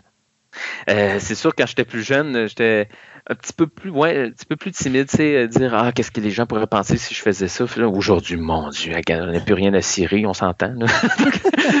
anyway, tout le monde fait ce qu'il veut, tu sais. Euh, avant, j'étais un des premiers à me mettre un chapeau sur la tête quand j'étais jeune. je me dis qu'est-ce que le monde va penser? Aujourd'hui, tout le monde a un Christy de chapeau. J'en peux plus parce que ça m'écarte. Tout le monde en met un. Je, veux plus ça. Moi, je veux être, je veux toujours être un peu à l'avance ou à l'avant-garde, être différent des autres. Quand le monde commence à être trop pareil, ça m'énerve. Fait que j'étais un peu ce genre-là maintenant. Puis oui, je suis sorti de la coquille. Puis le fait d'être euh, de, constamment aller à la rencontre du public a fait que oui, euh, puis tu sais, travailler dans le domaine de, de, l'imprimerie, puis tout ça, j'ai affronté, là, euh, j'ai dû affronter des déboires, puis tout ça, puis des défaites, puis de, des, je sais ce que je veux, ce que je veux plus, puis le genre de personne avec qui je veux travailler, avec qui je ne veux plus travailler. Mm. Mais ça, c'est le, processus de la vie. Tu apprends sur le tas. Mm. Euh, si on aurait des conseils à donner à des parents qui euh, ont des difficultés avec leurs enfants, euh, je sais que des fois, il y a des parents, avec la société qu'on est aujourd'hui, le stress du travail, euh, les gens sont pris à l'emploi. Quand ils finissent à l'emploi, ils sont fatigués, ils arrivent à la maison, ils ont la vie familiale. Euh, je peux mm. penser surtout aux femmes qui sont peut-être plus impliquées que, les hommes à ce niveau-là. Euh, mm. Puis là, à un moment donné, ils ont des problèmes avec leurs enfants, mais ils ont pas ils sont pas capables de voir le bout du tunnel. Y a-t-il des suggestions qu'on peut leur faire pour, pour les aider à passer à travers ces situations difficiles? Eh, je, te, je te dirais, moi, à la base, ce que je remarque beaucoup, c'est qu'on a j'écoute les parents, les, les, parents de mon âge, les parents un peu plus vieux, un peu plus jeunes. Euh, le problème, je pense qu'on surload nos enfants. Comprends-tu ce que je veux dire? Non. Ils ont déjà un agenda comme j'en ai jamais eu à, à 30 ans. Ils sont déjà bookés à 9-10 ans. Un cours de ci, un cours de là, un cours de ça là. Ils n'ont pas le temps de souffler à un moment donné. Ils n'ont pas le temps d'être jeunes. il y a ça, puis ils n'ont pas le temps de s'ennuyer. Il faut s'ennuyer. C'est là que tu découvres quitter, puis c'est là que ton imaginaire se développe. À un moment donné, il faut s'arrêter. Si le vide est constamment comblé, tu n'as pas le temps de découvrir t'es qui. Tu es tout le temps sur la, vitesse. À un moment donné, tu te brûles par les deux bouts, puis euh, tu viens épuisé. Tout le monde est épuisé autour. Fait que moi, j'ai toujours eu ça. Je me suis passionné par la BD, mais tu sais, je dessinais dans ma chambre. Si je voulais aller jouer dehors, j'allais jouer, mais c'était pas. On m'a jamais inscrit dans des cours, cours de natation, mais tu sais, j'avais rien d'autre, cours de piano à l'occasion, euh, de chant, mais je me suis jamais, j'ai jamais été laudé. Je le recherchais pas non plus. L'été, j'allais pas dans les camps de vacances. J'étais à la maison. J'avais la, grande chance d'être avec mes grands-parents dans la même maison. Fait que j'étais avec eux. Fait que, des fois, c'est ça, je je me souviens dans un cours de dessin euh, le samedi matin à 9 h. Je disais aux jeunes le matin, j'avais-vous envie d'être là vraiment? La plupart me disaient oui. Je dis, vous êtes sûr? Oui, oui, on va être là. Parce que je dis, crime, vous avez déjà une, semaine derrière la cravate, là, dans, dans, le corps, avec des, des, règlements, puis fais ci, fais pas ça. Tu sais, euh, euh, je dis, avez-vous envie d'être là à 9 h le matin? Parce que des fois, j'en ai vu des jeunes qui ont été poussés par les parents aussi. Là. Fait que ça, c'est pas bien, c'est pas mieux non plus. Comme je le dis, ça revient, écoutez-les, qu'est-ce qu'ils ont vraiment envie, puis on n'est pas obligé toujours combler. Tu sais, des fois, c'est peut-être plus le parent qui, qui, qui, a envie de dire, il faut pas que mon enfant s'ennuie, il faut, faut, faut, que je le boucle, tu sais. Mm-hmm. Des fois, je pense, euh, juste rien faire puis profiter du moment avec eux, je pense que c'est bien aussi. Mais en même temps, bon, dans la vie de tous les jours, c'est une autre, une autre histoire. Facile à dire là, mais euh, de le vivre, c'est une autre, Effectivement, parce que as des fois, tu as des parents qui ils travaillent toute la, journée. Ils font des fois, dans certains cas, six jours sur sept. Ils arrivent la septième journée, il faut qu'ils préparent la bouffe, il faut qu'ils préparent ci, il faut qu'ils préparent ça, leur faire le ménage. Mm. Alors, le kid, soyons honnêtes, ils ont juste le goût de le caser à une place pour dire je vais avoir la paix pendant oh, que je vais. non, c'est ça. Ben, moi, c'est pour ça un peu que je fais mon espace. Ça va être une place pour venir domper son enfant. non, non. non. Euh, mais, c'est pour donner un souffle, un répit, effectivement. Mais oui, euh. effectivement. Mais oui, c'est ça. Même si on en rit, c'était un petit peu ça aussi. Le parent qui. Parce que le parent aussi, il faut qu'il souffle. Il euh, faut qu'il ben respire là-dedans. Alors, oui, des fois, ça peut être juste mettre l'enfant à un endroit, mais c'est pas nécessairement lui donner quelque chose où est-ce que c'est encore de l'apprentissage, mais peut-être juste le mettre à un endroit où est-ce qu'il peut juste s'amuser et évoluer. Et ça, ça commence très jeune. Il faut l'habituer. Moi, j'ai été très vite. Je suis enfant unique, hein, fait que j'ai appris très vite à, jouer par moi-même seul, puis à mm. pas avoir tout le temps besoin d'une présence ou de quelqu'un pour m'amuser. Fait que, tu sais, ça, ça, commence très jeune. C'est pas rendu à 12, 13, 14 ans que tu t'y mets, là. Il est trop tard rendu là. Il est trop tard, ouais. Euh, Lucas, l'avenir, il réserve quoi à, Lucas Jalbert? Ou quels sont les projets qu'on pourrait avoir ou qu'est-ce des choses qu'on espérerait réaliser dans les prochaines années? Ah, boy. Je sais pas, d'être juste heureux. commencer par, par ça, puis, euh, tu sais, d'être bien, pas trop. Euh, pas trop stressé, pas trop, tu sais, euh, juste euh, si j'ai des idées qui se développent en cours de route, d'être capable de les réaliser. Tu sais, euh, je veux pas trop me mettre d'objectifs trop loin, tu sais, dans les projets de, de, de, de, bien voir grandir mon enfant aussi, mon fils, puis tout ça. Puis je sais pas. là pour l'instant, je suis comblé. Là, j'ai, les, projets que j'ai en tête, je les réalise tous un après l'autre, mais la clé de la, patente, c'est patience et persévérance. C'est ce que je dis souvent dans les, les classes. Ma règle des 4 P le premier P, c'est d'avoir une passion. C'est bien beau avoir une passion, mais de développer des beaux petits projets concrets de cette passion-là. Euh, pas obligé que ce soit des projets dispendieux, faramineux. Juste vous donner un but à atteindre. Et après ça, patience et persévérance. Vous n'aurez pas tout cul dans le bec sur un plateau d'argent en, appuyant sur un bouton. On est très instantané aujourd'hui. C'est pas le cas. La vie, euh, c'est comme Rocky le disait, là, euh, la vie va te plaquer au sol, alors faut foncer. Hein? Bon, alors, il euh, faut frapper, il faut frapper fort aussi. Fait que puis ma, grand-mère me disait toujours, euh, on, est assis à l'école euh, pour étudier, ben, quand la vie arrive, il faut que tu te lèves, puis tu marches, puis tu avances dedans. Fait que c'est le. Fait que souvent le monde me dit comment tu fais pour réaliser tous tes projets? Ben je, je, je, me décourage pas, je, je, le rends au bout, même si ça peut prendre un an et demi, deux ans, trois ans, je vais tant que j'ai encore espoir qu'il va se réaliser, je travaille dessus. Et la plupart du temps, ça, aboutit. Puis de toute façon, soyons honnêtes, hein, un projet, ça se bâtit comme une maison, une brique à la fois. Exactement. Donc, mes projets d'avenir, ça va être une brique à la fois, mais euh, toujours dans l'univers euh, créatif, ça, c'est sûr. Lucas, les gens veulent en savoir un petit peu plus sur toi. Euh, y a-tu un site web, une page Facebook? Les, réseaux sociaux, tapez mon nom, Lucas Jalbert, vous allez me trouver facilement. Les Enfants perdus aussi. Euh, euh, Cabro Productions également. Mais mon site web doit être mis à jour un peu. Là. J'ai, mis un peu de côté ces derniers temps, mais il va être remis à jour. Sinon, l'espace Jeunesse Explorer aussi, vous pouvez nous trouver facilement sur les réseaux sociaux et sur le site web du Patro de Lévis. Si vous voulez inscrire votre jeune, c'est bon, c'est valable pour pas juste à mais pour la Chaudière-Appalaches et la capitale nationale également. Donc, n'hésitez pas, contactez-nous. Lucas Jalbert, ce fut un plaisir de te recevoir à Fantastica. Euh, Pareillement. écoute, la, dernière fois qu'on s'est parlé, je pense qu'on s'est tapé un, presque deux heures de, conversation téléphonique. Ma blonde dit, puis toi qui dis que les femmes placotent tout le temps, ben, t'es pas mieux que qu'eux autres, ben c'est ça. ah ben raison. Euh, ça a été un plaisir de t'avoir à l'émission. Et puis, euh, ah, je suis sûr que toi puis moi, on va recroiser le fer quelque part. ah, c'est sûr. T'aimes ah, trop le cinéma, puis j'en je l'aime trop aussi pour ne pas... Tu sais, ça pourrait être ça aussi, hein? C'est la BD. Oh, mm, plein, mm, plein, de choses, plein de choses, Et euh, écoute, bon courage et surtout euh, tout le meilleur pour toi pour le futur. Tu le mérites. Tu as tellement travaillé fort et puis euh, je suis tellement fier de tout ce que tu as accompli. Pour moi, tu es es dans mon top, euh, mon top 1 maintenant. Euh. Un gros merci. je peux même remercier euh, toutes les, entreprises qui me font confiance depuis des années dans la région de, de Lévis, Chaudière-Appalaches, que ce soit Desjardins, Trajectoire Emploi. La ville de Lévis qui m'a fait signer son livre d'or en 2015, c'est pour, pour me service rendu finalement, pour tout ce que je peux faire pour la, jeunesse. Fait qu'au moins, je me dis, je fais pas ça pour rien. À la base, c'est pour les jeunes, mais tu dis, OK, je mon travail, il y a une valeur qui est reconnu. C'est ça, ça, ça fait du bien aussi de, de, se le faire dire par ses pères euh, également. Donc, euh, euh, merci aux parents et aux enfants, évidemment, de me faire confiance aussi. Lucas Jalbert, à une prochaine fois. À la prochaine. Au revoir. Bye bye.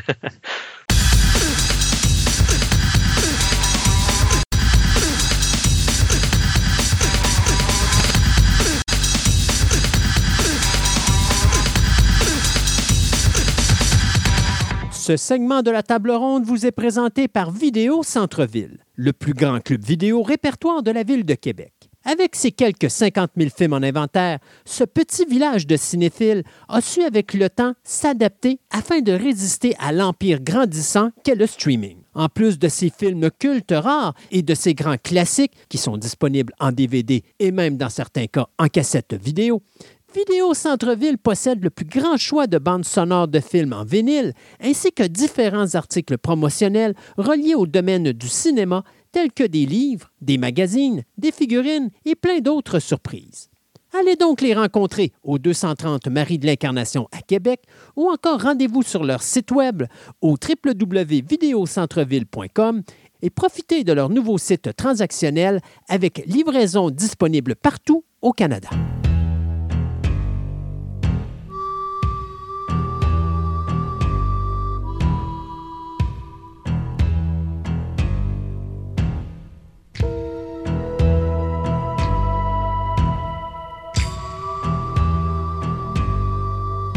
Avant qu'on commence les nouvelles express, juste un petit rappel de vous dire de vous abonner sur notre page Instagram.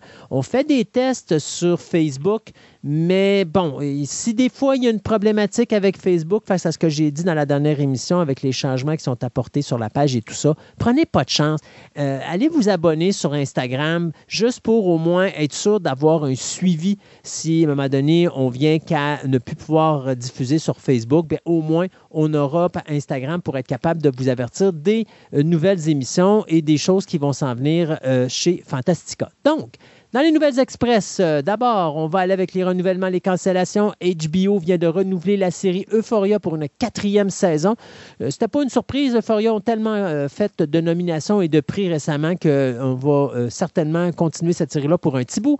Peacock, cependant, eux autres viennent de canceller la série, le reboot de la série Queer as Folk après une seule saison. Donc ça, c'est terminé du côté de Peacock. Ma déception, Netflix vient d'annoncer la date de sortie de la série euh, Wednesday de Tim Burton et je comprends pas. mais on envoie ça le 23 novembre, alors que ça devrait être diffusé pour l'Halloween. Rien à comprendre dans cette décision-là, mais en tout cas, 23 novembre, vous aurez la série de huit épisodes de Wednesday Adams. Du côté de la série de Flash, eh bien, euh, on, vous le savez, la prochaine saison sera la dernière et on vient d'annoncer le grand vilain. Ce sera le Captain Boomerang qui fera ses retours. Lui qui avait été présent dans la série, euh, la saison numéro 5 de Arrow. Euh, sauf que là, ça va être un Captain Boomerang post-crisis puisque c'est un autre acteur qui va l'interpréter. Ce ne sera pas Nick Parce Tarabé. Il supposé d'être décédé, tu sais. Oui, c'est ça. Donc, ce ne sera pas Nick Tarabé, mais ça va être plutôt Richard Harmon, lui qu'on avait vu dans des séries comme The 100, Smallville, Secret Circle, euh, Jeremiah, Caprica et même Fringe. Donc, euh, Flash, ça devrait peut-être débuter, je vous dirais. Si ça débute pas cet automne, ça va être euh, au début de l'année prochaine. On avait parlé, c'est confirmé, il y aura un quatrième Beverly Hills Cop. Ça va s'appeler Beverly Hills Cop Axel Foley. C'est Netflix qui produit et on vient de confirmer la présence non seulement d'Eddie Murphy, de George Reynolds et de John Ashton, mais on, on, annonce aussi que Paul Reiser sera de retour, mais surtout le retour de l'acteur Bronson Pinchot, c'est celui qui disait toujours Aquel, Aquel Foley. C'était le gars qui... Ouais, c'est ça. Alors, il va être de retour dans ce film-là. C'est euh, Mark Molloy qui va s'occuper de la réalisation, alors que Will Beal va s'occuper de la scénarisation et Jerry Bruckheimer et Chad Omen vont s'occuper de la production. Il faut se rappeler que les trois premiers films de la série ont quand même ramassé quelque chose comme 612 millions de dollars à travers le monde entier. Les deux premiers étaient excellents. Le troisième. Oui, mais le troisième, tu vois, pourtant, c'était un pas un mauvais metteur en scène. Le problème, il a laissé aller Eddie Murphy sur le plateau de tournage. Et quand tu ah, laisses Eddie Murphy aller, c'est ce que ça donne. Il fait de l'improvisation. Les jokes sont beaucoup moins bonnes, contrairement aux deux premiers films où on avait au moins un scénario de base puis que l'humour venait avec le scénario. Donc, j'ai hâte de voir ce que ça va donner, mais je pense qu'on va peut-être mettre le paquet un peu plus sur la qualité du côté de Netflix. Euh, il y avait, il y a quelques mois de ça, un film qui s'appelle Notre-Dame brûle, qui avait été fait par Jean-Jacques Hano, qui était une grosse surprise pour moi parce que Notre-Dame brûle avait plus l'air d'un film fait pour la télévision qu'un film grand, grand, euh, cinéma. Euh, eh bien là, non, content d'annoncer euh, qu'on avait ce film-là pour montrer ce qui s'était passé durant l'incendie de, la fameuse église de Notre-Dame de Paris. Bien là, on vient d'annoncer du côté de Netflix qu'on va présenter une série télé qui va être diffusée dès le 19 octobre prochain sur le poste de streaming. Donc, c'est une mini-série de six épisodes qui va s'intituler Notre-Dame, la part du feu, qui va raconter bien sûr l'histoire de diverses personnes qui sont touchées de près ou de loin par l'incendie de la dite église.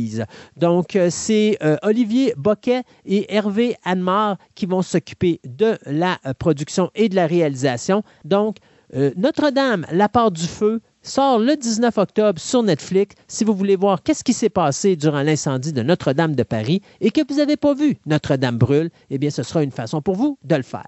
On avait parlé que Criminal Minds s'en venait à la série télé. Cette série qui a duré 15 saisons avait été arrêtée en 2020. Eh bien, là, on fait un reboot sur Paramount+. Eh bien, ça va s'appeler Criminal Minds Evolution et ça mettra de nouveau en vedette John euh, Mantegna, A.G. Cook, Kristen Vanies, Alsha Tyler Adam Rodriguez et Paget Brewster. Ce sera de nouveau Erika Messer, qui était la showrunner de cette série-là pendant 15 ans, qui va tout simplement reprendre son rôle de showrunner, productrice exécutive et de scénariste sur cette série-là.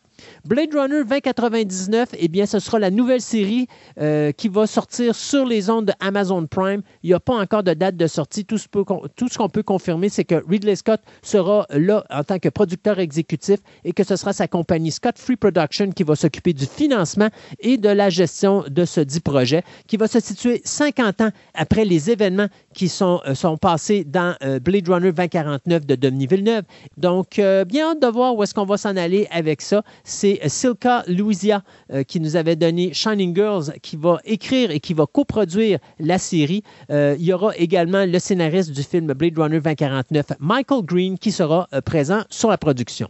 Creed 3, eh bien, Michael Jordan, qui va faire ses débuts en tant que réalisateur et qui interprète le personnage de Creed, vient de confirmer que le champion boxeur Saul Canelo Alvarez va faire ses débuts comme acteur dans ce film-là et sera probablement le grand vilain. Ça va être la deuxième fois dans la trilogie de euh, Creed qu'on verra un champion du monde de boxe faire ses débuts comme réalisateur. La première fois, ben, c'était dans le film original, où est-ce qu'on avait vu, euh, mon Dieu, c'était Tony Bellew qui, était, euh, qui avait fait ses débuts comme acteur dans la première version de Creed. Donc, le scénario de Creed est déjà fait, le film est en tournage, le film est supposé sortir le 3 mars prochain et il faut se rappeler que Sylvester Stallone ne sera pas là.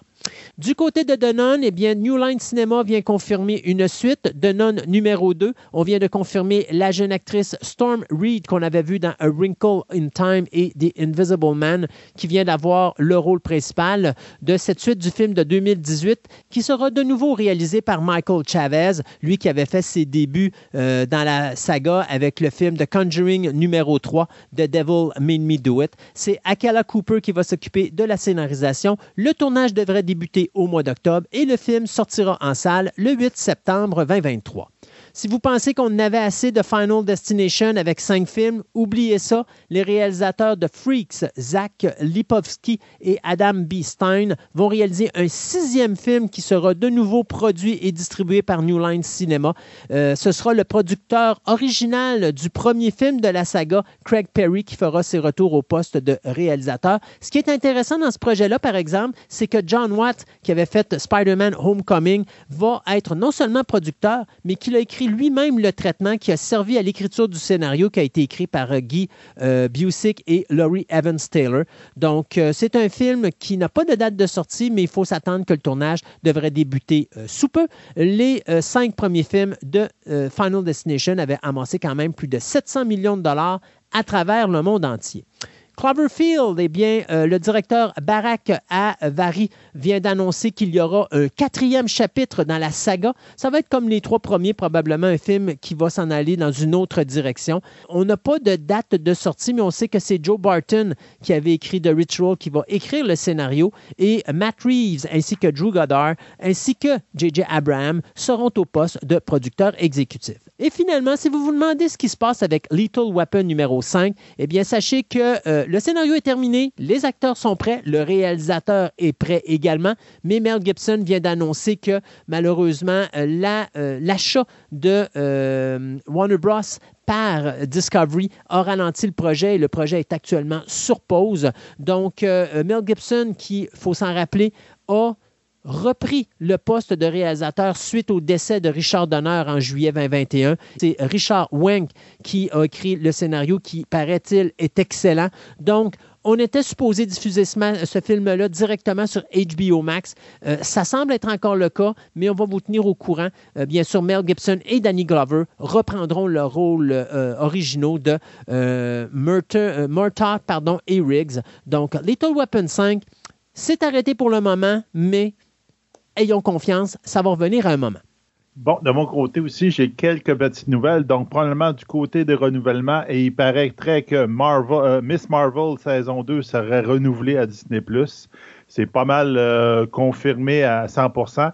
Et que Sandman, euh, ça serait il y aurait une confirmation à l'interne comme quoi il y a une deuxième saison, mais qui n'aurait pas encore annoncé officiellement. Le scénariste en arrière de Ant-Man 3 Quantum Mania vient d'être engagé. C'est lui qui va faire Avenger de Quantum Dynasty, qui a été demandé de faire ça. On s'entend que ces deux projets-là, ils ont le même méchant, entre guillemets, donc euh, c'est un peu normal. Donc, c'est ben, Khan. Il vient d'avoir la job. C'est Khan. C'est ça, c'est lui qui... être dans Quantum Mania. C'est juste que ce ne sera pas la même incarnation de Khan. En tout cas, c'est parce que lui, euh, le Khan dans les bandes Disney, il y a plusieurs variations de lui, de variants, comme il appelle dans, les, dans, les, dans, Loki, de lui. Donc, on va avoir différents variants de lui à ce moment-là. Donc, c'est pas tout à fait le même personnage, mais c'est le même personnage. Donc, parce que de toute façon, c'est le vilain de la phase actuelle là, qui va se compléter avec les deux derniers Avengers qu'on avait parlé à un moment donné. Exactement. Euh, l'artiste Brian euh, Kissinger euh, vient, il sera en arrière d'un projet de série animée sur Marvel. On ne sait pas c'est quoi. Euh, ça va venir à un moment donné, mais il a été engagé pour ça.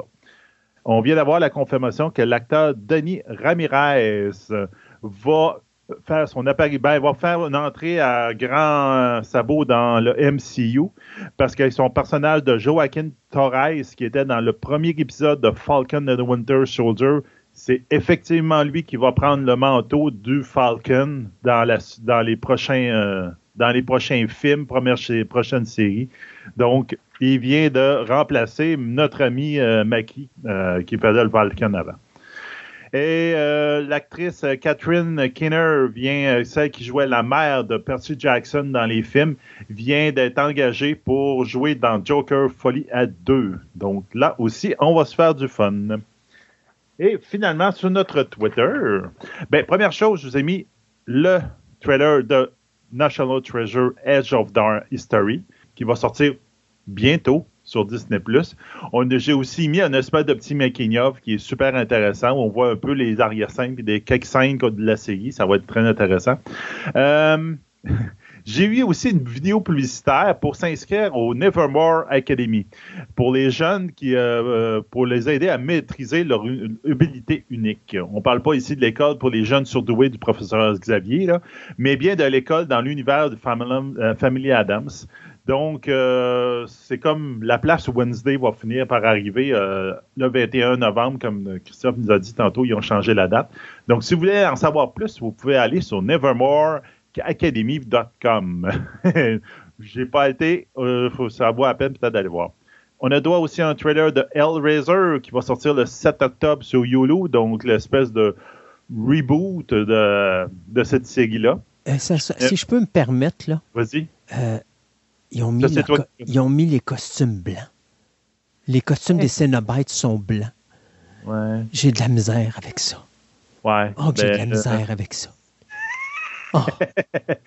ça, regarde, je vais te laisser cette bout-là de faire un commentaire là-dessus. Je pense que j'ai jamais écouté un film de cette série-là. Ça m'a jamais tiré. Euh, ben, écoute, les deux premiers sont à voir pour ceux qui aiment le style, mais après ça, vous oubliez ça. tout le reste, c'est à laisser de côté. Mais tu sais, ce qui fait la, force d'un Cenobite, c'est son costume, son apparence, ils sont noirs et tout. Puis tu sais, c'est pas vraiment que Pinhead est rendu une femme, ça me dérange pas vraiment. Mais quand j'ai vu les costumes, puis m'a dit, je vois Chatterer apparaître, puis tout ça, puis je vois les personnages apparaître, puis je vois les costumes qui sont blancs, puis c'est comme, non seulement ils sont pas épeurants, mais ils sont ils me font rire beaucoup plus. C'est pas bon, ça. Ben, tu sais, le concept a l'air super bon, le film a l'air super bon, puis ça va faire du bien de voir un bon Hellraiser après toute la merde qu'on a eue pendant des années, mais blanc? Le costume est blanc? Non. Non, s'il vous plaît, pas de blanc. Euh, euh, on va au 6 janvier 2023 ou à Noël dans certains cinémas, on va avoir droit au film Babylon euh, qui va mettre en scène Margot Robbie ainsi que Brad Pitt. C'est le nouveau film de Damien euh, Chazelle, qui est le réalisateur de La La Land. Donc, cette fois-là, il nous a invités encore à Los Angeles, mais dans les années 20, où des fêtes endiablées et la drogue coulent à flot lors de la naissance de Hollywood. Ça a l'air assez capoté. Donc, euh, Margot Robbie a l'air très à l'aise dans ce rôle-là, encore un petit peu déjanté.